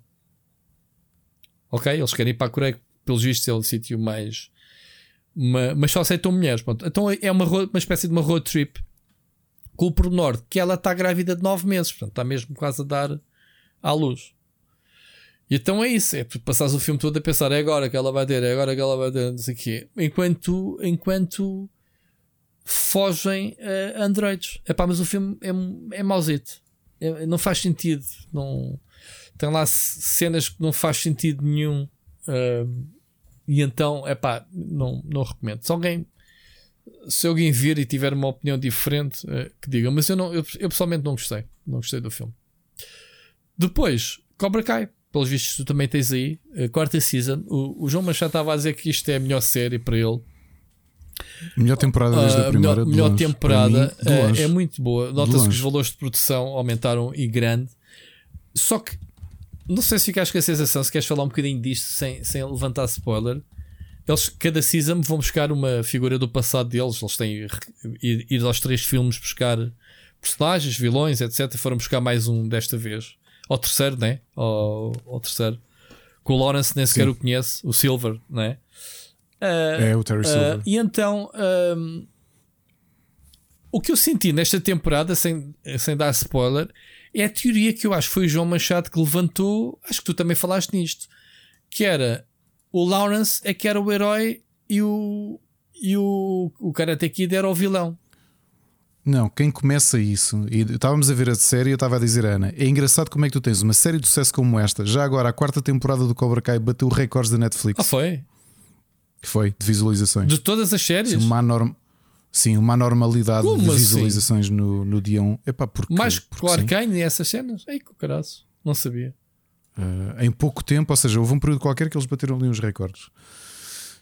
Uh, eu estava aqui a comentar com a Ana, como é que isto ninguém me tira que isto nasce de uma recurring joke do How I Met Your Mother, do Barney. Ah, é para isso. ele, o Karate Kid mas, é sobre um mas, o miúdo bullied que é o, o Johnny Lawrence. Esta série faz-te isso, não faz? Não, não, não te revira é constantemente é o, o, prato? Aí é que está. A série, a, a série vai-te mostrando os dois pontos de sim. vista. Mas isto eu acho que a ideia da série, quando foi para o YouTube, e sim, vou aqui dizer novamente e publicamente, o Sírio e o Machado são os early adopters da série que viam no YouTube antes de ser famoso no eu também vi. Netflix, é verdade. Eu também. Também vi. viste? Pronto, eu não vi. Eu só vi quando chegou à Netflix. Vi a primeira e temporada. Barney... A primeira temporada no YouTube, a segunda já vi no Netflix. Vá, que foram as duas primeiras. Barney Stinson é que dizia, começou com esta conversa, uh, que ele diz um dia: pá, o Karate Kid é o meu filme favorito, pá, eu adoro o herói, e então e eles vão buscar o Ralph Macchio para um, Macchio uhum. para, para ir ao aniversário dele e ele fica completamente indignado. Dizer pá, que estupidez é esta? Eu disse que o meu favorito é o herói. E eles, então, o Karate Kid é sobre ele. E ele, não, ele é o vilão. Porque se vocês virem o filme, há um jovem louro uh, que é bullied por este rapaz que lhe bate e não sei o quê. E então e isto começa com uma piada, eventualmente o Billy Zabka entra também na série a fazer de Billy Zabka. E quando tu vês o Cobra Kai, isto parece uma série que explodiu a partir de uma piada de outra série. Yeah. Porque tu estás a dizer, e bem, tu vês nesta série. Na season, nesta season. Os dois, nesta season. Nesta season, nesta season tu notas que é a mesma situação do ponto de vista do, do, do Daniel yep. e do ponto de vista do Johnny. Yep. Ok?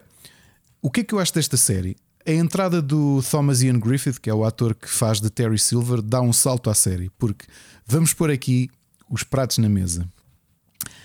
Tirando um, Courtney Hangler, que faz de Amanda LaRusso, que é a mulher do Daniel, os atores todos da série são medíocres. Hum. São, eu adoro o Billy Zabka. Eu adoro, mas, não, acho que ele está brutal nesta série. Mas, mas, eles são todos é. boeda fracos, sim, meu. Sim são fracos, como atores são fracos. O Ralph Macchio sempre, sempre foi, foi, fraco. Aliás, vai morrer a ser Ele, fraco. ele, ele- não me lembro nada que ele tivesse feito para além do Karate Kid, sinceramente. Mas fez muita coisa. Fez. Fez, muita coisa. Fez, fez, Fez muita coisa que eu não conheço, pelo menos. Fez muita coisa secundária, né? Pronto, foi fazendo o seu dinheirinho. Isto deve-lhe estar a dar mais dinheiro do que alguma vez Certo. fez nos últimos tempos. Certo. Mas são todos fracos. A mulher de- do Daniel, a Courtney Hangler, eu acho que é uma atriz. eh, é, é das poucas que eu sou capaz de dizer é uma atriz.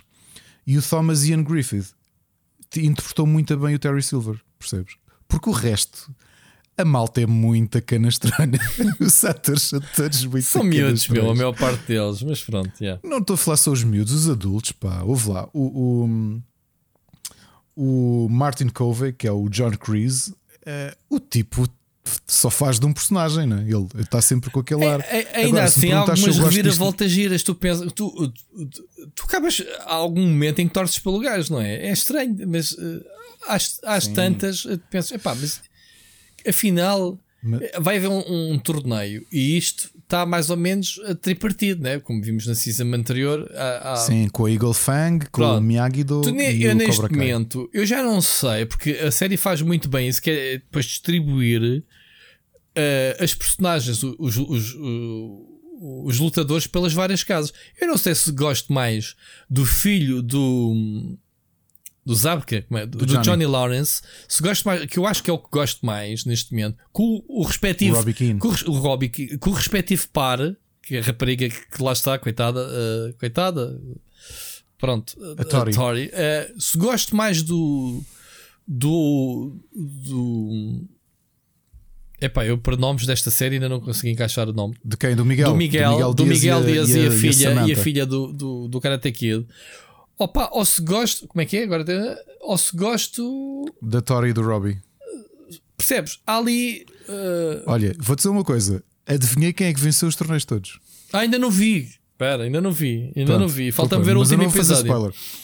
Mas eu vi, eu estava mesmo a dizer: olha, vai acontecer isto e vai acontecer Pois. isto. E foi tal. Pois. Mas, não é, mas não é Agora, muito óbvio. Porque Não, não é. não, é, não é. é. A série está. Mas do ponto de vista de ritmo, a série está muito boa. Porque as, as duas anteriores eram boas, mas acho que se foram perdendo ali pelo meio. Esta está muito gira.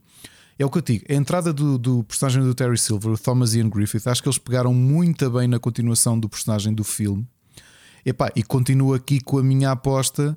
E digam-me o que vocês disserem: que a quarta temporada mete o Michael Ironside e a Hil- Hilary Swank.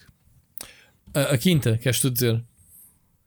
A, a quinta, que é a última, não é? Sim, mas aí, mas aí já era uma ligação mais estranha porque supostamente eh, esse a o, o, o Pat Morita era a ligação entre os filmes, portanto. eh, Era, mas tu tens uma referência à personagem da, da Hilary Duff no, na primeira ou segunda temporada. A referência à Julie Pierce, que é quando, segunda temporada, sim, segunda, quando o Daniel começa a treinar a Sam, ela diz: Então, mas só estou habituado a ver eh, judocas homens na, ah, ele fala que o no o Mi- Miyagi-Do. E ele diz: Mas o Miyagi treinou uma mulher. Uhum. Giro. Portanto, ele deixou ali Não, a porta eu, aberta. já, eu já para- pensei nisso. Eu já, já pensei nisso. Ahm, ainda ontem estava a ver um filme que Hilary Swank e estava a pensar nisso. A ver, olha, esta qualquer dia vai estar no, no cara. Que é- eles dizem que tem. Acho que esta supostamente era a última season, mas eles querem que eh, os produtores queriam pelo menos mais uma season.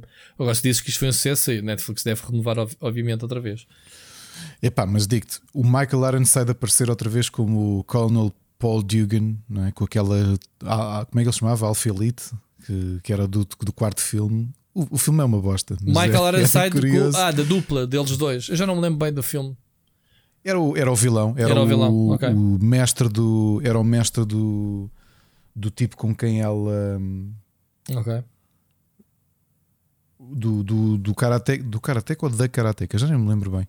Mas era, era um ganda twist. Eu acredito que a Hilary Swank entra, sinceramente. Assim, um cameo como a, como a Elizabeth Shue. Uhum. Era, era giro.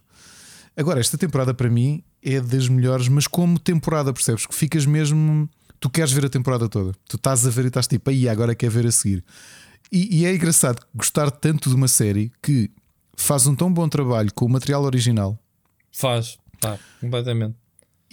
ou seja, estende aquele universo. Pá, eu falei aqui, quando vimos a terceira temporada, falei aqui que eu revi os filmes, os dois primeiros com, com o Ana e com, com o meu filho.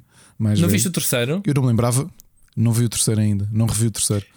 Não me lembrava que o primeiro, o, o, o primeiro, o segundo termina, mas de forma completamente abrupta. Acaba o combate contra o, o como é que ele se chama? Rogue, Rogue, Rogue Rosen.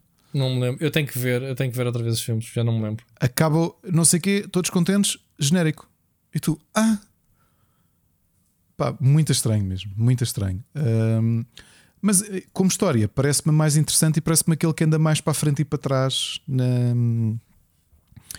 e, e que, e que leva a história para um bom sítio. E essa rivalidade dos três dojos acho que está, está bem metida e não se, acho que gosto quase tanto desta temporada como da primeira. Portanto, isto é dizer muito. ok? Brutal. Mais, o ano passado vi o Death to 2020. O Miguel Nogueira aconselhou-me a ver o Death to 2021 e viu com a, com a Ana. E, epá, e é a continuação, portanto, os mesmos personagens. Tu lembras do Death vi. 2020? Não vi. Ah, não, que era um documentário ficcional. Sim. Pronto, é isto: é a análise de 2021 com estes personagens ficcionais. É lindo, rima imenso. É muito bruto, mas rima imenso. Acabámos de ver a, a segunda temporada de Lock and Key. Ahm, epá, eu vi por ver, sinceramente. Foi o que eu disse na altura. E uma- Não bate, né? E uma coisa é uma coisa que eu também estava a pensar. O Machado provavelmente a ouvir esta parte e está ou, ou está a chamar-me nomes ou está a concordar comigo. Eu reli a banda desenhada todo o ano passado, depois de ver a primeira temporada. E continuo a achar que o Lock and Key é daqueles casos em que as ideias são boas, a história é meh. Uhum. Estás a perceber? Ou seja, não. E, e a série nota, notas isso. As ideias das chaves está a gira, mas depois a segunda temporada já não tens praticamente novidades e a história é uma bosta. Dá a sensação que eles vão, é vão buscar a chave sempre que precisam de avançar com a história para algum lado. Tipo, olha, Mas no aconteceu primeiro uma... ainda tinhas aquela noção de novidade que é andarem a descobrir Sim, chaves. sabiam que No tinham que é encontrar tipo, eh, X de chaves, que todas juntas abriam não sei o que era uma coisa assim. E esta aqui E esta é, olha, é- olha, aconteceu-me isto. Ahá, temos aqui mais uma chave. E depois eles até chegam ao ponto de dizer: Ah, eh, então, mas porquê é que a gente ainda não ouviu as chaves? Ah, as chaves manifestam-se quando, do- Quando quando, precisas. precisas, ou um momento certo, Ah, uma coisa assim. É pá, eu, exato. olha, ok, pronto, está bem.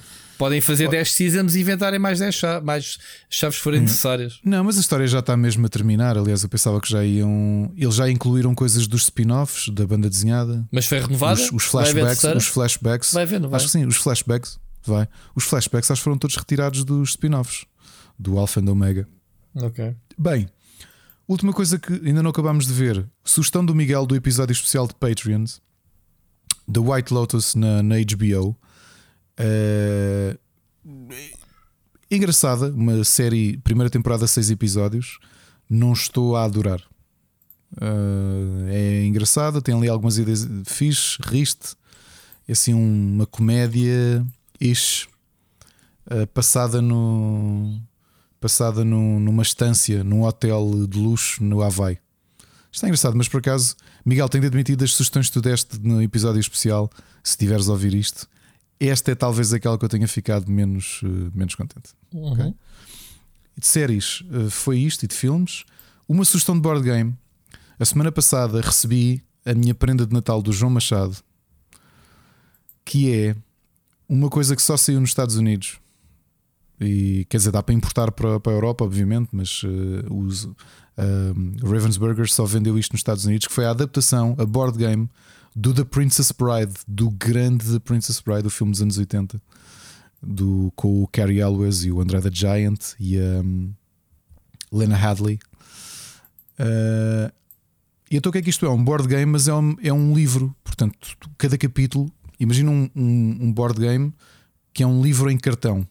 E tu abres o, o, o primeiro capítulo, primeira e segunda, segunda e terceira página, neste caso, e aquilo funciona como um board. E é um jogo cooperativo. Tenho estado a jogar com o meu filho. O jogo é muito difícil. Nós já perdemos três vezes contra o tabuleiro. Porque tu tens, um, tens de fazer uma série de coisas. Tu lembras do filme Não, do Princess Bride? não. Princess Bride tens um avô que está a contar ao neto uma história e depois a história é essa, é essa, essa parte de fantasia que tem o Cary Elwes, que é o herói clássico, a Lena Hadley, que é a princesa, o Andra the Giant, e depois tens o Inigo Montoya, o clássico, o histórico, não é? do My name is Inigo Montoya, you killed my father, prepare to die. Uhum.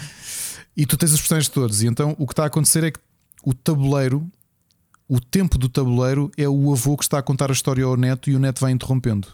E há de chegar a uma altura que o neto, se tu não conseguires uh, finalizar coisas com os personagens no tabuleiro, o neto farta-se de ouvir a história e perdeste o jogo. E foi o que nos aconteceu durante três jogos. Tentámos três vezes e perdemos, portanto é mesmo daqueles desafiantes. Mas tem uma E depois o ampulheta jogo é muito de bonito. tempo, é? Não tem uma ampulheta, tens 20, carta, 20 cartas numeradas com capítulos. De capítulos, digamos assim, ou 20 números em cartas. E sempre que fazes um turno, tens de tirar uma carta. E ao fazeres isso, colocas algo no tabuleiro, que é uma, uma, uma tarefa que tens de cumprir. Se não houverem mais cartas dessas, que é essencialmente o tempo que o avô está a contar a história ao neto, perdeste. Porque a história acabou e tu não a finalizaste. Tipo, estás a contar mal a história, avô, tipo, não me apetece ouvir mais e acabou por aqui. Acho que está muito bem adaptado do filme. O jogo, o, o jogo como board é muito bonito. Eh, e acho que nunca tinha visto um board game que essencialmente é um livro em cartão. Estás a perceber? Muito grosso, tem quatro capítulos e tu tens de abrir o livro, ficar com o livro todo aberto para conseguir jogar o tabuleiro. Muito giro. Para quem gosta de Princess Bride, eh, investiguem. E mais uma vez, João, obrigado pela prenda de Natal. Muito bem. Olha, acabámos o programa, mas antes disso, aquilo que costumamos fazer ao início, vamos fazer agora que agradecer, obviamente, os nossos patents. Ahm, não esquecendo, temos passatempo para anunciar este mês. Ah, ainda, não, ainda não decidimos qual é o jogo. Não se preocupem que vai haver um, um jogo, obviamente, de, de giveaway.